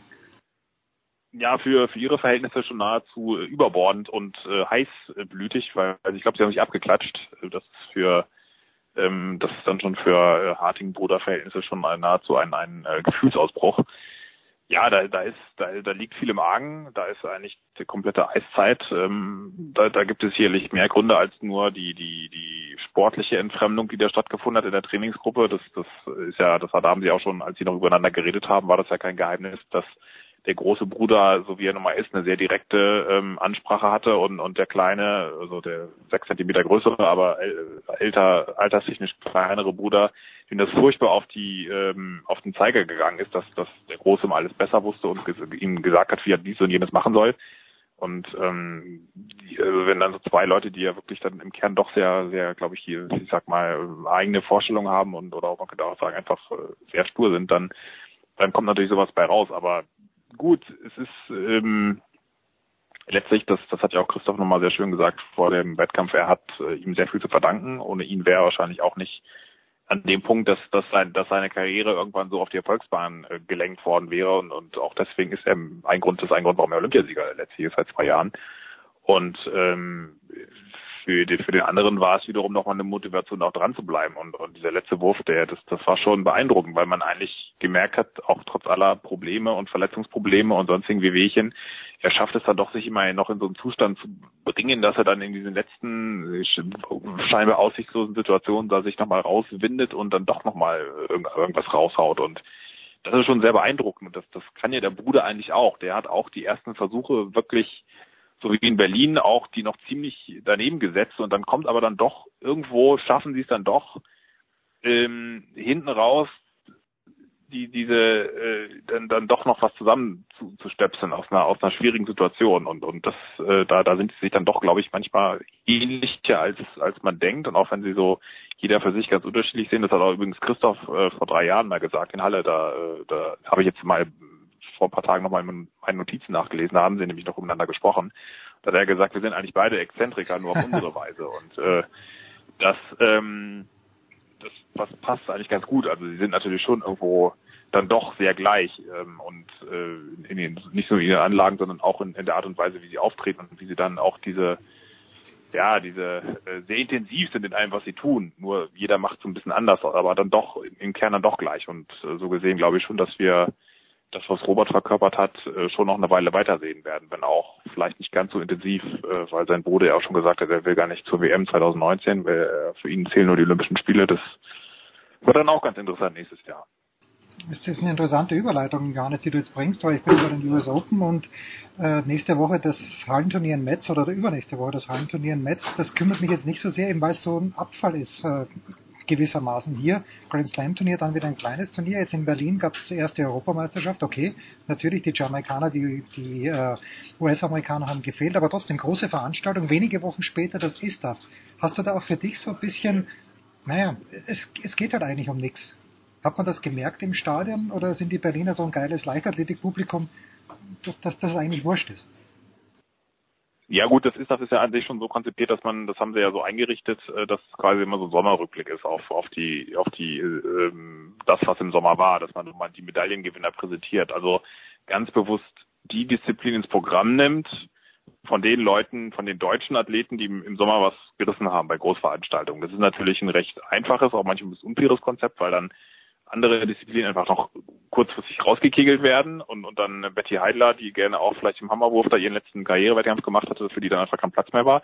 Aber andererseits ist es natürlich aus marketingtechnischer Sicht auch irgendwo clever, weil natürlich das deutsche Sportpublikum orientiert sich nun mal sehr an den deutschen Sportlern.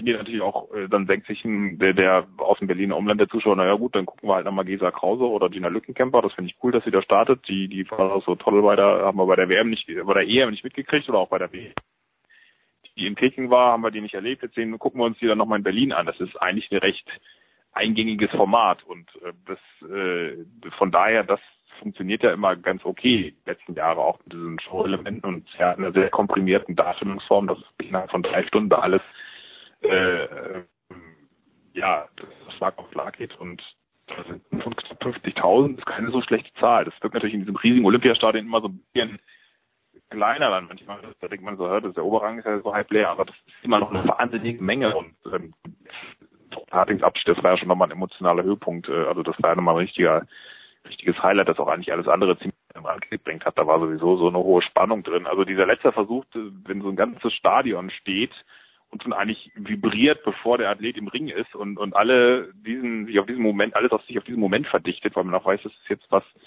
nach 18 Jahren geht da so eine Karriere zu Ende und und äh, das das war schon eine sehr spezielle Stimmung, eine sehr spezielle Atmosphäre, die ähm, die man auch glaube ich nur so im Stadion aufsaugen kann und vor allen Dingen wir standen dann als Journalisten standen dann unten am Ring, weil klar war, dass Robert Harting nicht mehr in die Mixer wahrscheinlich kommt und da, da merkt man erstmal, wie sehr sich der Lärm da unten ballt. Also das, das kriegt man auf den Oberring gar nicht so mit und wieder richtig so eine Welle entsteht. Und und dann versteht man auch natürlich als Athlet, äh, wie der das vielleicht ja noch geschafft hat, diese letzten Versuchen, wenn man sich davon nicht abschrecken lässt, dass er das richtig nochmal auf so eine Euphoriewelle davontragen kann, dass man gar nicht überlegt, was man macht, sondern dass man es einfach macht. Und das äh, fand ich schon sehr beeindruckend. Und ich glaube, das hat auch dazu das Publikum auch so ein bisschen dran berauscht. Und da ist schon so eine so eine so eine Spannung entstanden, die die sehr besonders war. Das das äh, hat man auch wirklich nur, glaube ich, wenn so eine Figur dann abtritt und das dann so inszeniert ist auch.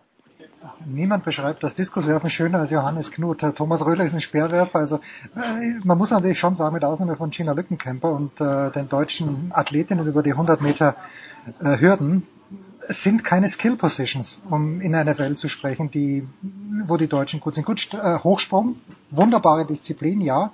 Bin ich da ein kleines ja. bisschen zu streng oder siehst, siehst du schon auch, ich meine, klar, die, die Sprinter, äh, meinetwegen auch noch die 400 Meter Läufer, das ist schon was, wo man eher hinschaut. Ansonsten ist es halt immer noch Werferland. Mit Ausnahme des Hochspringers, dessen Nachnamen ich mir nicht traue auszusprechen.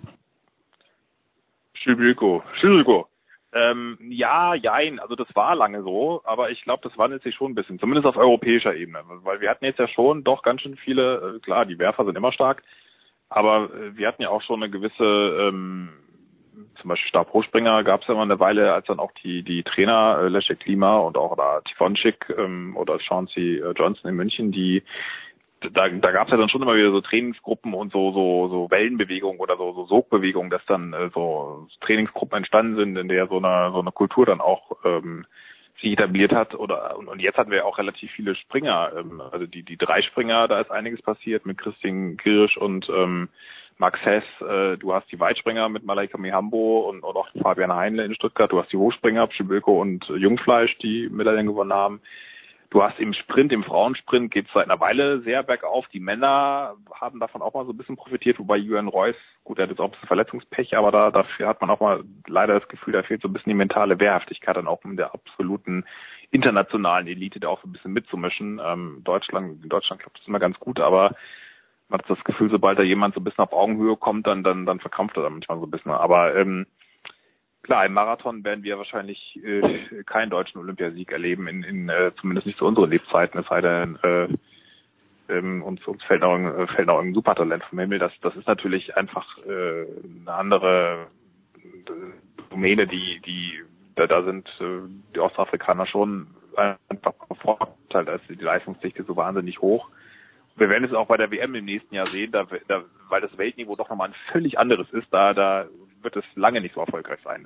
Es kann immer gut werden, aber das da ist dann auch wirklich die, die, das Niveau so hoch, da wird auch vieles ein bisschen anders ausgehen. Aber im Kern glaube ich schon, dass in, in vielen insgesamt äh, sie es schon schaffen, so, eine, so einen gewissen, weil sie es auch geschafft haben, zum Beispiel auch bei den Speerwerfern, so eine Kultur des Austauschs zu haben, dass die, das war früher im DV ganz schlimm, dass eigentlich die Heimtrainer auch für sich ganz wenig mit anderen Heimtrainern äh, ähm, getauscht haben, sodass eigentlich äh, das lauter kleine AGs waren, die eigentlich überhaupt nicht miteinander, Ich-AGs, die überhaupt nicht miteinander kooperiert haben. Und das haben sie geschafft, schon vielen Trainern, diese jüngeren Trainern, die sind da deutlich aufgeschlossener und, und so entsteht halt auch so eine so eine bisschen breitere Kultur des der Leistung und nicht nur, dass dass du mal immer so von hier einem Talent abhängig bist und da von einem Talent, sondern wirklich, dass da auch Wissen geteilt wird und das, das kommt ja letztlich dem ganzen Verband dann auch zugute und und und ähm, auch das, ich meine, dass ein Thomas Röhler zum Beispiel dem zweitplatzierten Andreas Hofmann sagt vom letzten Versuch, so und so musst du werfen, wenn du mich schlagen willst. Ne? Und ähm, das, das, das wäre vor ein paar Jahren wäre das völlig denkbar gewesen, auch unter manchen Athleten, die die sind sie aus dem Weg gegangen, äh, schon weil sie nicht gegeneinander äh, laufen wollten bei kleinen Sportfesten. Also da ist, da wächst schon was ran, glaube ich, und und das das kann man nicht mehr so auf die Werfer allein äh, beziehen. Das das ist schon auch, äh, wenn alle, weil wenn alle sich so ein bisschen helfen, dann dann profitieren ja, man profitiert auch selbst wieder davon, wenn man wieder Anregungen für sich selbst kriegt. Also das, da ist schon, glaube ich, ein bisschen Nachhaltigkeit da, aber ich würde insofern recht geben, als dass wenn, wenn es auf absolutes Weltniveau kommt, dann, dann ist es nochmal noch eine ganz andere Klasse und das werden wir jetzt in den nächsten zwei Jahren sehen, ob da vielleicht auch da so ein bisschen was vorangegangen ist, diese, diese Sprint, diese reine Werferkultur, dass sich das so ein bisschen ausgebaut hat oder ob das so auf den, auf den europäischen Bühnen, Bühnen, ob es auf das beschränkt bleibt. Ja gut, bei einer Weltmeisterschaft zum Beispiel eine 4x100 Meter Staffel der Dame eine Bronzemedaille, das wäre ganz, ganz überragend. Jetzt habe ich den Johannes Knut, der alles weiß. Machen wir uns nichts vor, Johannes weiß alles, aber ich habe ihn mit Chamoludin, äh, Abdu Shaparov, habe ich ihn schon mal gehabt. Pass mal auf. Ich, kan stimmt, ja. ich, ich, ich, kannte den Herrn natürlich nicht, aber Doris Henkel, wir haben vor, vor kurzem mit Schmieder und mit, ähm, mit äh, Markus Gaub haben wir Stadtland Fluss gespielt und wir hatten als Kategorie deutsche Olympiasieger und wir haben den Buchstaben C, C gehabt. Und wir, wir sind gescheitert. Schmieder, Gaupulver gescheitert. Und dann kommt aber Doris Henkel. Vor oder Nachname? Nachname. Und dann kommt ja. aber, kommt aber Doris Henkel um die Ecke und bietet uns Waldemar Zierpinski oder Czierpinski an. Mir Marathon, ja. ja. Du Fuchs, du. Du Fuchs, du. Hättest ja, du auch, hätte, weiß, ich aber, weiß ich jetzt, hätte ich, weiß ich aber jetzt so, weil, weil du es gesagt hast schon, weil ich jetzt den Vornamen gehört hatte. Ah, okay, gut. Ja, ja, die, ja. die Doris aber das wäre mir doch, glaube ich, auch nicht angefallen. Ah, okay, die Doris, die kannte den. Stark. 76 gut. Gold im Marathon in Montreal, wo wir alle. glaube ich, äh, ja. Ja. Schon schon ein paar Jahre her. Damals natürlich aber noch. Mir fällt jetzt auch akut, akut fällt, würde mir jetzt auch, würde ich mir schwer tun in der Leichtathletik. Ja, wir hatten dann noch F und ich habe einfach mal Ariane Friedrich genommen und bin mir auch gar nicht sicher, ob die überhaupt Olympiasiegerin geworden ist. War Ariane Friedrich die Hochspringerin, Olympiasiegerin? Ich, ich nee. Nee. nee. Na gut, dann mir, habe ich zwei Punkte nee, geschenkt war, bekommen. Bei der WM war sie in den Medaillenrängen, aber Nein, nein, das glaube ich, falsch, aber ich, glaube ich, ich würde ich fast äh, darauf wetten, dass es nicht war. Ja, dann wette, wetten wir nicht gegeneinander. Johannes. Francesco Friedrich vielleicht. Francesco Friedrich, das war der, den ich gemeint habe, genau. Johannes, was gibt's für dich am Wochenende? Johannes, was gibt's für dich am Wochenende? Ähm, was haben wir denn jetzt? Ich komme durcheinander. Äh, wir, wir haben noch nicht das Berlin-Marathon-Wochenende, das ist die Woche drauf erst. Deswegen gibt es für mich jetzt tatsächlich äh, ein bisschen Hintergrundrecherche und dann gucke ich mal, mal, ob wir was präsentieren können ähm, von unseren Themen, die wir, an denen wir rumdoktern. Aber akut äh, ein bisschen Sonntagsdienst, ist es überhaupt Bundesliga? Nee, äh, Länderspiel ist da, Länderspielpause. Also da das verfolge ich auch von der Redaktion aus und gucke mal, wie sich der tiefgreifende Neustart beim DFB-Team, wie sich das so auswirkt. Nach den tiefgreifenden Scouting und sonstigen Veränderungen. Ja, also wir hoffen nicht nur, wir fordern ein Buch, ein Buch 2 in der Süddeutschen Zeitung nach der tiefgründigen Recherche von Johannes Knut und eine Seite 3 auch gleich noch dazu aus seiner Feder. Kurze Pause, dann geht's ja weiter in der Big Show 372. Danke Johannes. Banner work as always.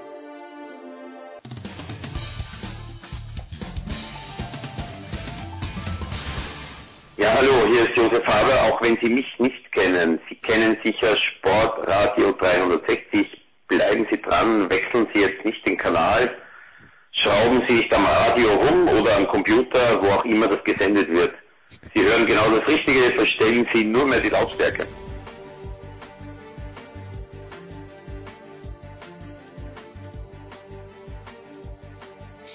Es geht ein bisschen drunter und drüber hier bei Sportradar 360 in der Big Show 372, aber das macht nichts, denn der große Markus Götz ist in Heidelberg. In Gottes Namen, Götzi, bevor wir über Tennis und über äh, Handball sprechen, warum bist du in Heidelberg? Guten Morgen erstmal, ja, bei dir äh, mitten in der Nacht, gute Nacht. Ganz ich bin in Heidelberg, ich mag, ich mag gerade eine kleine, eine kleine Handballtournee sozusagen. Englische Woche in der DKB Handball Bundesliga. Ich war gestern in Wetzlar, bin dann nach dem Spiel noch runtergefahren nach Heidelberg, wo ich nächtigte und äh, gehe heute Abend zu den Löwen und fahre dann morgen weiter nach Stuttgart. Ja. So ist das im Moment. Aber Heidelberg, ich habe hier studiert und ähm, bin natürlich wahnsinnig gerne hier, wenn sich so eine Gelegenheit ergibt. War nicht die beste, äh, die, die schlechteste Zeit Du, in meinem Leben. Naja, man hört immer, Heidelberg ist so schön, das muss man mal gesehen haben. Weiß ich nicht, ich war noch nicht dort. Ich bin ja hier in New York Super. und das, das Wetter ist so wahnsinnig schön und weißt du, was mir nicht aus dem Kopf geht, was wir vor zwei Wochen besprochen haben. Ich war jetzt sechsmal laufen und ich habe mir sechsmal gedacht, jetzt ziehe ich einen Sprint la Elmar Paulke an. Ich habe es nicht gemacht, weil es 100 Grad hat, aber ich muss jedes Mal lachen, während ich laufe, weil ich mir den Elmar vorstelle, wie der bei 50 Grad und 100% Luftfeuchtigkeit auf etwas zusprintet, was nicht das Ziel ist. Da hast du mir echt eine Floh ins Ohr gesetzt, Götzi. Ich, äh, ich bin so froh, dass du das jetzt alles so erzählte. War mir schon klar, dass die Pointe niemals so rüberkommt, wie sie damals äh, von uns allen erlebt wurde. Also es war einfach, das ist Wahnsinn, ganz ehrlich. Also New York äh, zu dieser Zeit, Tennis spielen, alles gaga. Echt crazy. Wie geht's dir denn so? Also jetzt nach zwei Wochen fast. Ist dein Hirn schon Medium? Ja, das Hirn ist A Medium, aber das, das ist eh nie besser als Medium. Und äh, jetzt äh, ist heute für mich mein letzter Tag, weil äh, den, den morgigen bestreite ich von zu Hause. Am Donnerstag fliegen wir heim. Es ist schon immer geil hier. Also nur bei der zweiten Woche beim Grand Slam Turnier, es dünnt halt schon sehr Ja. aus. Also muss man schon sagen. Also Dienstag nach dem Labor Day, da ist ganz wenig Ja. los und ähm, die Spiele werden weniger. Es sind auch ein Doppel, ist niemand mehr dabei, der einen interessiert. Bei den Junioren kein einziger Deutscher am Start, ist ein bisschen mühsam. Aber es ist Ja, natürlich glaub ich großartig. Aber, aber du pass auf, ich wach gerade auf, mach mein Handy an und äh, erster Blick natürlich äh, Scores US Open. Ja. Und ich, war- ich war ich war fassungslos. Ich will mir schon ganz kurz erzählen. Domi ist ja Wahnsinn. Der geht in den fünften und verliert 6-7 und was habe ich gelesen? Smash verschlagen beim Matchball? Er hat einen Smash verschlagen beim Match Matchball, war kein einfacher Smash, muss man ehrlicherweise sagen. Ähm, also Nadal hat den Ball super geholt und hat ihm einen sehr hohen Lob ziemlich, ziemlich an die Grundlinie gespielt und Dominik musste viel riskieren, hat viel riskiert. Äh, man muss so ehrlich sein, also Dominik hat fantastisch gespielt, gewinnt den ersten Satz 6-0. Nadal hat sieben Punkte im ersten Satz gemacht und nach 24 Minuten war es vorbei. Dominik hätte den dritten Satz gewinnen müssen. Ähm, hat dann den vierten gewonnen und Satz Ausgleich, aber im fünften Satz war schon Nadal derjenige, der mehr Chancen gehabt hat und Nadal ist, ist einfach ein Wahnsinn, ja, wie der kämpft und äh, der hat die Bälle geholt, das, das war großartig und Dominik hat das beste Spiel aus meiner Sicht seiner ganzen Karriere gemacht, aber wenn auf der anderen Seite jemand steht wie Nadal, ist halt schwierig. Ja, okay, aber bei der ganzen Vorgeschichte, Domi war doch krank oder verletzt und dann war er nochmal irgendwie, glaube ich, in Österreich. Ja, Also es war ja alles andere als eine, op eine optimale Vorbereitung und dann und dann so ein Turnier und dann so ein Match im Viertelfinale gegen Nadal, also Hut ab, echt Naja, Hut war, ab. war, war großartig. Also er ist, glaube ich, nicht, wenn ich es richtig verstanden habe, ist er nicht zurückgeflogen nach Österreich, was ja Wahnsinn gewesen wäre, dass er da hin und her fliegt als Ja. Kranker. Aber er ist jetzt topfit und hat gegen den Anderson hat er super gespielt und gegen, das war großartig, es war großartig und am Ende, das ist halt die große Qualität auch von Nadal, dass er so ein Match dann gewinnt. Da muss man Hut ziehen. Du und ich erinnere mich, ja muss man und ich erinnere mich übrigens an deinen Tipp, ja? also an deinen Siegtipp Del, Del Potro, hast du gesagt vor dem Turnier und jetzt äh, mit mit dieser Schlacht in den Knochen, Nadal im Halbfinale sehe ich Delpo definitiv nicht chancenlos. Junge, Junge, du Ja. wirst doch nicht am Ende mal wieder dein überragendes Tenniswissen äh, zur Schau stellen. Nein, ich, ich habe die letzten Jahre immer nur die, ich habe immer die Sieger ähm, getippt, die sind dann Finalisten geworden. Letztes Jahr Cilic, äh, habe ich gesagt, Wimbledon war im Finale. Ich habe in diesem Jahr gesagt, Anderson gewinnt, Wimbledon war im Finale. Jetzt sage ich hier, Delpo gewinnt. Äh, der wird vielleicht den Nadal schlagen am Freitag, wobei die haben jetzt ja zwei Tage Pause, was dem Nadal sicher hilft. Äh, nur ich glaube, dass der Djokovic das Turnier gewinnen wird, weil der keinen schwierigen Weg mehr hat ins Finale. Bei aller Liebe für den Cilic und ja, wird nicht einfach. Was, was gab's in, ich weiß es, was in, in Wetzlar gab, äh, und zwar hat dort äh, Magdeburg gewonnen mit fünf Toren. Ähm, erzähl mal ein bisschen, wie ist es denn so in Wetzlar vor 3689 Zuschauern? Nicht so trostlos, wie es vielleicht klingt jetzt, wenn du in New York sitzt und, und den und den Wahnsinn äh, irgendwie jetzt seit Tagen gewohnt bist und dann ja Wetzlar und nee nee nee also die die Halle ist echt ähm, eng und laut und äh, es gibt eine große Handballtradition dort also die, das ist schon das wird schon gelebt dort und das spürst du auch und das war gar kein schlechtes Handballspiel wirklich mit viel Tempo Magdeburg ist eh richtig gut drauf. Ich meine, die starten mit Auswärtssieg Melsung, Heimsieg Leipzig, Auswärtssieg Wetzlar. So willst du mal reinkommen in die Saison. Und das, obwohl sie echt einige Leistungsträger jetzt schon angeschlagen haben. Ähm, mentalitätsmäßig ist Magdeburg echt brutal. Also Hut ab vor Bennett Wiegert, als der vor drei Jahren übernommen hat. Es gab nicht wenige Zweifler und ich reihe mich ein, ich gebe es Hm. zu. Ja. Und der, der Kerl ist 36. Ja. Und diese Mannschaft ist seine Mannschaft. Wir reden ja immer davon, dass äh, es das oberste Kriterium sein sollte, dass äh, eine Handschrift zu erkennen ist, ja, die berühmte Handschrift. Also wenn die mal beim FC Magdeburg nicht zu erkennen ist, Bennett Wiegert, dann weiß ich auch nicht. Die rennen 60 Minuten Rennen, Rennen, Rennen. Bei jeder nur sich bietenden Gelegenheit. Ich kenne keine Mannschaft, die so konsequent ins Tempospiel äh, geht. Also es war gestern atemberaubend. Die machen natürlich auch Fehler, überhaupt keine Frage. Aber ich denke, das dingt dieses schnelle Spiel. Aber das ist schon nicht schlecht. Und abwehrmäßig haben sie gestern durchwachsen gespielt, sonst hätten sie an einem, an einem ganz runden Tag wahrscheinlich Mag, äh, ähm, Wetzlar auch noch ein bisschen höher geschlagen. Äh, Torhüterleistung war auch gestern durchwachsen. Äh, Also ein interessantes Handballspiel. Die Wetzlarer haben äh, phasenweise richtig gut mitgespielt. Äh, das konnte man wirklich gucken. Wenn du sagst Rennen, Rennen, Rennen, wir erinnern uns alle, Phoenix Hagen unter Ingo Freier, das war auch Rennen, Rennen, Rennen, wenn auch ein anderer Sport. Ja, ja, aber wenn du sagst, ja, aber wenn, ja, ich weiß schon, aber wenn du sagst Rennen, Rennen, Rennen, das ist für mich tatsächlich, ja, was soll ich dir sagen, das ist, Ingo ähm, Freier. Ja, ich erinnere mich natürlich noch lebhaft an Ingo Freier, denn äh, er spielte in Ulm äh, zu der Zeit, als ich noch eine Dauerkarte hatte am Kuhberg Ja. und habe ihn oft gesehen. ja, Ingo Freier ist ein ganz, ganz cooler Typ eigentlich, also ich mag den Freier, keine Frage. So, also Magdeburg startet 6-0, du sagst, die haben in äh, Melsungen gewonnen. In meinem Verständnis, in meinem beschränkten Handballverständnis war Melsungen über die letzten Jahre immer so eine Festung, die du wirklich nicht einnehmen kannst. Hat sich das ein bisschen geändert, so in den letzten zwölf Monaten? Naja, also äh, da muss ich deine äh, Erinnerung zumindest ein bisschen schärfen. Schärfe sie Was bitte. Melsungen in den letzten Jahren ausgezeichnet hat, war eine hochdotierte do- dotierte Mannschaft. Es ist noch früh, die Zunge klebt noch ein bisschen am Gaumen. Äh, eine hochdotierte Mannschaft, die äh, entsprechend hoch gewettet wurde und die leider allzu oft wechselhaft gespielt hat. Sie haben da zu Hause alle geschlagen im Grunde, aber auch gegen viele verloren. Auch gegen Teams aus der unteren Hälfte immer wieder verrückte Sachen sind da passiert. Trotzdem, Melsungen hat sich nochmal verstärkt vor dieser Saison. Hm. Und dann muss, also das sind Big Points. In Melsungen zu gewinnen sind für alle Big Points. Das gilt für Kiel, Flensburg, die Löwen, wie für den SC Magdeburg. Apropos Big Point, da hat Flensburg einen gesetzt, oder? Zu dem Zeitpunkt, wo du in Wetzlar dein fantastisches Handballwissen unter die Leute gebracht hast und vor allen Dingen unter die Sky-Zuschauer hat, hat Flensburg in Berlin gewonnen, wenn ich es richtig gesehen habe, sogar Mhm. Götzi, nach Rückstand zur Halbzeit. Ja, ich habe das äh, natürlich nicht gucken können. Ich habe es nur so nebenher mitgekriegt. Auch ein bisschen über die Konferenz, die ja äh, äh, läuft, weil ich ja auch Teil der Konferenz Mhm. bin mit, mit meinem Spiel. Äh, deswegen kann ich dir nichts sagen zum Spiel an sich. Was ich aber schon sagen kann, weil ich die Berliner schon gesehen habe in dieser Saison äh, in Göppingen. Das Verletzungspech und die Situation ist ja dramatisch. Okay. Sechs, sechs Spieler sind verletzt und das ist auch nicht zu, zu, zu ersetzen. Und also nach diesem Auftaktspiel in Göppingen, das sie ja verloren haben, da habe ich mir schon größere Sorgen gemacht gegen Berlin. Und äh, ich weiß ja auch, was die Verletzung, was die für Verletzungen haben, wann die nach und nach zurückkommen. Das geht jetzt äh, bei vielen nicht so schnell.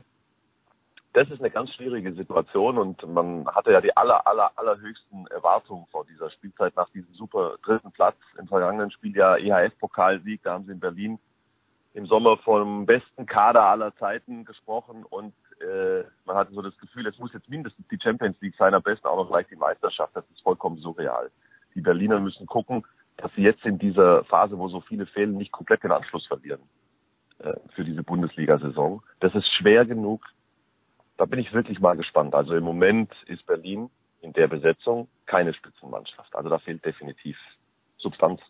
Ja, Also keine absolute Ja, Spitzenmannschaft. Ich traue denen nicht falsch verstehen. Natürlich traue ich denen zu, äh, da- dass sie da jetzt einigermaßen den Anschluss halten können im Bereich äh, 5, 6, 7. Aber wir haben ja von, von noch wesentlich mehr gesprochen. Ja, und es gab ja schon Spielzeiten, gut, die sind hoffentlich auch vorbei im Sinne der allgemeinen Spannung, wo du mit vier Minuspunkten äh, nicht mehr Meister werden hast können. Vom, vom das ist Vorjahr. vorbei. Ja, zum also Glück, das oder? mit den vier Minuspunkten. Ja, auf jeden Fall zum Glück. Äh, kannst du dich noch an die Null Minuspunkte-Saison des THW Kiel erinnern? Ja, darauf spreche ich an, Götze. So, so Ja, scharf, so scharf ja, ist meine Erinnerung haben- noch.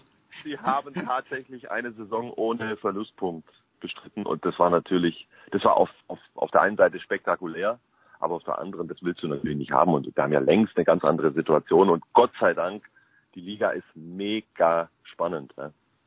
So, und du hast die Kieler, ja nicht du, aber äh, du hast, wir haben ja da vor zwei, drei Wochen drüber gesprochen, die anderen Trainer, nur damit sie selbst weniger Druck haben, haben gesagt, die Kieler sind ganz klarer Favorit wieder. Jetzt tun die sich ja auch nicht ganz so einfach. Hast du schon genug von Kiel gesehen, dass du dir mal so ein erstes kleines Bild hast machen können? Ja, ich war am Sonntag in Ludwigshafen und habe die Kieler dort gesehen bei den Eulen und äh, habe schon ein erstes kleines Bild. Klar, das war das, das erste Bundesligaspiel. Sie haben am ersten Spieltag aus Hallengründen spielen können. Das Spiel ist verlegt worden. Ich habe mich schon gefragt, wo sind die eigentlich? Da, ich, ich, ich, ich sehe ich seh ja. kein Spiel von den Kielern. Denke mir, was ist passiert? Ja, das ist natürlich auch Handball-Bundesliga. Sorry, wenn ich das mal so direkt anspreche. Das, das wäre doch im Fußball auch undenkbar, oder? Erster Spieltag und leider Stuttgart kann nicht zu ja, VfB kann zu Hause nicht spielen wir vertiefen es nicht. Es ist äh, ein bisschen schade gewesen. Ja, ich habe die Kieler gesehen und das war natürlich schon äußerst mäßig, ja, muss man ganz klar sagen. Vor allem in der ersten Hälfte haben sie total schwer getan, reinzukommen. Das Angriffsspiel, wie schon in den letzten Jahren, zu statisch, zu getragen, ähm, äh, hat mir nicht gefallen. Ja. Also ich, muss ja schon sagen, ich war gespannt, ob jetzt auch gerade mit dem Hinzukommen von Philipp Jicher als Assistent von Alfred Gislason auch da auch spielerisch jetzt neue Impulse kommen. Das kann man natürlich nach einem Spiel jetzt noch nicht abschließend bewerten. Da werden mit Sicherheit ähm, auch ein paar Dinge dazukommen. Aber das war jetzt schon mal eher durchschnittlich. Die Kieler haben es dann über eine seriöse Abwehrleistung äh, routiniert nach Hause gespielt gegen die Eulen. Das darf man auch von diesem Kader erwarten jetzt äh, nicht den Eindruck kriegen, dass ich das Ganze zu positiv machen, äh, zu negativ machen möchte. Das ist ein bemerkenswerter Kader, der von der Grundsubstanz her natürlich reichen kann für die deutsche Meisterschaft, aber ich sehe viele Fragezeichen. Also alleine mit diesen neuen Rückraumspielern, wo die spielen sollen ohne Champions League, ist mir ein Rätsel. Beispiel, mhm. Wuin, Dissinger haben gar nicht gespielt bei den Eulen. Und soweit ich das jetzt beim Blick auf das äh, auf die Boxscore heute früh ja. äh, äh, sehen konnte, haben die auch nicht gespielt gegen Lemgo gestern. Die sind hinten dran. Ja, was glaubst du, wie lange das ja, ruhig bleibt, wenn solche Leute äh, überhaupt nicht äh, zum, zum Einsatz kommen? Und äh, also da muss man schon abwarten. Da bin ich wirklich gespannt. Ich bin auch nach wie vor gespannt, wie das, wie das zwischen Alfred und Licha laufen wird, wenn es okay. mal nicht nicht läuft. läuft. ich mein, nicht läuft, ja. ja, ja, ja, weißt du. Und Gislason war sein Leben lang gewohnt, als Trainer alleine zu entscheiden. Und jetzt hat er da nicht einen gleichwertigen Partner, ganz klar, Gislason ist weiterhin der Chef, aber einer, der sich einbringen will. Ich meine, ihr kennt Willi Biecher ein bisschen. Das ist, das ist keine Lampe, äh, die einfach nur einen Statistikbogen hält. Das kannst du dir abschreiben. Ja? Der will schon was tun, der will schon aktiv sein, der soll in der nächsten Saison Cheftrainer werden. Also das ist, das ist schon alles sehr spannend. Ich habe die Kieler selbstverständlich trotzdem auf dem Zettel, aber für mich sind, auch nach den ersten Eindrücken, ich habe ja schon zwei Löwenspiele kommentiert, die Rhein-Neckar-Löwen der erste Favorit die du ja am Mittwoch kommentiert haben wirst. Wir strahlen wie immer Donnerstag aus. Die Pictures geht halt ein bisschen drunter und drüber. Der Tennisteil wurde sogar schon vor dem Teammatch aufgenommen. Aber Götze, ich lasse dich natürlich nicht gehen. Ich wollte eigentlich gar nicht darüber sprechen, aber du mit deiner mit einem hintergründigen Lächeln, möchte ich sagen, hast du mich doch noch darauf zurückgebracht, dass der VfB ja exakt kein einziges Mal aufs Tor geschossen hat gegen den glorreichen FC Bayern München. Ähm und weißt du, lieber Jens, ja, jetzt bin ich gespannt, was die Frage ist. Ich nee, die Frage ist, ähm, du bist ja sofort nach dem Antritt von Taifun Korkut hast du einen Fanclub gegründet und gesagt, ja, da möchte ich Vorsitzender sein. Äh, überlegst du, die Mitgliedschaft ein kleines bisschen auszusetzen oder ist es dafür noch zu früh? Was du den Leuten für ein Zeug erzählst? Weißt du, was ich befürchte? Dass der eine oder andere das, glaubt. das nicht richtig versteht, was du da erzählst. Jetzt, pass mal auf, jetzt lass uns das mal zweiteilen. Ja? Machen wir mal, ähm, tun wir mal Typhoon Korkut ein bisschen auf die Seite und gucken nur auf den VfB Stuttgart. Das ist mein Club und dazu stehe ich auch, seit ich fünf bin. Aber ich kenne den VfB jetzt halt auch mittlerweile. Und was in den vergangenen Jahren, und es sind ja nicht nur ein, zwei, sondern sechs, sieben, acht, neun, da an Wellentälern zu durchschreiten war, das hat jeden, der diesen VfB mit dem Herzen verfolgt, natürlich geprägt. Und so kommst du gar nicht mehr umhin. Das hast du jetzt einfach als Kerbe in deiner sozusagen Fanlebensleiste.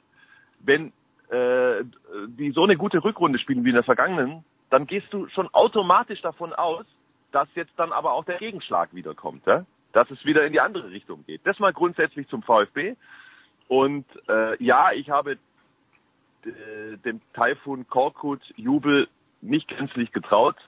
Äh, ich, will jetzt äh, noch nicht so weit gehen und hier äh, schon die weiße Fahne schwingen. Jetzt gucken wir uns mal die nächsten Spiele an, aber Fakt ist, dass das gar nichts war.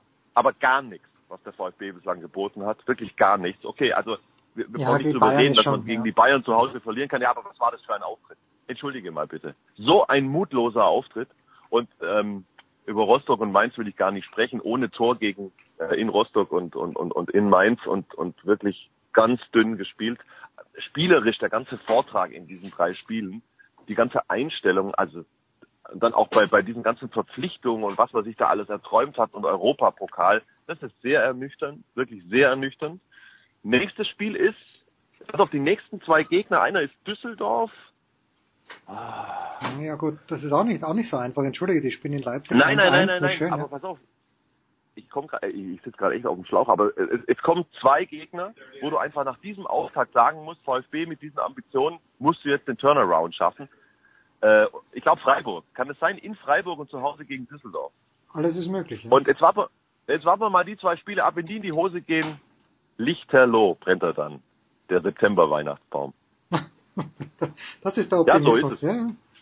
Ja, nein, das ist kein Optimismus, das ist tatsächlich Realismus. Ich sage nicht, dass es passiert, ich sage nur, was wäre, wenn es so käme. Naja, gut. Äh, ich sag mal so, es werden sich wieder Mannschaften finden, die schlechter sind als Stuttgart, auch in diesem Jahr. Ja, Freiburg, ist Freiburg zum Beispiel und Nürnberg. Ja, aber was sind die Ambitionen? Ja, ja. Da kannst du nicht glauben, dass sie so wie in der Rückrunde, wo sie die zweitbeste Mannschaft waren, dass es so weitergeht. Nein, äh, keiner hat, also ich habe nicht vom Europapokal äh, geredet oder geträumt, aber da gibt's ja noch was dazwischen. Also das kann ja jetzt nicht mehr sein, dass der VfB mit dieser Mannschaft äh, als einziges Ziel den Klassenerhalt ausgibt oder dass das, das das Thema ist. Also das, da muss man jetzt weg sein, bei allem, was recht ist. Da gibt's ja noch was zwischen Europapokal und Abstiegskampf. Ja, schon. Aber du, jetzt, wo die Bremer um die Meisterschaft mitspielen, ist alles ganz anders. Ja, wer hat das erzählt? Naja, das ist der Erzählt man das in New York oder wie? Das ist das Gesprächsthema Nummer eins in New York. Ja? Also man überlegt sich, was wird Tennis ohne Roger Federer sein und äh, Gesprächsthema Nummer zwei ist schon, Ja. ähm, wie, wie, wie wird die Bundesliga ausschauen, wenn Werder Bremen wieder Meister wird. Götzi, herrlich, Bevor du mich jetzt Ja, ja, ja, was willst du denn? Was willst du denn? äh, Rausschmeißt. Ich, ich, einfach nur, weil du es gerade nochmal angesprochen hast, weil es mich natürlich auch beschäftigt hat. Ich habe nichts gesehen von Federers aus gegen Millman Ja. und äh, bin völlig ohne Informationen. Ich habe nur im Nachgang, als ich das Ergebnis vernommen habe, ein komisches Bauchkrummeln gekriegt. Und Ja, mir kam Recht, einfach der Gedanke, war, war's das? War's Ja. das? Es war, Weißt äh, du, was ich meine? äh, es war nicht, nicht mit schönem Tennis, aber es war das mit, äh, mit Grand Slam Titeln, glaube ich. Kann ich mir, Ja, glaubst, kann ich mir was, nicht, was, was kann, macht der Kerl? Jetzt hat er sich irgendwie geäußert jetzt zu seinen Zukunft. nein, nein, nein, nein, er wird noch weiterspielen. Er wird noch weiterspielen, aber ich glaube, es war das, das Ganze mit, da hat er jetzt ja gerade erst einen neuen Ausrüstervertrag geschlossen, also ich glaube, mit dieser Aufhört nächstes Jahr Labour Cup in Genf, da wird er ganz sicher noch spielen, Tokio 2020, ähm, aber ähm, ich, ich glaube nicht, dass er noch einen Grand Slam Titel gewinnen kann. Da fehlt ihm einfach die Power und irgendwann kommt er mal auf, auf Djokovic und Nadal und gegen den Millman hat zu viele Chancen gehabt, die er nicht genutzt hat, also es war sehr, sehr mühsam. Leider. Also aber ich glaube nicht, dass er aufhört. ich würde nicht so, ich würde nicht so weit gehen, jetzt schon zu behaupten, er kann kein Grand Slam mehr gewinnen. Ich denke, wenn er fit ist, hat er in Wimbledon zumindest immer eine grundsätzliche Chance. Aber unter Das ja, solchen vielleicht, ja. Bedingungen, unter solchen Bedingungen bei dieser Hitze in, in New York, also er hatte ein paar Zitate habe ich von ihm gelesen, dass er echt das Gefühl hatte, ich kriege keine Luft mehr. Ja. Und äh, dass er, dass er zwischendrin dann einfach auch gedacht hat, ja, jetzt macht keinen Sinn mehr, jetzt reicht's wirklich. Ja. Und dann, und das sind schon, finde ich, ziemlich klare Aussagen und übrigens ist er auch überhaupt nicht verwerflich, in keinster Art und Nein, Weise. Gottes Willen. also, aber, aber da habe ich dann einfach schon auch gedacht, okay, ähm, ist sie das jetzt die Zeitenwende bei Roger Federer? Wir haben das ja vor einigen Jahren alle auch schon geglaubt, aber ich meine, nochmal, er wird ja auch nicht jünger. Nee, nur du, Götzi. Und mich schmeißen sie jetzt heraus aus dem, Nur Presse, aus dem Pressezentrum und deswegen danke dir, Götzi. Das war's mit dem großen Gerne. Markus Götz. Kurze Pause und dann geht's weiter mit dem nicht minder großen Heiko Holder.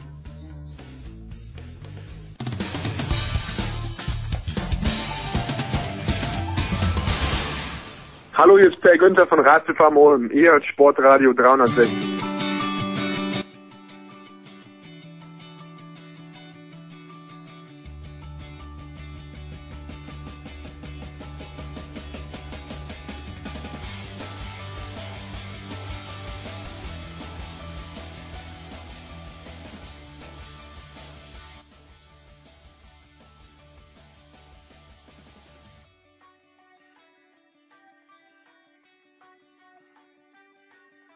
So, weiter geht's in der Big Show 372 mit Heiko Olderb. In meinem Rücken, das möchte ich nicht verhehlen, sitzt Jürgen Schmieder und wird mir auf die Finger klopfen, wenn ich Blödsinn rede. Aber Heiko, wir sprechen über ein Thema, wo der Jürgen einen fantastischen Artikel in der SZ geschrieben hat und wo du für den Deutschlandfunk berichtet hast, nämlich die Causa Colin Kaepernick. Wer es nicht mitbekommen hat, elaboriere mal ganz kurz. Was ist passiert? Ich sage nur, just do it ich sag mal, das kann man eigentlich für alle überraschen. Ne? Also da freut man sich auf die NFL, die am Donnerstag losgeht, am Tage der Ausstrahlung.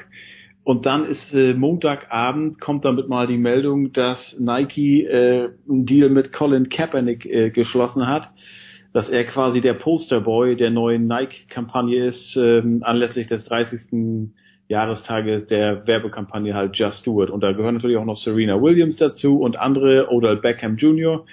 Aber das Gesicht ist äh, halt Colin Kaepernick und äh, ein Mann, der durch seine Aktionen schon vor zwei Jahren durch das Niederknien polarisiert hat und der ist, wie man anhand der Reaktion ja hier in Amerika gesehen hat, immer noch tut. Also ob da sie einen sagen, oh jetzt kaufe ich nur noch Nike, die anderen sagen nie wieder Nike und äh, stellen dann Videos online, wie sie ihre Nike-Schuhe ähm, anzünden, verbrennen, wie sie ihre Socken, das, den, das Swoosh-Zeichen da äh, zerreißen, äh, was natürlich auch aberwitzig ist, weil das ist natürlich wunderbare äh, Werbung für Nike selbst. Und ähm, ja, also irgendwie habe ich das Gefühl, die NFL geht los, aber es geht um nicht um den Football, äh, also um das, äh, also auf dem Feld, sondern nur um einen Mann, der seit dem 1. Januar 2017 kein Spiel mehr gespielt hat. Warum? Ich meine, das ist ja kein Wohltätigkeitsbetrieb, Nike natürlich. Und der Aktienkurs ist, glaube ich, um 2,5 Prozent runtergegangen. Der von Adidas lustigerweise um 2,3 Prozent. Warum auch immer. Aber was, was ist deine Theorie? Warum machen die das? Warum riskieren die da was? Ähm, das habe ich mich natürlich auch gefragt. Und dann habe ich aber in der New York Times heute eine interessante Zahl gesehen. Die haben im März, also man muss wissen, und ich wusste es nicht, bin ich ganz ehrlich, ich dachte immer Reebok wäre der Ausstatter der NFL. Adidas, äh, Entschuldigung, Nike ist äh, äh, Bekleidungsausstatter, Trikotausstatter der NFL. Das heißt, das Nike-Zeichen ist auf allen Trikots der 32 Teams zu sehen. Und die haben im März den Vertrag mit der NFL bis 2028 verlängern. Und danach hieß es seitens der NFL, Nike ist ein, äh, ein, ein zuverlässiger und langjähriger Partner. Und ich bin mir ziemlich sicher, dass Nike damals, ich kann es nicht äh, beweisen, aber ich bin mir einfach mal sicher, damals schon eventuell sowas im Hinterkopf hatte, vielleicht machen wir da was zu unserer 30. Ausgabe Richtung Kaepernick. Ähm, dass wenn dem so wäre, wäre das natürlich ein richtig schöner Mittelfinger ins Gesicht der NFL, denn die NFL-Owner haben ja echt, haben ja sich zusammengetan. Im vergangenen Jahr, wir erinnern uns, ein Shahid Khan zum Beispiel kniete ja noch mit den Jacksonville Jaguars in London zusammen an der Seitenlinie. Diesmal sollte es ja ein bisschen härter werden. Vor allen Dingen Jerry Jones, der Owner der, der des Cowboys, war der ja sehr, sehr vorlaut und diesmal, ja, ähm, wollten sie nichts mehr durchgehen lassen. Keine Proteste. Es sollte wieder rein nur ums Sportliche gehen. Und äh, wenn jetzt aber einer der größten Sponsoren und halt der Bekleidungs- oder Trikotsponsor einen Athleten ähm, als Posterboy ähm, da präsentiert, den die NFL ja gar nicht mehr haben will, äh, der den ja schon seit Jahren eigentlich ja so ein wie, wie so ein lästiger Köter am Bein hängt. Äh, hört sich jetzt vielleicht harsh an, aber ne, also er findet ja keinen Job mehr und hat ja auch jetzt gerade erst Collusion, wieder vergangen. Sag ich nur. Collusion. Ja, genau. Ähm, und natürlich kommt das auch aus der, wo du gerade Collusion sagst, äh, kommt natürlich auch aus, aus dem Weiß, Weißen Haus immer dementsprechende Kommentator, äh, Kommentare. Da wurde ja unter anderem, wir erinnern uns, ähm, äh, Spieler wie Kaepernick wurden ja als Hurensöhne von Präsident Trump äh, bezeichnet. Ähm, das ist schon ein dickes Ding. Und bislang habe ich von der NFL, ich meine, ich habe jetzt die letzten drei Stunden nichts, nichts mehr gecheckt, aber bis heute Nachmittag, bis ich meinen äh, ähm, Beitrag für Deutschlandfunk gemacht habe, war von der NFL noch nichts zu hören gewesen, wie sie damit jetzt umgehen. Ich weiß nicht, ob sie es einfach wegschweigen, ob sie noch anwaltlich irgendwas prüfen lassen, aber ähm, wir wissen ja alle, dadurch, dass Kaepernick keinen Verein hat, ist er halt bei der NFL nicht angestellt. Und insofern weiß ich nicht. Also man muss natürlich auch sagen, Nike ist eine globale Marke, nicht nur eine amerikanische Marke. Und ich hatte gerade vorhin noch einen Artikel angelesen bei Forbes und da hieß, war die Überschrift Nike will cash in, weil deren Zielgruppe, die 18 bis 29-Jährigen, denen ist das ziemlich egal und demnach hätte Forbes wohl erkannt, dass du halt nicht nur dich nach den Meinungen von alten weißen Männern orientieren kannst und möglichen auf mögliche Reaktionen von denen oder vor möglichen Reaktionen von denen Angst haben musst, ähm, sondern du musst halt mit den Jungen gehen und wir denken, äh, wir erinnern uns vor einem Jahr, als Colin Kaepernick auch schon keinen Verein hatte, nicht mehr gespielt hat, war sein äh, zu Beginn der Saison 2017 war sein Jersey das meistverkaufte in der NFL. Der hat zwischendurch am Ende des zweiten Quarters hatte er ähm, war er Nummer 39 und er hat es bis zum Jahresende noch in die Top 50 geschafft der meistverkauften Jerseys, ob, obwohl er als einziger in, auf dieser Liste ein vereinsloser Spieler war. Finde ich übrigens im Nachhinein betrachtet immer noch schwach, zum Beispiel von Pete Carroll. Ich meine, der hat so gut nach Seattle gepasst. Die Jünger hat uns ja auch erzählt, Pete Carroll, ein total lässiger Kerl, ist schon eine schwache Meldung im Nachhinein betrachtet. Ich sag mal so, äh, äh, man muss ja immer vorsichtig sein mit, mit Vergleichen, aber ich mache jetzt einfach mal ein. Ähm, Sportartübergreifend, das ist so ein bisschen wie mit einem Lothar Matthäus. Du weißt halt, was du dir da ins Haus holst und leider das sportliche Mal lassen wir außen vor, äh, war Kaepernick ja auch nicht mehr so überragend, aber was du dir da oder die Gefahr, wie du da vielleicht 40, 50, je nachdem, wenn du vielleicht zum Beispiel ähm, die Tennessee Titans bist oder Atlanta Falcons, Dallas Cowboys, Houston, ähm, sprich mehr so aus den Südstaaten kommst, vergraust du vielleicht noch mehr als die Hälfte deiner Fans oder riskierst da was. Ne? Also den Jungs geht's halt, sobald äh, der, der Geldbeutel in Gefahr ist oder nicht mehr ganz so voll werden könnte, äh, bei diesen, wir reden ja alles über Milliardäre hier, ähm, das sind schon Business-Entscheidungen, die da getroffen werden. Und natürlich tut es nicht weh, wenn ein Colin Kaepernick Backup oder die Nummer drei ist als Quarterback. Aber ich glaube, da ist schon, äh, was du dir mit dem holst und äh, da mögen ihm viele auch Lobpreisen, den, den Owner oder den Trainer.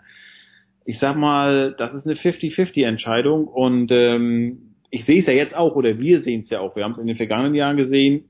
Leute, die einfach nicht verstehen wollen, dass das nichts mit einer Beleidigung, dass es nicht gegen die Hymne geht und auch nicht gegen die gegen die Soldiers und auch nicht gegen die Flagge. Nein, das ist einfach, äh, ne, man ist dieses, das sagen ja auch viele Veteranen oder viele, die in der Armee waren für dieses Recht, dieses First Amendment haben wir gekämpft und sind viele von uns gefallen. Aber jetzt sieht man es auch wieder, gerade wenn man so die konservativen Medien verfolgt, für die ist das ganz klar ein Affront.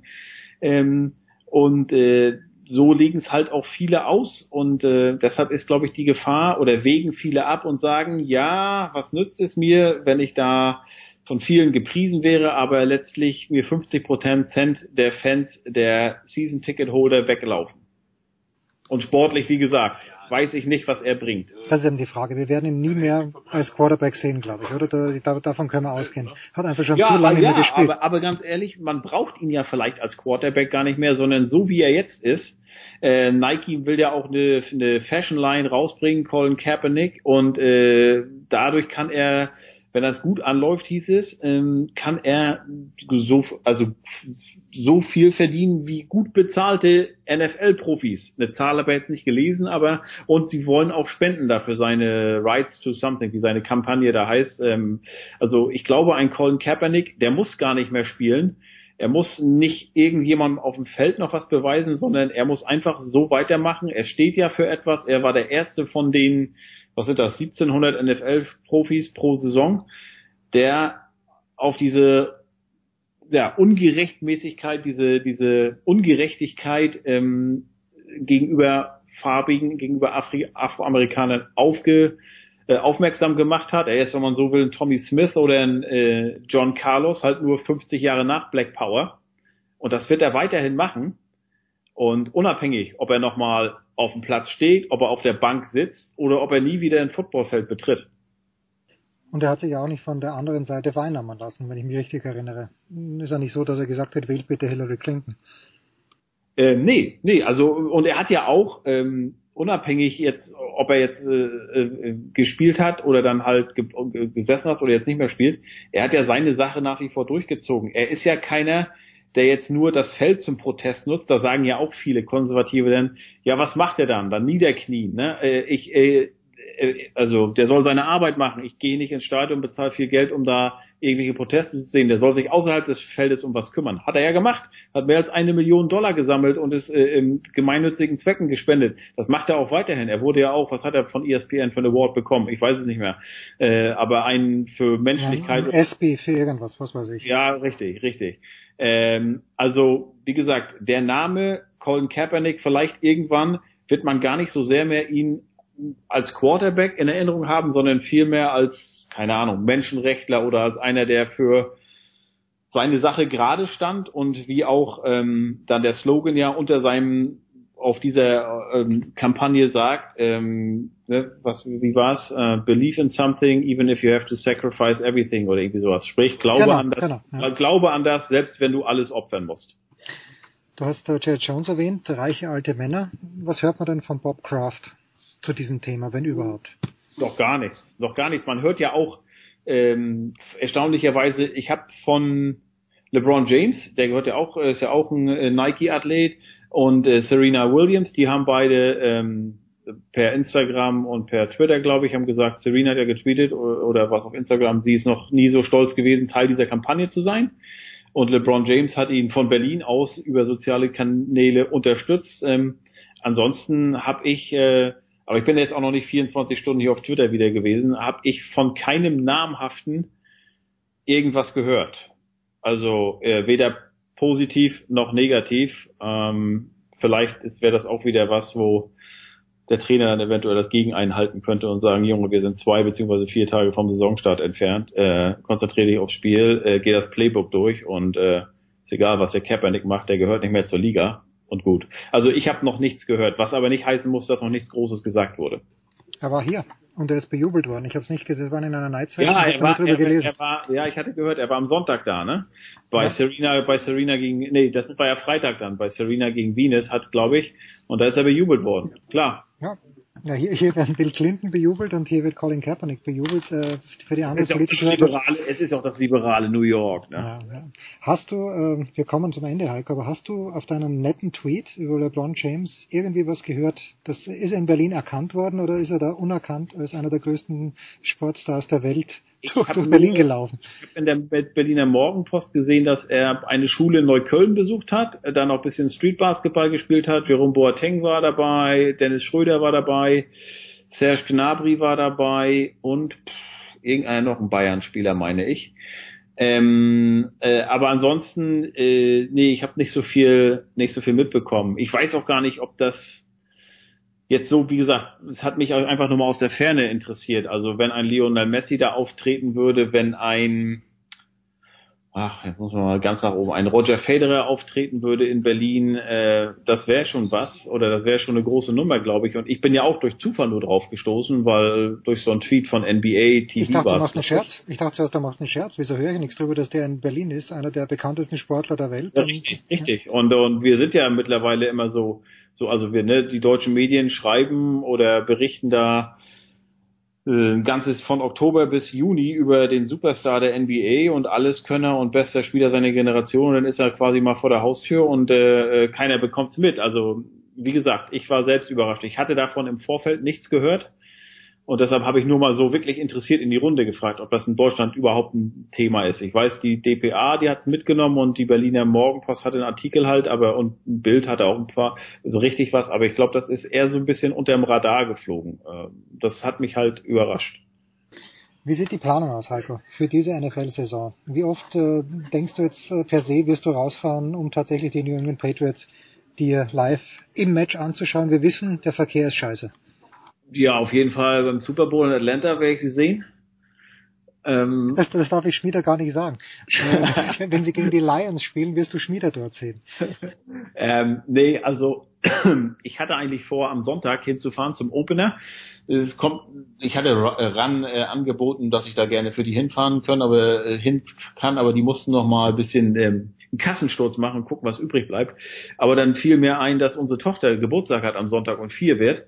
Ach, und was? Party, ja, richtig. Party. Und dadurch, dass es ein 13 Uhr Spiel ist hier, äh, wird das dann nichts. Ähm, ja, muss man mal sehen. Also ich würde schon gern gegen so die Klassiker Green Bay und so hin, muss aber auch nicht. Also ich fahre da jetzt nicht hin, nur um mir was anzugucken. Also da ist es mir hier vom Fernseher dann doch lieber. Auf jeden Fall die Playoffs, ähm, wenn sie die dann erreichen sollten. Ne, als haben wir alle 32 Teams die gleichen Chancen und deshalb. Aber wenn sie die Playoffs erreichen sollten, dann bin ich auf jeden Fall da und sonst mal gucken. Ich habe den Kalender noch so noch nicht im Kopf, aber ich weiß halt, dass äh, Green Bay unter anderem kommt irgendwann im November. Und, weil wir gerade in New York sind, äh, oder weil wir gerade in den USA sind, am Tag nach dem Labor Day geht die Schule wieder los. Die wichtigere Frage ist aber, wofür hast du jetzt Ryan eingeschrieben? Welche Kurse werden schon früh, was das Eishockey angeht und Pay-to-Play Fußball an, angenommen? Äh, noch gar nichts. Also ich weiß, ich muss mich ein bisschen drum kümmern jetzt. Wir haben nehmen ja auch den Dienstag aus, auf, heute war erst der Schultag. Ähm, und ähm, aber in seiner Schule spielt Sport eigentlich weniger eine Rolle. Die, die rühmen sich zwar damit, dass sie mindestens dreimal, nee, mindestens zweimal am Tag 30 Minuten rausgehen auf den Spielplatz und spielen. Aber das ist natürlich was anderes. Ich hätte ihn gerne in eine andere Schule geschickt, äh, wo auch äh, die ganzen Bruins-Spieler sind, wo Seidenberg seine Kinder damals hatte, äh, wo jeden Tag eine Stunde Sport gemacht wird. Die haben zwei Eishallen da. Also Eishockey ist da ganz, äh, wird ganz groß geschrieben, aber ähm, da meinte meine Frau, nee, äh, noch nicht, da kann er später noch hin. Also ja, ich muss mal sehen. Ich habe einige, ähm, hatte ich glaube ich letzte Woche schon erzählt, äh, erwähnt, einige, drei der vier Sachen habe ich einen Tipp bekommen, muss ich mir mal näher angucken, habe mich aber noch nicht so äh, näher damit befasst, weil jetzt für mich auch die Arbeit wieder losgeht. Jetzt kam halt Herr Kerpernick äh, kurzfristig ähm, äh, rein, habe ich andere Sachen noch zu schreiben, zu berichten. Nächste Woche geht's nach Tyron, nee, nach, Entschuldigung, nach Tryon, nach North Carolina, da beginnt ja, du wirst es wissen, am 11. September die, die, die, die Weltreiterfestspiele beginnen da. okay, das weiß ich bei Dressur, bei Vielseitigkeitsreiten und beim Springreiten, da bin ich da erstmal vereinnahmt für zwei Wochen und deshalb, ähm, ja, aber vorher, auch bevor ich da in den Flieger steige, will ich auf jeden Fall nochmal gucken, ob ich da was für ihn, äh, für ihn finde. Würde mich nicht überraschen, wenn das Günther Zapf kommentieren würde, für Sky oder für sonst jemanden. Reiten? Ich glaube, Eurosport macht. Okay, ja, das, der Günther kann für alle arbeiten. Der große Heiko Holder. Kurze Pause und dann geht's ja weiter. Danke Heiko in der Big Show 372.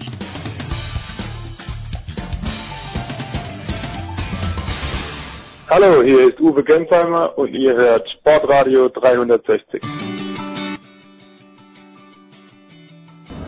Big Show 372, nicht nur bei den US Open, hoffentlich auch in Zukunft. Das ist öfter unser Go-To-Guy, wenn es um Tennis geht, Mats Merkel.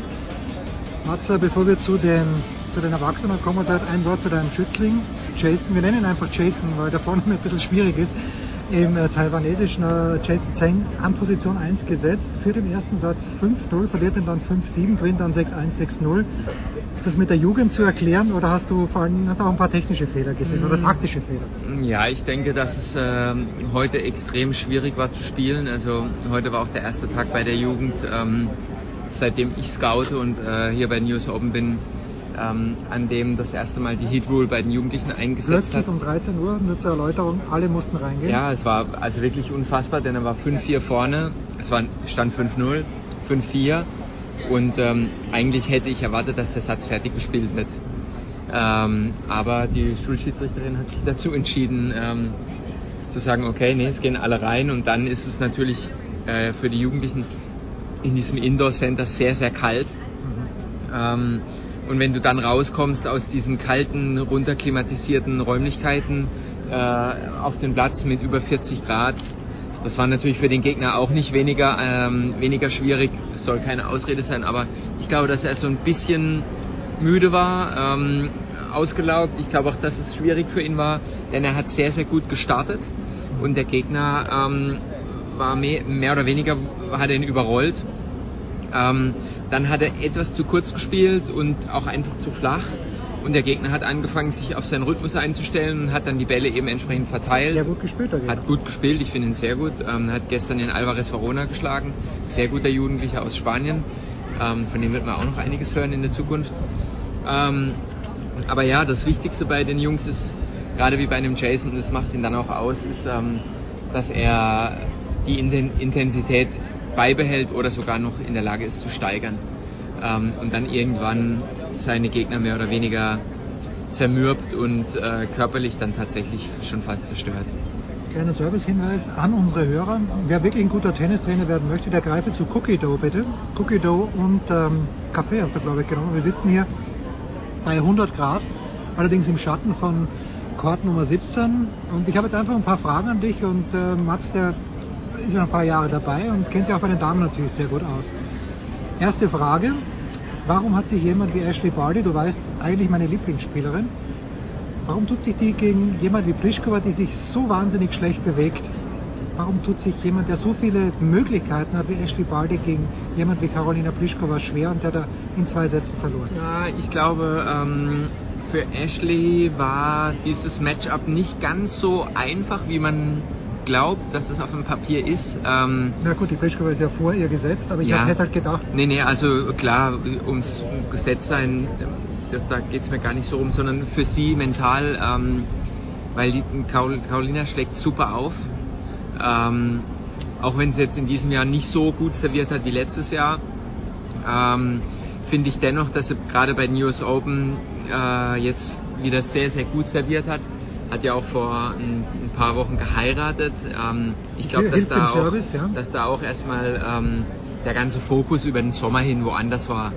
Ähm, und ihr, ihr Mann ist ja, glaube ich, ein Tommy, Tommy Hilfiger Model oder äh, Abercrombie Fitch und ähm, ja, keine Ahnung, da kann es natürlich schon mal sein, dass was dann du der, sagen möchtest, es der sind, es sind durchaus attraktive Kinder zu erwarten. Also diese, diese hoffentlich, Beziehung, also diese hoffentlich und wenn groß sie und ke- attraktiv. Und wenn sie keine Tennisspieler werden, dann wird man sie vielleicht irgendwann mal vor dem Abercrombie Fitch Store sehen. Ähm, nee, aber ich glaube, dass für Ashley war das ein schwieriges Match. Ähm, sie mag das eigentlich lieber, wenn sie ähm, äh, klare Ziele hat, auch auf dem Platz. Es gibt ja immer wieder Spieler, ähm, die dann auch tatsächlich Schwächen haben, die jetzt über das Bewegen auf dem Platz hinausgehen. Ähm, bei Carolina weiß man, okay, du musst viel hin, also gegen den Lauf spielen, du musst versuchen, ähm, sie äh, laufen zu lassen grundsätzlich. Aber um sie laufen zu lassen, musst du natürlich entsprechende Winkel spielen und dann musst du natürlich etwas Dampf rausnehmen. Aber sie spielt halt sehr hart und sehr direkt. Und wenn sie lang spielt, ist es unheimlich schwierig, da die, die Schere aufzumachen, ja, dieses Winkelspiel zu starten. Das bedeutet, ich bin der Meinung, äh, Ashley hätte ein bisschen mehr mit Dreierkurve spielen müssen. Sie kann das ja, die hat ja alles eigentlich stark technisch.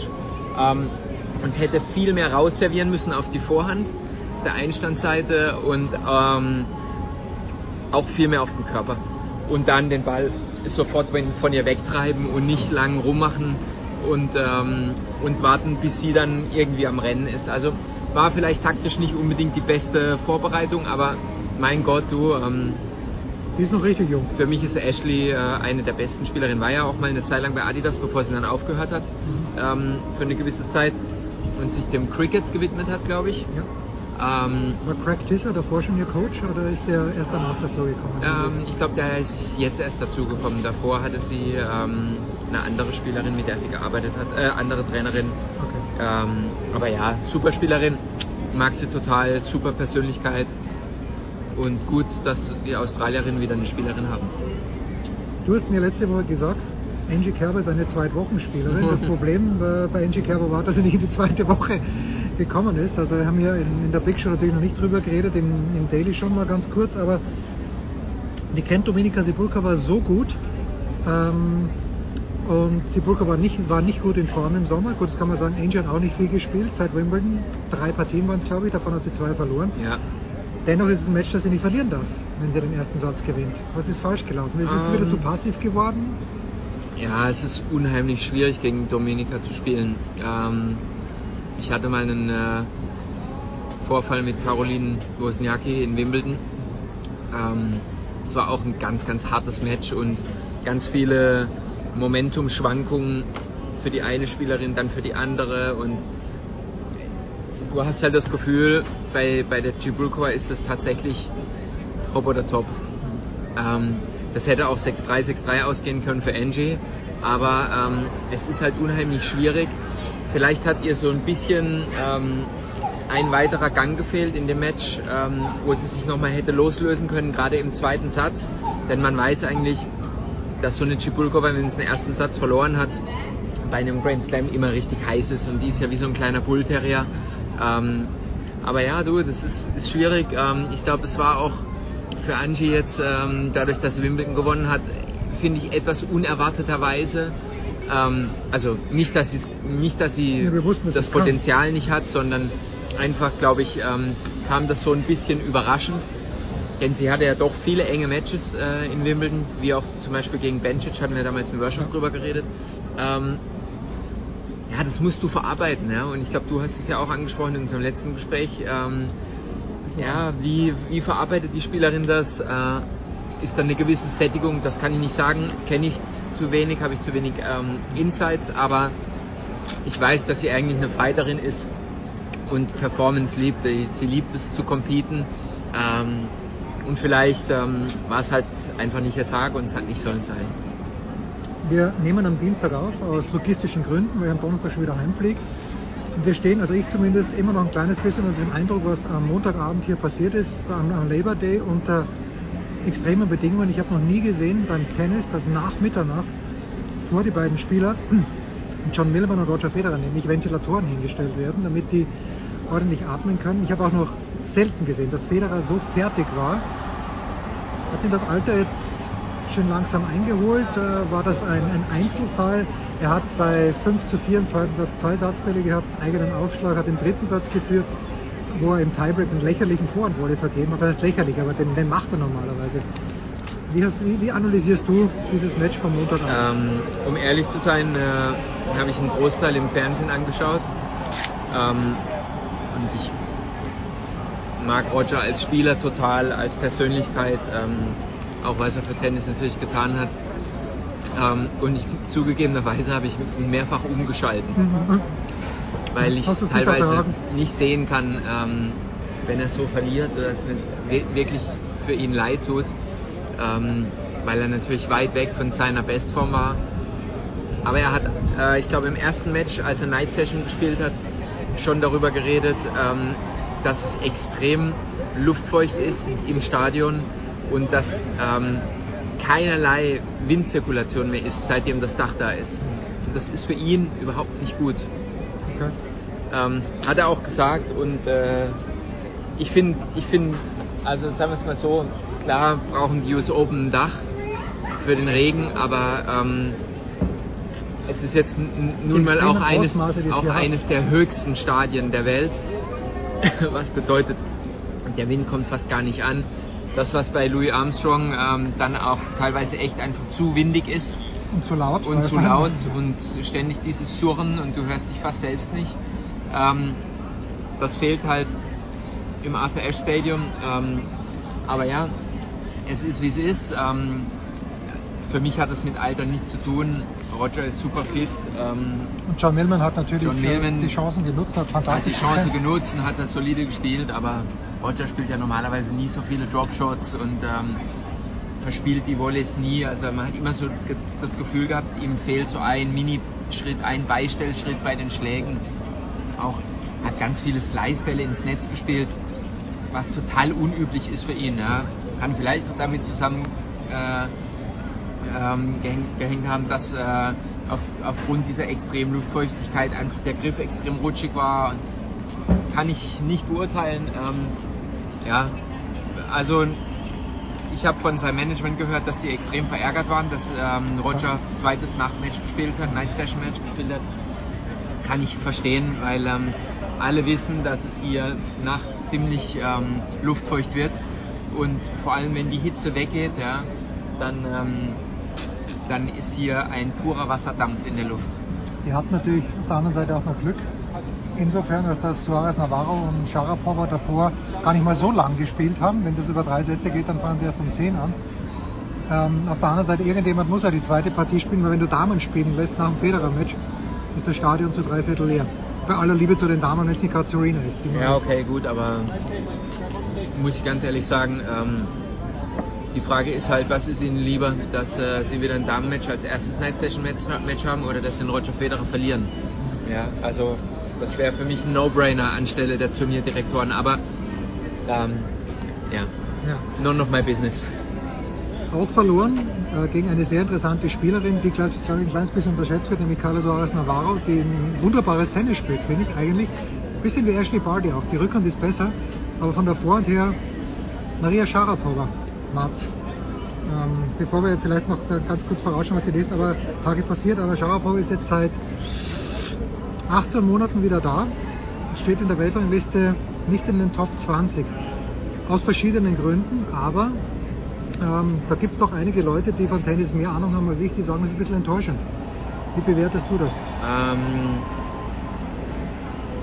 ich glaube, dass es für Maria ganz schwierig ist zu spielen. Ähm, ich glaube, dass sie sich überhaupt nicht wohlfühlt auf dem Platz. Um ehrlich zu sein, ähm, ist, die, ist die Frage, ob, ähm, ja, ob, ob, sie das, ob, ob das für sie erfüllend ist, was sie macht. Ich meine, klar, sie liebt Tennis und so weiter, aber auch gestern, ähm, sie hat ja sonst immer auch so ein bisschen so eine schmerzverzerrte Mimik, aber seitdem sie zurückkam von ihrer Pause, ähm, Zwangspause, hat sie irgendwie, ist sie noch verbissener und will vielleicht den Leuten noch mehr zeigen, ähm, dass sie eigentlich eine Topspielerin ist und da auch hingehört. Ähm, ja, Tennis könnte sie gut gebrauchen, das Damen-Tennis, aber ähm, ich bin auch der Meinung, dass es jetzt mal Zeit ist, dass die nächste Generation da richtig durchschlägt und mal anfängt, ähm, richtig zu performen wie eine Osaka. Ich freue mich, dass eine Sabalenka da mit, mit, mit Hat dabei ist. überrascht, entschuldige, dass nee, Sabalenka äh, verliert? Ich hätte, ich hätte Sabalenka ein kleines bisschen Ah. vorgesehen gegen Osaka. Ähm, ja, dass sie verliert gegen Osaka, das überrascht mich nicht so, aber ähm, ich finde, die ist eine super Spielerin mit mega, mega Potenzial. Hat in dem ähm, Dimitri Tursunov einen Spieler, der gerade aufgehört hat ähm, und total durchgeknallter Vogel war und eigentlich auch genau weiß, ähm, wie er sie vielleicht ein bisschen handeln kann, weil ich, sie ist auch nicht so einfach, habe ich gehört. Also wenn ich ihr Tattoo sehe auf dem linken Unterarm, dann, dann denken Sie schon, da hätte ich persönlich ein kleines bisschen Angst. Das ist ein sehr großes Mädchen, sehr kräftiges Mädchen und spielt wahnsinnig Tempo. Also der Tursunov, der, der hat da alle Hände voll zu tun. Ja, ich äh, hoffe, sie schlägt ihn nicht, wenn sie verliert. Und wenn, dann wahrscheinlich nur auf den Körper. Also wer ihren, ihren äh, Trainer schlägt, ist die Sevastova, glaube ich. Zumindest wenn man so sieht, wie sie mit Ronny Schmidt umgeht, das ist teilweise großartig. Aber die steht im Halbfinale. Also wir entlassen den Mats jetzt mit, mit, folgendem Status. Delpo ist gerade ins Halbfinale eingezogen. Wir haben äh, Anastasia Sevastova im Halbfinale. Wir warten auf Dominik Thiem, wir warten noch auf Djokovic gegen Millman Ja. und auch auf Nishikori gegen Cilic. Das Ganze dann am Mittwoch. Ja. Wenn du jetzt tippen müsstest bei den Herren, Ich würde mich total freuen, ähm, wenn Dominik äh, heute Abend gegen Rafa ein richtig geiles Match spielt ähm, und das Match richtig, im Englischen sagt man physical macht, richtig körperlich ähm, und er die, ja, seine Erfahrung aus den letzten Matches gegen ihn bei den Grand Slams jetzt ähm, nutzt. Ich bin mir sicher, Günther hat ihn exzellent vorbereitet. Ähm, und ja, es wird ein, wahrscheinlich auch ein tolles Erlebnis werden. Ähm, Night, Session, Night Session Match, erstes Mal für den Domi. Ähm, das muss man schon sagen, ist eines der geilsten Erlebnisse überhaupt äh, für einen Tennisspieler, ähm, was man sich vorstellen kann. Ich glaube, jeder, jeder Spieler wünscht es sich in seiner Karriere mindestens einmal Night Session bei den US Open spielen zu dürfen. Ähm, egal, was das Resultat sein wird. Ähm, aber ja, ähm, ich denke, Domi ist absolut ready für heute, ähm, hat sich mega gesteigert über die ersten Runden hinweg. Ähm, ich war von ihm beeindruckt, wie er ähm, gegen Anderson gespielt hat, ähm, der eigentlich vielleicht eher einer seiner unangenehmeren Gegner ist. Hat, glaube ich, auch nicht so eine posi positive Bilanz gegen ihn 2 gehabt. zu 6 jetzt, davor 1 zu 6, Ja. hat aber keinen einzigen Breakball zugelassen. Ja, unfassbar. Sätze. Unfassbar. Hat mega serviert, fast keine Rück- Rückhandfehler gemacht. Ähm, ja, also Aber wen siehst du fürs Turnier? Wenn du jetzt, wenn du jetzt sagst, wer gewinnt das Turnier, ich muss leider sagen, wahrscheinlich der Djokovic. ähm, Djokovic hat gute Chancen. Ich ähm, finde auch, dass äh, Del Potro super spielt. Ähm, und äh, wenn der in der Lage ist, dieses Level aufrechtzuerhalten, ähm, dann ist er auch einer der Spieler, die geschlagen werden müssen. Aber ähm, Djokovic Millmann wird auch wieder ein sehr äh, äh, körperliches Match, wobei ich sagen muss, ähm, ich glaube, dass der äh, Novak sich da etwas leichter tun wird als Roger. Bewegt sich einfach unfassbar an der Grundlinie, wie der jetzt die letzten Runden gespielt hat. Ähm, und die Bälle Open Stand in beide Richtungen anrutscht und dann einfach cross wegspielt. Das ist schon richtig beeindruckend. Ähm, und ähm, der wird dem, äh, wird dem Johnny das Leben zur Hölle machen. Und dann muss man natürlich schauen, wie Cilic Nishikori ausgeht. Ähm, Aber ich Cilic vor Nishikori kann Djokovic nichts tun, außer hat 100 Grad, so wie 2014, ja. wo ich nicht verstanden habe, wie, warum Nishikori das gewonnen hat. Ich habe es gern genommen, aber Nishikori hat vielleicht dann vielleicht ein, zwei Sätze noch. Was, warum geht der Philipp aus deiner Sicht gegen den Nishikori so, so mutlos dann auch auf dem Platz und äh, sieht sie, sagt schon davor, es liegt ihm nicht. Ich finde, er hätte es ein bisschen mutiger spielen können. Ich rede mir natürlich leicht, aber äh, im dritten Satz da hat man dann gesehen, dass Nishikori schon ein bisschen müde war und das ist fast ein bisschen schade, dass der Philipp sich das da nicht mehr zugetraut hat. Ja, also ich glaube, ähm, du weißt ja, wie das ist im Tennis, ähm, sagt man ja auch während der Matches, hast du End, Endspannung und Spannungsphasen. Ähm, vielleicht war das auch so eine Sache, ähm, extremer Relief für den, für den Philipp, ähm, als er das Zverev geschlagen hat. Ähm, und da hat er schon sich körperlich sehr reingehängt ähm, und war, ich will nicht sagen, er ist an seine Grenzen gegangen, weil es war ja ein äh, Viersatz, Viersatzmatch, aber ähm, ich, ich, bin der Meinung, dass es jetzt nicht sein üblicher Spielstil war, äh, den er gegen Zverev abgerufen hat. Ähm, was ihm vielleicht ein bisschen Energie, mehr Energie gekostet hat. Ähm, dann natürlich das Erfolgserlebnis und danach die, der Tag, weißt du, wenn du das alles verarbeiten musst, das ist ganz oft schwierig, wenn du einen Tag dazwischen hast und dann denkst du drüber nach, dann liest du in der deutschen Presse, dann kriegst du vier Trillionen Nachrichten von 100 Millionen Leuten und dann wird irgendwo geschrieben, oh ja, jetzt schlägt der Zverev, dann schlägt er auch Nishikori, so auf die Art. Aber jedes Match muss erstmal gespielt werden. Ähm, und Kay liebt US Open. Ja, ähm, auch wenn er immer wieder verletzt ist und verletzungsgeplagt ist. US Open ist definitiv eines seiner Lieblingsturniere. Ähm, ja, und ähm, vielleicht hat er, vielleicht hat er auch so ein bisschen Druck rausnehmen wollen von sich, ähm, als er gesagt hat, ja, das ist ein schwieriges Match, schwieriges Match oder so, einfach um vorher schon mal den Druck zu nehmen. Aber besser wäre es natürlich gewesen, okay, ich gehe wieder so rein wie in das Zverev-Match und ähm, freue mich auf eine geile Partie und versuche äh, den Nishikori so gut als möglich zu, zu nerven und äh, den Rhythmus zu zerstören. Aber ja. Das ist ein guter Spieler, Nishikori, darf man nicht vergessen. Nein, natürlich da. Also wenn er nicht so oft verletzt wäre, ist es ein Spieler, der ähm, absolute Qualität für die Top 8 hat, aber ja, wenn, wenn, wenn. wenn zu, viel, zu viele Konjunktive, wie immer in der Big Show 372. Mats Merkel, fantastisch, ganz, ganz herzlichen Dank, Mats. Danke. Das war die Big Show 372. Danke, Nicola, wie immer, nächste Woche wieder zu Hause aus den David Alaba Studios. Das war die Big Show auf sportradio360.de. Folgen Sie uns auf Twitter, klicken Sie den Gefällt mir-Button auf unserer Facebook-Seite und abonnieren Sie uns via RSS-Feed oder auf iTunes. Die nächste Ausgabe der Big Show gibt es am kommenden Donnerstag. Bis dahin sollten Sie die Zeit nutzen und die weiteren Angebote auf sportradio360.de wahrnehmen. Play Ball! Da ist gar nichts toll!